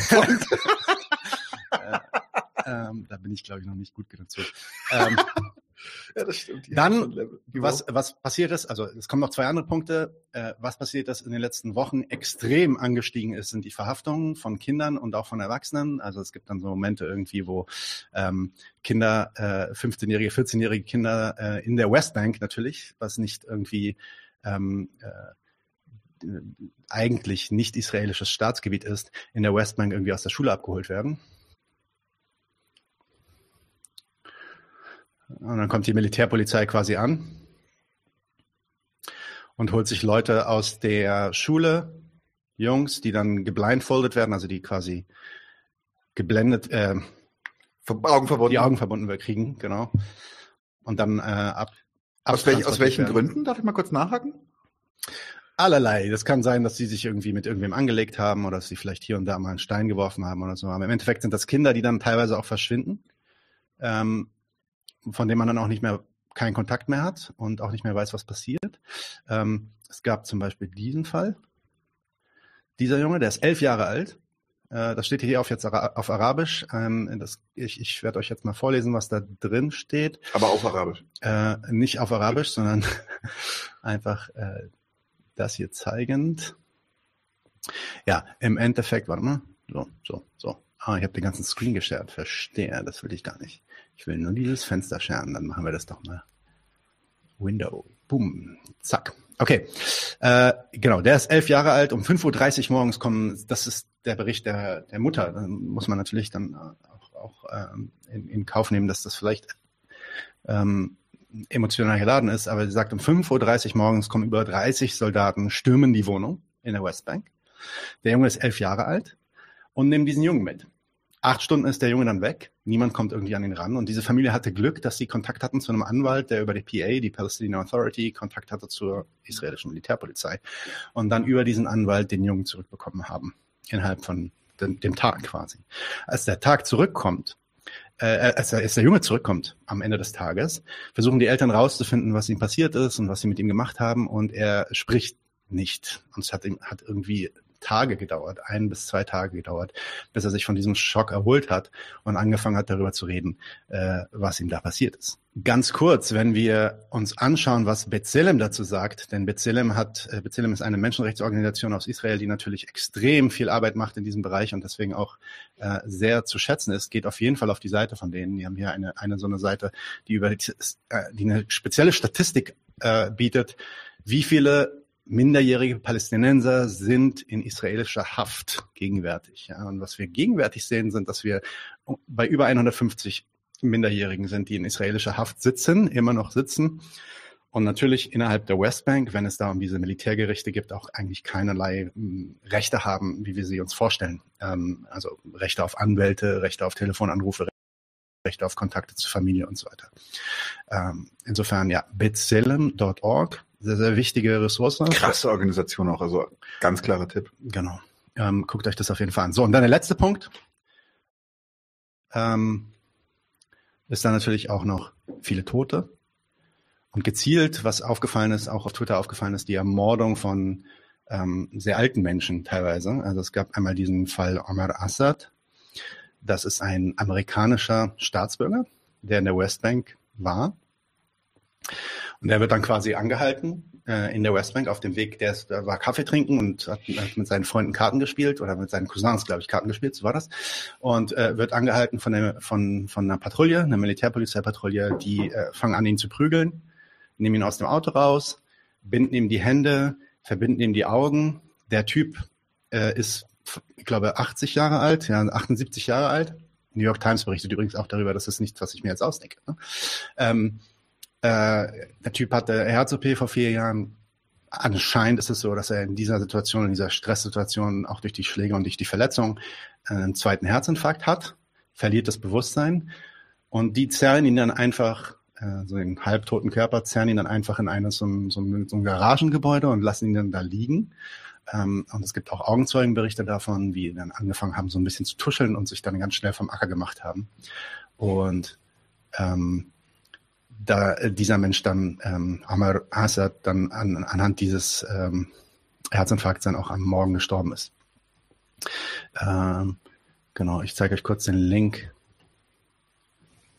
von dem New York Times Bericht. Und natürlich gibt's dann, gab es dann relativ schnell, weil das ist ein amerikanischer Staatsbürger, gab es dann relativ schnell Untersuchungen äh, dazu, was ist da passiert und äh, gab quasi eine Kommission, die sich damit beschäftigt hat und hat dann natürlich auf, auf Seiten der Militärpolizei keinerlei Fehler entdeckt und damit ist die Sache dann auch erledigt. Die zweite Sache, ähm, die man vielleicht erwähnen kann, äh, ein, ein großer Fall, äh, der in Palästina ziemlich viel Aufruhr äh, erlebt hat, ähm, ist, ich suche das Bild, einen Moment, Hajj Suleiman el-Hatalin, dieser alte Mann hier, äh, fast äh, so an die 80, der ist, äh, liegt, lag quasi vor einer Woche, äh, schon zwei Wochen auf der Intensivstation, weil genau in dieser Situation dann die Soldaten ihn dann auch ohne Ende verprügelt haben. Das war eine Demonstration ähm, eben in dieser ähm, im Westjordanland gegen äh, Siedler, gegen Siedler, die dann quasi äh, Land abgraben wollen und äh, wurde dann übelst verprügelt und übelst zugerichtet, lag dann zwei Wochen auf der Intensivstation und ist dann auf der Intensivstation gestorben. Wie ist es eigentlich, Nadine? Auch Gibt es das. auch Statistiken zum Thema Folter? Weil also so viele Leute, wie die umbringen, wie die einsperren, es. das ist ja keine Überraschung, wenn das dann auch passiert. Ja, ja, ja, ja.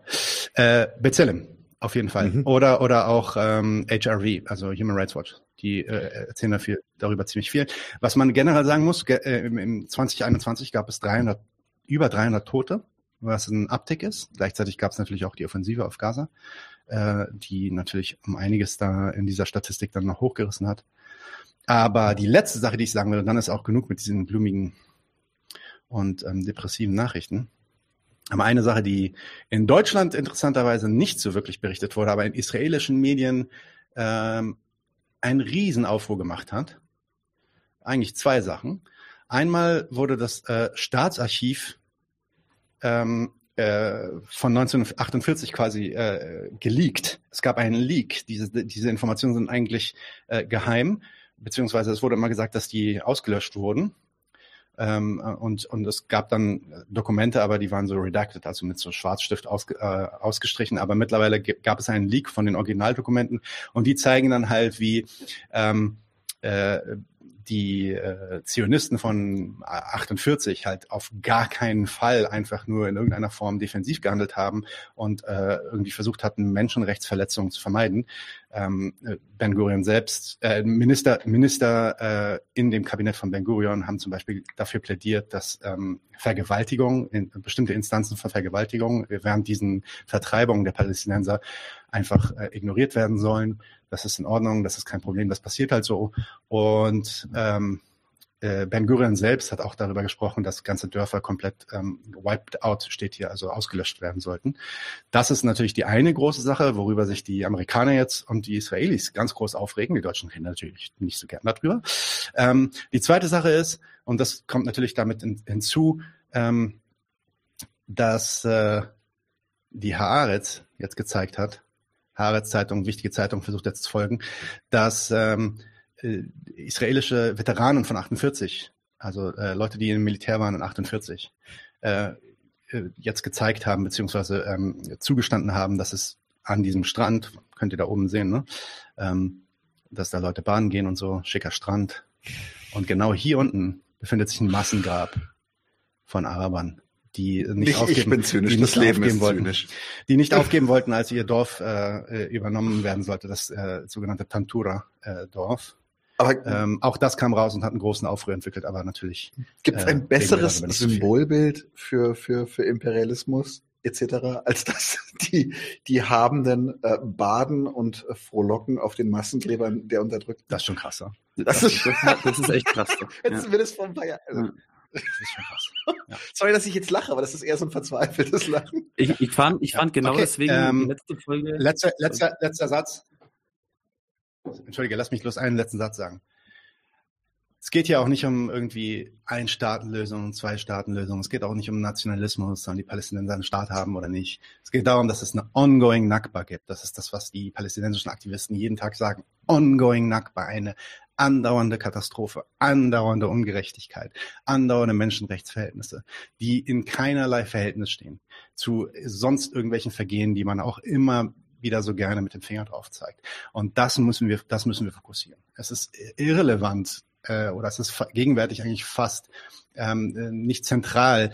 Muss das jetzt ein palästinensischer Staat sein? Es geht auch nicht darum, irgendwie da, darum, darüber zu argumentieren, dass es, äh, dass die Palästinenser ein Recht haben auf ihren eigenen Staat und so weiter, sondern es geht darum, dass wir hier die blatanteste und offenste Verletzung von Menschenrechten gegenwärtig, also fa- ich würde fast sagen auf der Welt, vielleicht drei oder vier Cases, die damit so in einer Liga spielen, was da passiert in Palästina und Israel gegenwärtig. Und da müssen wir einfach Position beziehen. Ja, und was hindert uns daran oder was hindert uns äh, Kartoffeln, uns Deutsche mit Täterhintergrund daran? Äh, ich glaube, das wurde ganz toll erklärt Menschen in der Folge, äh, die Daniel gemacht hat, Erinnerungskultur, die deutsche Psyche auf der Couch, oder? Habe ich mir sehr gerne angeschaut und hat mir sehr gefallen. Genau. Das Cool, freut mich. Ich muss auch ganz ehrlich sagen, immer wieder ein ganz, ganz, ganz, ganz, ganz großes Herz und nothing but love für Iris. Die macht mich wirklich manchmal fassungslos. Okay. Und was für eine äh, Präzision. Naja, gut. Ähm, wir gehen zurück nach Deutschland in äh, das äh, Zentrum der Depression gerade. Nein, Spaß beiseite. Aber es gibt ganz, ganz schlechte Nachrichten, beziehungsweise ganz, ganz schlechte Nachrichten, das ist ein bisschen übertrieben, aber es gibt einfach Scheißnachrichten und die werden halt mehr. Ähm, Tatsächlich wollte ich eigentlich nur über Lina E noch ein bisschen quatschen, weil da inzwischen äh, es auch so ist, dass die, dass die Anwälte sagen, dass die Indizienbeweise, die sie haben, einfach überhaupt nicht rechtfertigen, was die für einen Aufriss machen. Vielleicht soll ich noch ähm, erinnern könnt. Lina E. ist im Rahmen dieses Gummiparagraphen 129 Bildung einer kriminellen Vereinigung eingesackt worden, schon vor über einem Jahr. Und ihr wird vorgeworfen, mit äh, äh, organisierten Banden Jagd auf Nazis gemacht zu haben. Ich weiß bis heute nicht, was der Vorwurf dahinter ist, aber naja, der deutsche Rechtsstaat. Anyway, ähm, tatsächlich äh, kann das aber so eigentlich kaum nachgewiesen werden und es wird auch inzwischen selbst den liberaleren Medien langsam unheimlich, mit welchem Druck sie versuchen, ihr diesen, diesen terroristischen Hintergrund äh, ans Bein zu flicken, der den Paragraph 129 rechtfertigen würde. Und dann denkt man sich, ja, ist schon scheiße. Und dann gibt's letzte, nee, gestern, gestern Morgen, ja, gestern Morgen gibt's eine Großrazzia in Leipzig, äh, vier Privatwohnungen und äh, anliegende Räumlichkeiten durchsucht worden auf der Suche nach flüchtigen, allerschlimmsten Terroristen. Ähm, wann war die Schießerei in Heidelberg mit einem Typen, der offensichtlich bei dem Partei Dritter Weg war? Sonntag? Sonntag, genau, aber erstmal den Linken auf die Fresse packen. Ähm, da kann ich nur sagen, es wird nicht schöner werden. Ich bin nach wie vor der festen Überzeugung, heed my words, dass die Repression zunehmen wird, je mehr auch zum Beispiel sich die linke Szene vielleicht wieder formieren und aktiver als radikale Linke in Erscheinung treten wird. Das wird kein Spaß werden. Ähm, und wie sehr das kein Spaß werden wird, um noch kurz abzuschließen, wir packen all die Links dazu, um die das belegen, dann auch gerne in den in das YouTube-Video ist, ist, dass die Bundespolizei hat fünf, musst du jetzt kurz das Bild zeigen, ich habe den Link da und nee, habe ich nicht, ich habe das nur hier.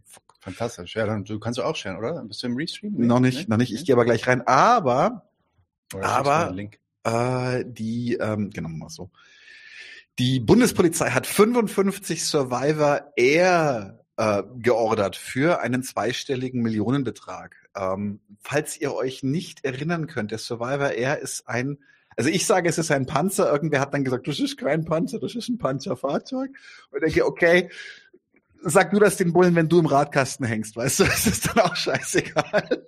Aber tatsächlich, äh, und das Schöne an diesem, an diesem Survivor Air ist, vielleicht kann sich jeder noch äh, an diese schöne Stickerei auf dem Sitz erinnern, die er eigentlich von Werk hatte. Entweder sind die bei der Firma echt krasse Motorhead-Fans oder das andere. Ich fürchte das andere. Und äh, das gab ja auch einen kleinen Skandal und diese Stickerei wurde hinterher wieder entfernt. Aber wie gesagt, von diesem skandalträchtigen Biest haben wir jetzt 55 neue bei der Bundespolizei. Und da stellt sich natürlich auch immer wieder die Frage, wir leben rein statistisch in einer Welt, in der es immer sicherer ist, äh, auch Polizist zu sein, nicht nur Bürger, sondern auch Polizist. Trotzdem schreitet die Militarisierung der Polizei in einem Rekordtempo voran. Und irgendwie komme ich mir manchmal ein bisschen bekloppt vor, weil warum regen eigentlich nur wir uns darüber auf? Apropos Polizei, einfach nur eine kurze äh, News. Ihr habt es bestimmt schon gehört, aber falls ihr es noch nicht gemacht habt und ihr habt noch die Luca-App auf eurem Telefon, äh, deinstalliert bitte sofort die Luca-App. Und äh, wir gehen da jetzt auch nicht weiter drauf ein, aber äh, ihr könnt das ja googeln. Äh, da hat irgendwie dann irgendwie, wer war das? Halle? Nee, Heidelberg? Wer? Wo, war, wo wurden da Daten freigegeben an die Polizei? Ich weiß Über es nicht mehr, wo, aber jedenfalls hat, hat, hat ja, Über 100 Mal. Okay. Genau. Insofern ja, deinstalliert bitte einfach Luca. Ja. Äh, Anton, äh, du erzählst was zu äh, der Flut letztes Jahr. Oh ja. Ja, äh, ich erinnere mich noch sehr gut dran. Ich war damals in Köln im Studentenwohnheim und äh, plötzlich war das Wohnheim halb leer, weil in der Umgebung, äh, ja, Erstadt zum Beispiel, äh, da sind plötzlich die Häuser, die Familienhäuser von den Mitstudierenden abgesoffen und jetzt hat die Staatsanwaltschaft Köln den Verdacht, dass da sich die Firma, also der Tagebau, nicht an die geltenden Vorschriften gehalten hätte. Und das, ja, so hätte der Tagebaubetreiber ja möglicherweise mangels Hochwasserschutz das Abrutschen des Ortes Erfstadt-Blessens verursacht haben.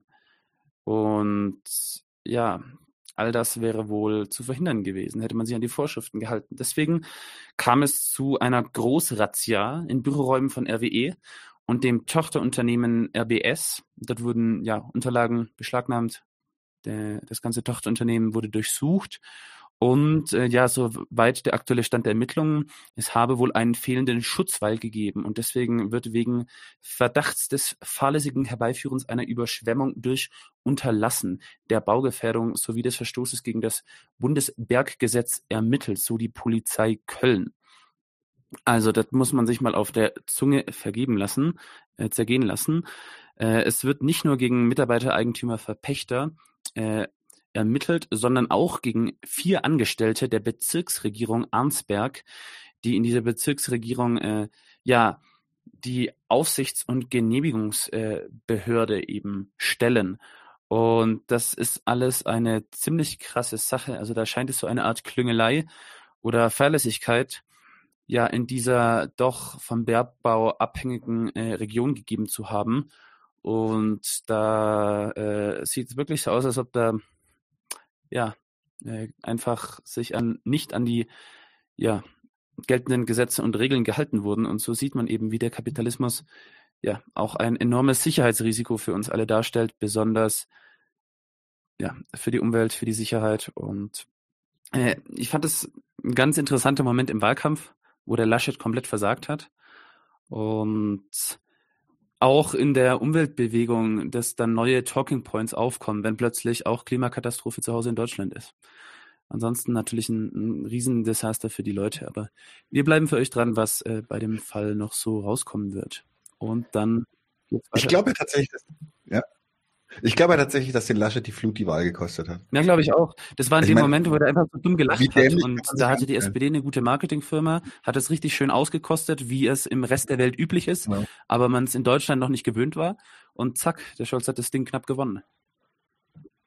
Dann haben wir jetzt statt einem neoliberalen Arsch den anderen neoliberalen Arsch. Apropos neoliberaler Arsch, was äh, du wolltest was zu Reichtum werden. Ja, ganz Reichtum großartig, ganz großartig. Es ist, es ist die Welt ist schön und es wird allen besser gehen. Das wollte ich eigentlich nochmal gesagt haben. Nein. Wissen wir doch. äh, tatsächlich ähm, hat äh, Oxfam hat äh, das relativ äh, hart äh, in der Werbetrommel gehabt. Sorry. Und zwar ähm, sagt sie, dass sich das Vermögen der zehn reichsten Menschen verdoppelt hat während der Pandemie. Das Vermögen der zehn Reichsten sei von 700 Milliarden Dollar. Und ich muss hier einfach mal ganz hart anmerken, dass das eine Zahl ist, die ich mir in Geldbeträgen nicht mehr vorstellen kann. Schon bei Millionen werde ich so langsam Fuchs mir so, was ist das? Wie viel ist das? 700 Milliarden ist so Schluss. Also wenn, ja, und ähm, ist auf 1,5 Billionen Dollar angewachsen. Jetzt müssen Nein, wir mit Bil Billionen? Billionen. Nicht Billions, sondern Billionen? Billionen, deutsche Billionen, nicht Also amerikanische Trillions. Billions. Trillions. Das, ähm, und das entspricht äh, einem stärkeren Zuwachs als den gesamten 14 Jahren davor zusammen. Das ist schon, das ist also allein die Zahlen finde ich an sich schon äh, Agitation genug, so dass mir eine kleine Guillotine irgendwo im Garten wächst. Ähm, eine gute Guillotine mag ich gar nicht so gerne. Ich bin eher so ein Straßenlaternen-Fan. Ähm, aber tatsächlich, was ich so krass finde, da habe ich einen Artikel gelesen, wo Oxfam kritisiert wird dafür, dass sie diese Zahlen so in dieser Art und Weise veröffentlicht haben, der original damit abschließt, dass Oxfam nichts Falsches berichtet hat, aber das sei doch sehr tendenziös, wo ich mir denke, Leute, Alter, wo ist das denn nicht objektiv einfach wirklich hart? Wo ist das nicht erschütternd obszön? Dass das ein, ein, ein, ein, ein Planet, eine, eine gesamte, eine gesamte, eine gesamte, also ein, die Menschen eines gesamten Planetes leiden unter einer Pandemie und so ein paar, so ein paar Arschlöcher kassieren und kassieren noch mehr als jemals zuvor. Sorry, wenn das keine objektive Ungerechtigkeit ist, wenn ich dafür irgendwelche ideologischen Frames brauche, um zu sagen, Leute, das, das kann so nicht, das kann so nicht sein. Ah, Du, du bringst schon wieder in Stellung, dass das keine materialistische Kritik war. Wetten? Nein. Ich sag kein Wort. Ja. Okay. Nach dem dritten Bier ist Idealismus okay. Ähm, was haben wir denn als nächstes? Äh, Anton, hast du uns noch was zu Haiti zu erzählen? Äh, ja, noch. Da gab es doch einen coolen Artikel von dem Intercept. Der, äh, wir haben ja, wir haben ja auch schon mal was zu Haiti gemacht, da warst du ja auch dabei. Und da haben wir ein bisschen darüber geredet, dass es wohl so aussieht, als ob die USA da wohl doch nicht ihre Finger drin hätten. Das scheint sich jetzt ein bisschen zu relativieren, ne? nach diesem äh, neuesten Artikel vom Intercept. Ja, also ihr erinnert euch noch sicher, wie äh, herauskam, dass kolumbianische Söldner, die angestellt waren von einer Söldnerfirma in Florida, USA und teilweise sogar Training dort erhalten hatten, äh, dass die den haitianischen Präsidenten Moises ermordet hatten in einem Killerkommando, weil es da so zwei verschiedene oligarchische Fraktionen gab, die miteinander konkurriert haben und die eine nicht mehr US-konform genug war. So. Und ja, laut diesem Intercept-Artikel gibt es einen ja gravierenden Verdacht, nämlich was hat der Mordverdächtigte äh, Joseph Badio, ein ehemaliges hohes Tier aus der haitianischen Justiz, also Justiz in Lateinamerika mit dem Staatsapparat, mit organisiertem Verbrechen ist ja häufig sehr verwoben. So. Was hat dieser äh, Joseph Badio mit Ariel äh, Herz und der ehemaligen US-Botschafterin Pamela White zu tun? So, also in Haiti sind die äh, Social Media ein bisschen voll. Man weiß nicht, ob es Verschwörungstheorie ist oder echt. Äh, ob Pamela White auch da direkt was mit zu tun hat oder indirekt, aber die Frau hatte schon mehrfach Formulierungen äh, verwendet öffentlich, die sehr, sehr feindlich waren gegen den ermordeten Präsidenten Moses. Und die hat so unter anderem auch schon mal gesagt, sie würde ihn gerne like put aside, also kaltstellen, zur Seite äh, schieben, wie auch immer. Und das hat doch zu erheblichen äh, Spekulationen geführt. Äh, interessanterweise äh, hat dann kurz nach der Ermordung ein von eben dieser Pamela White unterstützter haitianischer Politiker, der Ariel Henry, hat versucht, die Macht an sich zu reißen, die Geschicke des Landes zu leiten. Und es gab dann die Ermittlungen der haitianischen Staatsanwaltschaft. Und ja, der hauptverdächtige Leiter dieser eben Operation, der beschuldigt wird, dieser Joseph Barrio, der hat kurz nach der Ermordung rein zufälligerweise eben laut der haitianischen Ermittlungskommission und Staatsanwaltschaft eben mit ja, Ariel Henry äh, telefoniert. Der wurde dann sozusagen zum Übergangspräsidenten, zum neuen Machthaber und ja, der hat dann gesagt, der Bericht soll zurückgenommen werden und die Person, die den Bericht geschrieben hat, soll gefeuert werden. Und der Chef von dem in der Staatsanwaltschaft wollte die Person nicht feuern, also hat der Präsident sie einfach beide gefeuert. So. Das ist so der, das ist eigentlich der klassische Stil so in, in, in Lateinamerika und dritte Weltländern, wo Institutionen, so Bananenrepubliken, also ist jetzt nicht abwertend gemeint, aber wo es, wo es halt so läuft, da, da wird es halt so gemacht. Und da gab es dann Massenproteste dagegen. Ähm, und ja, also nochmal zu, zur Rolle von dieser ehemaligen US-Botschafterin Pamela White. die hat ja irgendwie gemeint, sie muss sich jetzt groß in Medien einmischen, internationale Medien und so Interviews geben und hat dann gesagt, ihre eigene Meinung dazu sei, dass Neuwahlen in Haiti ähm, keine gute Idee seien, einfach weil da hat sie, sucht sie diese Ausreden, ach, die Militärs, ach, das ist doch keine echten gerechten Neuwahlen. Und sie fordert stattdessen kreatives Denken. Also der Präsident wurde ermordet und statt Neuwahlen sagt Design Thinking Workshop Denken. erstmal. How to get a new president. um, um die Krise in Haiti zu, zu lösen, braucht es kreatives Denken. Und ich glaube noch ein paar US-Soldaten oder was. Also das ist so, Die moderieren das. Design Creative Thinking. Workshop. Sorry. Oh Gott. Also die, die ganze Ah, ich, ich, ich weiß denkst, nicht, ob die Frau da, da selber involviert ist, aber sie scheint schon so da mit dem Ergebnis zufrieden zu sein zumindest. Weil der Typ ist jetzt, was, he was put aside, so, endlich. Ja, Put aside. Ja. Ne? In den, in den, in die Kiste. Aside. Ja, ich ich habe es in der Übersetzung nicht, nicht ganz so krass verstanden, aber jetzt verstehe ich es erst richtig, was put aside wohl meint. Ja. Ja, dieses. Unschädlich machen. Es ist, es ist wie das, es ist wie das, wie das, wie das Deutsche. Die Deutschen haben ja auch gesagt, dass äh, bestimmte Menschen äh, damals, äh, dass die, ähm, was war es? Was haben sie, sie Sonderbehandlung bekommen? Mm, also es gibt ganz, ganz, ganz, ganz, oder evakuiert werden. Es gibt ganz, ganz viele tolle Wörter dafür, wenn man Menschen ihres Lebens abspenstig machen will. ja, äh, es ist was. Ähm, Mm. so, was haben wir denn noch? Wir haben noch was. Wir haben noch, ich, wir haben noch ein bisschen was zum Lachen. Mach mal. Wir haben, und zwar hat es Anton geschickt, und ich bin dir sehr dankbar dafür. Das ist das, was passiert, wenn eine Politikerin von ihrem Legal-Team ein Briefing bekommt und die ihr sagen, und du weichst nicht eine Silbe davon ab. Und die aber die Frauen der Talkshow immer wieder Fragen dazu stellt. Ähm, wir haben, also es geht um, um Ist der, Link, ist der Link im Dokument? Der Link ist im Dokument. Es geht um den Skandal äh, mit den ausgezahlten Corona-Boni für den Vorstand der Grünen und die Art und Weise, wie Ricarda Lang dazu interviewt wird in einer deutschen Talkshow, die mir jetzt tatsächlich namentlich nicht so bekannt war. Wo finde ich denn das? Ich, ich sehe es gerade. Also vielleicht zu, zu dieser Ricarda Lang, die ist eigentlich bei den Grünen echt das kleinere Übel. Die ist jetzt nicht Realo-Flügel, sondern schon versucht, schon noch so ökonomische Themen zu machen, ist jetzt nicht neoliberal drauf, wie viele äh, Sozial- oder Wirtschaftspolitiker der Grünen. Die ist eigentlich äh, echt das kleine Übel Ja. in der Partei.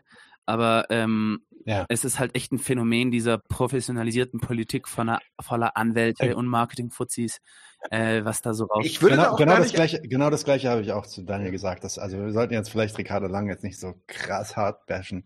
Also sie ist immer noch, sie ist immer noch eine Grüne. Insofern, Doch, genau, eben deswegen können wir so lange sprechen, bis uns langweilig wird. Aber tatsächlich bin ich ganz bei euch, dass es nicht darum geht, dass wir jetzt ad hominem gehen, dass wir sagen, Ricarda Lang ist so schlimm, Nein. sondern es geht wirklich darum, einfach dieses Phänomen, wenn eine, wenn eine parteipolitische Sprecherin einfach eine Anweisung bekommt, sich zu einem bestimmten Sachverhalt zu verhalten und sie zieht das und einfach darf, die darf halt nichts anderes Genau, sagen. und sie außer- zieht außer das bis zur letzten Konsequenz durch und das ist einfach Und und das witzig, ist wirklich, das ist wirklich, wer das Original kennt, also Loriot als, als Karl-Heinz Stiegler, das ist wirklich, äh, Ja, phänomenal. man hätte das Video eigentlich in Schwarz-Weiß machen müssen. Nach so einer, nach so einer man, Okay, okay. Let's do it, let's do it. aber genug, genug geteasert. Let's do it. Die Staatsanwaltschaft ermittelt wegen des Anfangsverdachts der Untreue gegen den Bundesvorstand der Grünen zurzeit äh, und damit auch gegen Sie. Es geht um die Zahlung von Corona-Boni im Jahr 2020, die nicht nur an die Mitarbeiter der Bundesgeschäftsstelle gezahlt worden sind, sondern eben auch an den Vorstand. Warum haben Sie das so gemacht?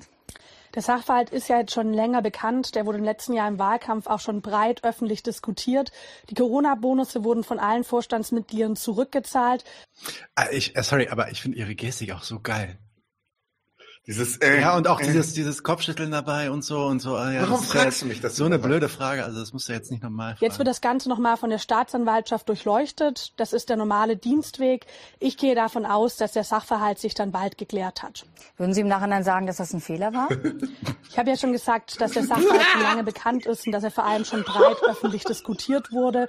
Jetzt wird die Staatsanwaltschaft Die Nadel hängt auf der kooperieren natürlich alle Bundesvorstandsmitglieder und die Bundesgeschäftsstelle.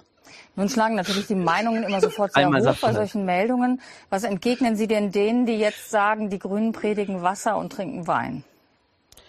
Ich kann nur noch mal das wiederholen, was ich gerade eben schon gesagt habe, dass wir den Sachverhalt jetzt schon länger kennen und vor allem, dass die Bonusse zurückgezahlt wurden. Und ich glaube, das, was wir jetzt Okay. Nein, nein, nein, nein, ich will wissen, wie oft ihr das sagt. Geht's noch weiter? Okay, erstmal eine neue Durchleuchtung, die aber wir kennen keinen neuen Sachverhalt und deshalb Ja. gehe ich davon aus, dass sich bald geklärt haben wird. Kooperieren tun wir natürlich in aller Transparenz. Sie bewerben sich ja nun nächste Woche um den Parteivorsitz äh, auf dem Parteitag. Äh, glauben Sie, dass diese Diskussion äh, Ihre Kandidatur überschatten wird oder dass es da große Diskussionen auf dem Parteitag nochmal geben wird? Wir sind ja immer eine sehr diskussionsfreudige Jetzt aber, Partei, wir Nein, nein, lass- lass aber ich glaube, Schluss. gerade da dieser Sachverhalt jetzt schon länger bekannt ist und da die Gelder auch schon lange zurückgezahlt wurden, gehe ich davon aus, dass der Blick sich auf den Parteitag eher nach vorne wenden wird. Denn die Aufgaben, die vor uns liegen, aber auch die Chancen, nach 16 Jahren Opposition erstmalig in die Regierung kommen und das, was wir jetzt in den letzten Jahren an Oppositionsanträgen formuliert hatten, auf Parteitagsreden erzählt haben, in die Realität umsetzen zu können, das ist unfassbar viel wert. Und ich erlebe gerade eine große Zuversicht und auch Optimismus in der Partei, das jetzt gemeinsam anzugehen. Ich will mich erschießen, wirklich. Äh, sei doch nicht immer gleich so martialisch erschießen und so. Ich Er hat halt ein Skript auswendig erschießen. gelernt und hat Ich irgendwie gesagt, 25, nicht erschießen, fünf- nicht sie. 25 Mal Sachverhalt gesagt oder so. Ja. So ist das war, halt. war, war, nur eine, war ja nur auf mich bezogen. Ich war ja nicht martialisch, war depressiv. Dep- Depressiv. Depressiv. Okay. Anyway, ähm, Noch ist das jetzt. Sigmar Gabriel in weiblich, fragt die Todesrune. Ähm, ganz so schlimm würde ich es jetzt nicht machen. Sigmar Gabriel in weiblich ist für mich schon eine extrem harte Beleidigung. Also Siggi ist schon, schon advanced, Maximum, strafrechtlich relevantes Wort. Okay. Ähm, Ich glaube, der Rapper würde Huso sagen, aber ich weiß nicht, was das heißt. Huso. Ich weiß auch nicht, was das heißt. ähm, wollten wir noch, äh, wollten Wir wollen noch, ich will nicht nur, ich, ich bin schon, ich bin schon, ich bin schon leicht wir angezündet. sinken. Ich bin schon, Wir wollen ja Spaß haben am Ende. genau, wir, Ja, genau, jetzt, wir sind jetzt gegen Ende, wir kommen jetzt gegen Ende, dann kommt auch die peinliche Verlosung und so mit dem, mit der peinlichen Musik. Aber jetzt eine Sache noch, die muss sein, oder? Genau, machen wir noch die, die Einer geht noch. Äh, Booster-Spacken. Bitte nicht zu krass Mach mal kurz auf. Wer sind eigentlich die, jemand hat vorhin gefragt, wer sind eigentlich die Booster-Spacken? Ja, das ist unser, unser Wortlaut. Das haben wir so äh, definiert. Ähm, ganz kurz, ich share mein Screen, diesmal wieder mit Sound, weil wir brauchen den Sound. Das ist hier ganz wichtig, weil der Sound ist der Kern der Booster-Spacken. Willst du abhaten? Soll ich abhaten? Wollen wir beide abhaten? Ich, ich schau mal, was kommt. Ich schau So, mal, was kommt das? ich, ich schau mal, Welcher. Würgereflex? So, jetzt schaut doch mal hier rein. Das habt ihr vielleicht schon gesehen. Wenn nicht, dann es sind 17 Sekunden. Bitte versucht es mal auszuhalten. 17 Sekunden lang. Es wäre, es wäre, äh, es wäre der Sache dienlich, wenn ihr 17 Wird Sekunden aushelft. Äh, aushelft. Wir sind geboostert! Wir sind geboostert!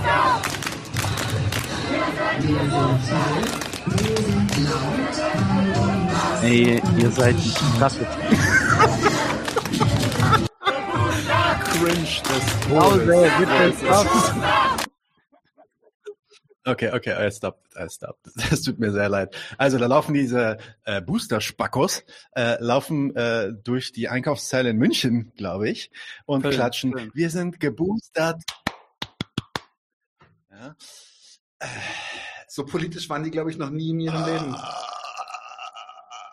Sorry, aber ich meine, am Ende, ich finde, ich, ich weiß nicht, ich finde das eigentlich schlimmer als die Querdenker. Ja, weiß ich nicht, ob ich so weit gehen würde. Kommt auf an, auf welche Querdenker. Aber jetzt ganz ehrlich, das Problem an der Stelle ist, es Es ekelt mich mehr an. Die Querdenker, ich weiß nicht, die Querdenker sind vielleicht politisch einfach wirklich doch schlimm. Aber das ist schon abartig. was ich halt Das krass, krass finde, ist, ist, ist diese, diese, die Überheblichkeit dahinter. Diese, dieses, dieses krasse Watschsinn. So, ich habe nichts an der Diskussion verstanden, aber ich zeige allen, dass ich besser als sie bin. So, ah, ich habe vorhin schon von Grünkernfaschisten gesprochen. Das sind bestimmt auch Welle, welche. Die gehen im Bio-Company einkaufen, der nicht nach Tarif zahlt, fühlen sich trotzdem besser als alle anderen. Weißt du? Ich, ich fände jetzt die, die Psychoanalyse von äh, der, der Iris Heffetz ganz, ganz interessant dazu. Was würde die dazu sagen? Wie würde die sich das Das ist tatsächlich eine gute Frage. Wir, Äh, äh, wir mal brauchen, ohne wir brauchen Weil, weil ähm, ich probiere jetzt mal empathisch zu sein, sag ich mal. Ja, ich bin ja auch jung, ein paar Jährchen älter vielleicht, aber nicht viel wie die. Und ich fände es jetzt nicht so eine krasse Aktion, da so wir sind geboostert. Du, ich glaube, die sind genauso alt wie feiern. du. Also Vielleicht also sind die sogar so alt wie ich nicht. oder, oder ein paar Jahre jünger. Die sind nicht, nicht viel jünger wie ich, sagen wir mal so. Ähm, Ja. Und also die hatten jetzt Pandemie, war scheiße, vielleicht paar haben ihren Nebenjob verloren.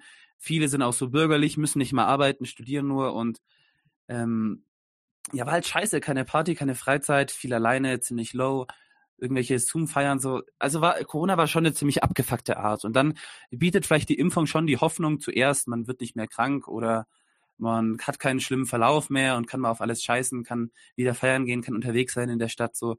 Aber dass das dann so einen Exzess annimmt und man dann, ich bin ja echt kein Spießbürger, so, aber das ist dann schon einfach Fremdschämen, so. Also Die Kernbotschaft von denen, genau, was ist die Kernbotschaft von denen? Was wollen die eigentlich sagen? Das ist die Frage. Sagen, also die wollen sich abfeiern, dass sie geboostert sind, feiern vielleicht für Ganz genau. Und, ne, die, das, die, die laufen ja durch, die laufen ja durch eine Einkaufszeile. Also für die ist es ja eine Art von Aktivismus. Und was sie damit halt vers versuchen auch rüberzubringen ist, wir kämpfen, wir sind, wir, wir sind Kämpfer gegen Oh diese ja, Querdenker. Und wir gehen auf die Straße und wir Meinst zeigen, du, meinst du, dass es, ich würde das gar ist nicht so sagen, dass Stolz- es so politisch ist. Ich glaube, das ist mehr so privat. Ich glaube, das ist einfach so, so eine Lifestyle-Sache jetzt, so eine Freizeitsache vielleicht. Ich würde das gar nicht Ahnung, was ist eigentlich los? Was ist eigentlich los mit diesen ganzen linken Twitter-Accounts, mit diesen verfickten Spritzen im Profil? Was geht eigentlich mit euch ab, Alter? Warum, warum sind diese Spritzen in eurem Profil? Das ist die neue Oh, Ideologie. jetzt ist er grantig, das habe ich lange nicht erlebt. Jetzt ist er angezogen. Mach weiter, mach weiter. Ich genieße das sorry. gerade. Nein, mach weiter, komm, komm, komm. Nein, das Let it flow, let it flow. No, no, Das no, no, Lifestyle. no. Zen-Buddhist war gestern. Komm, rein damit. Kero ist out, Impfung ist, ist in. Keine Ahnung. Es ist, es, es geht tatsächlich, es, das ist halt auch, das ist, es ist halt ein Ausdruck wieder und man, man zieht auch so eine, also eine grundlegende Situation wie die Corona-Krise, man zieht sie auf diese billige Cult Culture War Ebene. Es Und ich moralisiere. Realismus, kein Materialismus. genau. Was? Was hast du Was gesagt? sagst du? Ja, äh, wir, wir sind jetzt moralisch über, überlegen, weil wir haben uns Genau. geimpft und die, die es nicht Es gemacht haben, die sind unterlegen. Und Ganz genau. da geht es gar nicht dann darum, ob die gesund oder ungesund leben, ob die andere schützen oder nicht schützen. Es geht nur um die Moral. Es geht um eine Herabwürdigung aller, die sich nicht geboostert haben an der Stelle. Der Grund, warum ich mich nicht darüber aufregen will, ist im Endeffekt, dass es, dass es eigentlich nur demonstriert, dass der krasseste Aktivismus, der, also, und das ist, kommt ein bisschen wieder zurück zu der Diskussion, die wir vorher auch hatten mit Jag und Renate und Arjen, ja. Das ist eigentlich der krasseste und radikal scheinendste Aktivismus, seien es die Quer, Querdenker, Querdenker oder, äh, oder die äh, Boosterspacken. So, das Sch- mach, mach, mach, mach mal Fair Game, kriegen beide einen schönen, schönen Arschnamen. Boosterspackenen. Booster, die Booster-Spackinnen und die Schwurblerinnen. Die SchwurblerInnen, okay. Alles klar. Also die Booster-Spackinnen und die SchwurblerInnen, ähm, dass, dass die im Endeffekt, und ich meine, deswegen versuche ich mich auch nicht so sehr darüber aufzuregen, weil die im Endeffekt diesen äh, Konflikt und den Widerspruch innerhalb des Systems darstellen, der nicht resolviert werden kann innerhalb dieses Systems. Und deswegen wir uns eigentlich als Linke gar nicht beteiligen sollten an diesen bekloppten Culture War-Diskussionen. Und deswegen will ich mich nicht aufregen. Nicht deswegen, weil dann Leute sehen, dass ich hier zum Hulk werde oder so, sondern deswegen, weil das der falsche Konflikt ist und eigentlich ich auch nicht gegen diese Boosterspacken agitieren muss, weil Das ist einfach eine ekelhafte Randerscheinung. richtig Symptom. Aber mich, mich energetisiert das Aufregen immer ein bisschen, ganz ehrlich. Manchmal macht Spaß und es ist jetzt auch schon spät und ich Genau. Habe auch schon zwei, drei Bier in der Hand gehabt und äh, Wenn du sie nur in der Hand gehabt hättest, wäre okay, aber ich glaube, du hast sie auch im Kopf. wir wollen jetzt, was wollten wir noch eine Sache machen oder so kommen wir direkt Eine, zur Verlosung? eine, eine Sache vielleicht noch. Das, das, Ja? das, was du ja gesagt hast mit Querdenkern und jetzt sage ich mal dieser, diesem Team Impfen, was sich komplett äh, verquer auf einer Lifestyle-Ebene radikalisiert hat auch. Also das Problem ist ja, da hat Lower Class Magazine auch was Cooles dazu ge getwittert. Ähm, Spätestens nach dieser Pandemie hat sich die Linke endgültig selbst zum unnötigen Zaungast in der Schlacht zwischen progressivem Neoliberalismus und pseudo-rebellischem Neofaschisten degradiert, die wahlweise der einen oder der anderen Seite sinnlos und ungeliebt applaudiert. Also mit Wow. Faschos auf Demos gehen versus im Reptilienkostüm klatschend, wir impfen euch alle auf der anderen Straßenseite. Ja, da freut Genau man sich über die Auswahlmöglichkeiten. Ja, und das Ui, Problem ui, ist ui. eigentlich ja bloß das Zaungast sein. Haben wir ja auch vorhin schon drüber gesprochen. Also es ist echt traurig. Zaungast sein, genau, so ist es. Das ist eine super Metapher. Genau so ist es. Genau so ist es. Und, und das Schlimme daran ist aber nicht, weil das wird es immer geben. Es wird immer diese Leute geben innerhalb des Systems, die sich als radikal sehen und, und glauben, dass sie, dass sie äh, die, die, die progressive Agenda, übrigens, die Querdenker denken auch, dass sie progressiv sind. Ne? Die Das denken ja, dass sie, dass sie, die dass glauben sie nicht, dass sie den reaktionär sind. Also diese progressive Agenda Gottes vorantreiben. Ähm, aber es sind halt Zaungäste. Sind nicht, die stehen nicht draußen. Na Moment, er hat uns mit Zaungästen gemeint. Als Linke. Dass wir als linke Zaungäste sind bei diesem, Ja. bei diesem. Ja, wir Okay. stehen am Zaun und versuchen mitzureden. Anstatt einfach versuchen, den Zaun niederzuwälzen und das Haus. Und, okay, und die- einfach die alle zu klatschen. Alle kriegen aus der Armkasse. Die Metapher äh, äh, hat sich ausgedient. Ähm, Nichts als Jux und Laberei. Schreibt Todesrune. Jawohl. Jawohl. Das ist, das ist Live-Rollenspiel als Politaktivist. Das ist perfekt. Perfekte Metapher. Live Ich danke dir Action dafür. Roleplay. Live Action Roleplay. Virtual Signaling. Genau. so es. alle, alle in den Sack mit einem Knüppel drauf, triffst du nie den Falschen. Sagt Ngriton Dillich. Bin ich ganz, ganz deiner Meinung. Nein, jetzt, müssen wir unseren Frust äh, von der Unfähigkeit. Schön Esperanto. Ich kann nicht lesen. Wie heißt du? Ke ich weiß den Das Buchstaben ist nicht. Kyrillisch. Kyrillisch, ja. Das ist Kyrillisch, ja. Aber Schön Esperanto weiß ist auch es wunderbar. Ähm, Anyway, äh, kommen wir jetzt zur Verlosung? Weil ja, es irgendwie schon. Lass uns, ich, ich muss Ähm, heim. aber ich, äh, es kommen ja schon ein bisschen die Tränen vom Lachen oder vom leicht angeschützt sein. Anyway, ich habe jetzt gerade, Wenn deine Lache. mach mal, mach mal kurz Übergangstalk, während ich das Buch von Michael Heinrich hole. Genau, wir haben ja wieder etwas ganz, ganz Tolles verlost, und zwar ein Buch, was mir äh, Herr Nadimo auch praktisch schon mehrfach auf den Kopf gehauen hat und gesagt hat, mach mal, du Gauner. Ja, ähm, und zwar, nee, das ist ein anderes, aber gleicher Autor. Äh, Kritik der politischen Ökonomie, eine Einführung in das Kapital von Karl Marx. Äh, Michael Heinrich war auch schon bei uns zu Gast. Ich glaube, der kennt sich mit Marx ein bisschen aus. Ich hatte so das Gefühl, der weiß, wovon er da redet. Ähm, und wir dachten uns, wir äh, machen jetzt mehr elfenbeinturmige Diskussionen hier und dafür müssen wir euch vorbereiten.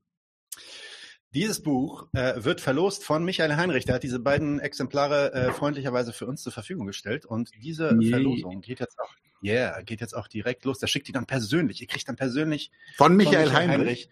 ein Buch zugeschickt. Die riechen auch nach Kommunismus dann.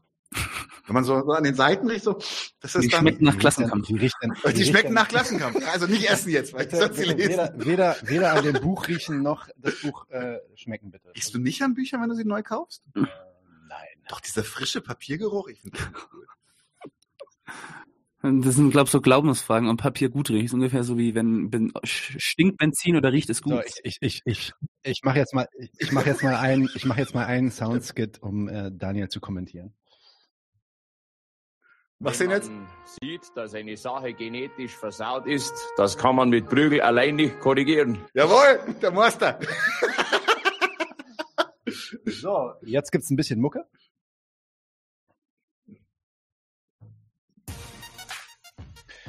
Und dann kommen wir zur Verlosung. Share mal den Screen. Screen. Hast du schon alle Namen eingetragen? Alle Namen sind eingetragen. Aber das ist das mit der Lego-Werbung. Warum ist nicht das alte Wheel? Hm? Wir hatten so ein anderes Wheel.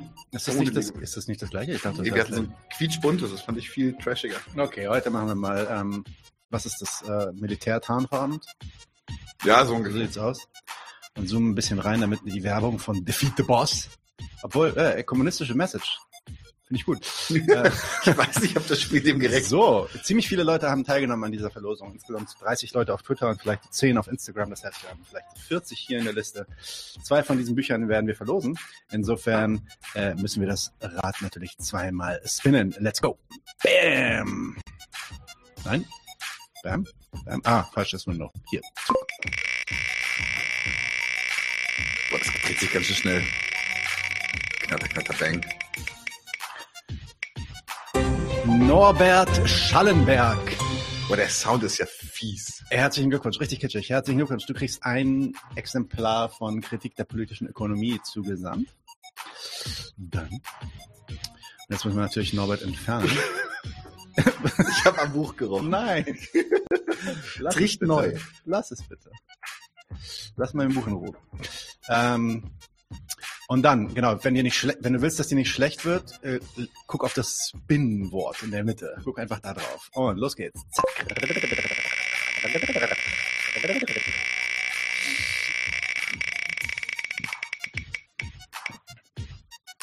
Heinz Lustig. Heinz Lustig kriegt das zweite Exemplar von Kritik der politischen Ökonomie direkt von Michael Heinrich zugeschickt. Herzlichen Glückwunsch an euch beide und damit ist die Monatsverlosung diesen Monat auch zu Ende. Wir haben und wir kommen zu einem Ausblick. Ja, warte ganz kurz, ich wollte nur kurz sagen, wir haben tatsächlich vor, jede Monatsfolge eine Verlosung zu machen. Das genau, so das ein ist unser Ziel für dieses Jahr, dass wir mit Leuten äh, in Kontakt treten, die tatsächlich Bücher herausgeben und für die fragen, ob die uns Bücher spenden, auf das wir die verlosen. Für die nächste Folge haben wir auch schon welche, verrate ich aber nicht. Genau. Ähm, machen wir Übergang Machen wir zum einen? Ausblick. Ausblick. Ähm, es geht los und zwar am Sonntag machst du ein Crossover. Mit dem Podcast Corner Späti. Vier Amerikaner, die in Berlin leben und sich äh, mit deutscher Politik auseinandersetzen. Das wird spannend. Die wissen, die wissen wahrscheinlich mehr gegenwärtig über Parla parlamentarische Demokratie, in Deutschland als ich. ähm, da lass mich doch mal belehren, ist doch gut. Am 1. Februar machen wir eine, haben wir, wir haben als äh, Luxemburg gibt nicht äh, Lenin Demo war, waren ein paar Gäste bei uns im Studio und haben Sessions pre-recorded. Tolle Sachen bei rausgekommen. Die erste strahlen wir am Dienstag, den 1. Februar aus und zwar mit dem deutschen Links-Rapper Tenor. Das ist ein sehr, sehr schönes Gespräch über Mucke, wie man richtig flext und überhaupt. Also äh, sehr, sehr geil. Das wird euch taugen. Dann am dritten äh, wieder ich, äh, diesmal mit dem wirklich starken Thorsten Bevernetz reden wir über seine vor drei Jahren erschienene Streitschrift Syndikalismus und neue Klassenpolitik. Das wird für mich persönlich ein kleines Highlight. Ich äh, feiere den Typen schon ziemlich. Generell gibt es eine kleine Veränderung in unserem ähm, Streaming-Schedule. Wir werden jetzt jeden Dienstag und jeden Donnerstag streamen. Äh, Donnerstag wird tatsächlich von mir und Daniel übernommen. Der Dienstag wird entweder von Anton, Fabian oder Lea übernommen und wir behalten uns natürlich vor, auch mal ähm, eine Aufnahme zu droppen oder so, wie die Aufnahme von Tenor und Daniel jetzt zum Beispiel, die wir gemacht haben, an einem Dienstag. Das heißt, wir haben Äh, 104 Ab und zu, sorry, ganz kurz, ab und zu werden wir auch noch am Sonntag ausstrahlen, aber der Sonntag wird ein bisschen weniger besucht werden. Ähm, wir sind ja, 100% committed, Dienstag und Donnerstag zu schaffen und dann gucken wir halt, was Sonntag noch passt. Genau, wir werden also mindestens 104 Folgen 99 zu 1 2022 haben. Und in diesem Monat, ich, ich werde jetzt nicht jeden, jedes Datum durchgehen, aber in diesem Monat werden wir uns beschäftigen mit einem Crossover mit dem ähm, Podcast und mit der YouTube-Show Systemrelevant. Wir reden Oh ja. zu Prostitution und Links. Uh, das wird hart. Ja, das ist ein ganz wichtiges Thema und auch äh, sehr heiß diskutiert. Prostitution und die Linke quasi. Ähm, dann äh, wird sich Lea mit der haitianischen Revolution beschäftigen. Wir wollten ursprünglich äh, nochmal eine zweite Runde zur materialistischen Antisemitismuskritik mit Ronny Rode fahren, aber Ronny Rode scheint ähm, äh, verhindert zu sein an dem Tag, sodass wir das ein bisschen verschieben müssen und da gucken wir noch, was wir da reinführen. Klaus Müller war schon mit mir im Gespräch. Äh, wir haben über die Rente gesprochen und was äh, unsere Strategien sein sollten, um äh, die Rente zu garantieren für Menschen in unserer Gesellschaft. Und wir werden in unserer Monatsfolge, das heißt in einem Monat von jetzt, werden wir Bafta Sabo zu Besuch Yay. haben und wir werden speziell über Äthiopien sprechen und was geht da eigentlich gerade ab. Das ist auch ein ganz heißes Pflaster Super gerade. cool. Das wird, das wird echt spannend. Ja. Hoffen, genau, und hoffentlich wird sie, äh, auch wenn wir, wenn es die Situation mit Corona und so zulässt, äh, hier sitzen anstatt Daniel. Und dann sitze ich mit ihr im Studio und wir diskutieren in Person. Richtig so schlecht. Also du, du, du riechst besser als mein Buch, auf jeden Fall. Ich fand das Buch auch ganz gut. Yo, ähm, äh, es gab eine Frage im Podcast, wenn ihr äh, im, im Chat, wenn ihr helfen könnt, bitte helft. Der Ballerballer äh, Balkan Podcast hat sich nicht gemeldet. Ich habe es auch nochmal probiert. Wenn ihr Kontakt habt, versucht da einfach ein bisschen Druck zu machen, vielleicht eine E-Mail zu schicken, vielleicht kommen die auf die Idee, dann doch vielleicht. Ich habe eventuell einen Kontakt nach Serbien über einen Genossen. Müssen wir mal ausloten. Vielleicht geht da was. Genau, aber Baller Baller Baller Baller nee Baller Baller Balkan Podcast wäre schon nice als Das Crossover einfach, einfach Ja, mal da zu haben. Und die sind ja auch in Berlin, man könnte die einfach hier direkt vor Ort haben. Anyway, äh, Leute, das war eine lange Folge, fast vier Stunden. Ich fühle mich langsam wie Erwin die ganze Zeit da sitzen, wobei der geht ja jede Stunde irgendwie dann noch auf Klo, das haben wir gar nicht gemacht. Also raucht ja wie ein Schlot. Beneide ich ihn ein bisschen drum. genau. Oh, hab ich aufgehört. Ähm, wir wünschen euch einen, äh, ein schönes Wochenende und einen guten Start in den Februar. Bleibt vor allem alle gesund. Bis bald, Leute. Oh, das hat ja perfekt gepasst mit der Musik einfach. Wir brauchen eure Hilfe. Und zwar als allererstes, folgt uns bitte überall, wo ihr uns folgen könnt. Wir sind auf YouTube, auf Facebook, auf Twitter. Wir sind jetzt mittlerweile auch auf Twitch. Gebt uns Instagram. Dort Instagram sowieso, genau, gibt uns dort einen Follow, äh, like dieses Video bitte, überhaupt jedes Video, das ihr euch anschaut, bitte liken, warum nicht, ist doch einfach nur ein Klick da, damit helft ihr uns ungemein. Wenn ihr uns abonniert auf YouTube, klickt auch die Glocke, dann werdet ihr immer informiert, wenn wir live gehen, dann könnt ihr dazukommen. Äh, je mehr Leute live mit uns unterwegs sind, desto äh, besser sind dann auch die Views und desto besser ist das für den Algorithmus. Wir haben außerdem ein Patreon-Konto. Genau. Patreon.com slash 99 zu 1. Wenn ihr so richtig dabei sein wollt, äh, könnt ihr euch ein Membership-Level aussuchen. Wir haben drei verschiedene Stufen. Es gibt dann solche Sachen wie zum Beispiel diese neuen Nachspielepisoden, wo wir jetzt die erste gemacht haben. Und äh, ihr habt auch Zugang zu unserer Discord-Community. Weiters haben wir einen paypal.me slash 99 zu 1 Link, falls ihr denkt, naja, sind schon schnaffte Typen, aber mehr als einmal will ich nicht zahlen, dann könnt ihr uns da auch ein bisschen Geld schicken. Wir haben tatsächlich inzwischen relativ signifikante laufende Kosten, weil wir einen hohen Qualitätsanspruch haben. Insofern, wir sind wirklich auf eure Unterstützung angewiesen an der Stelle.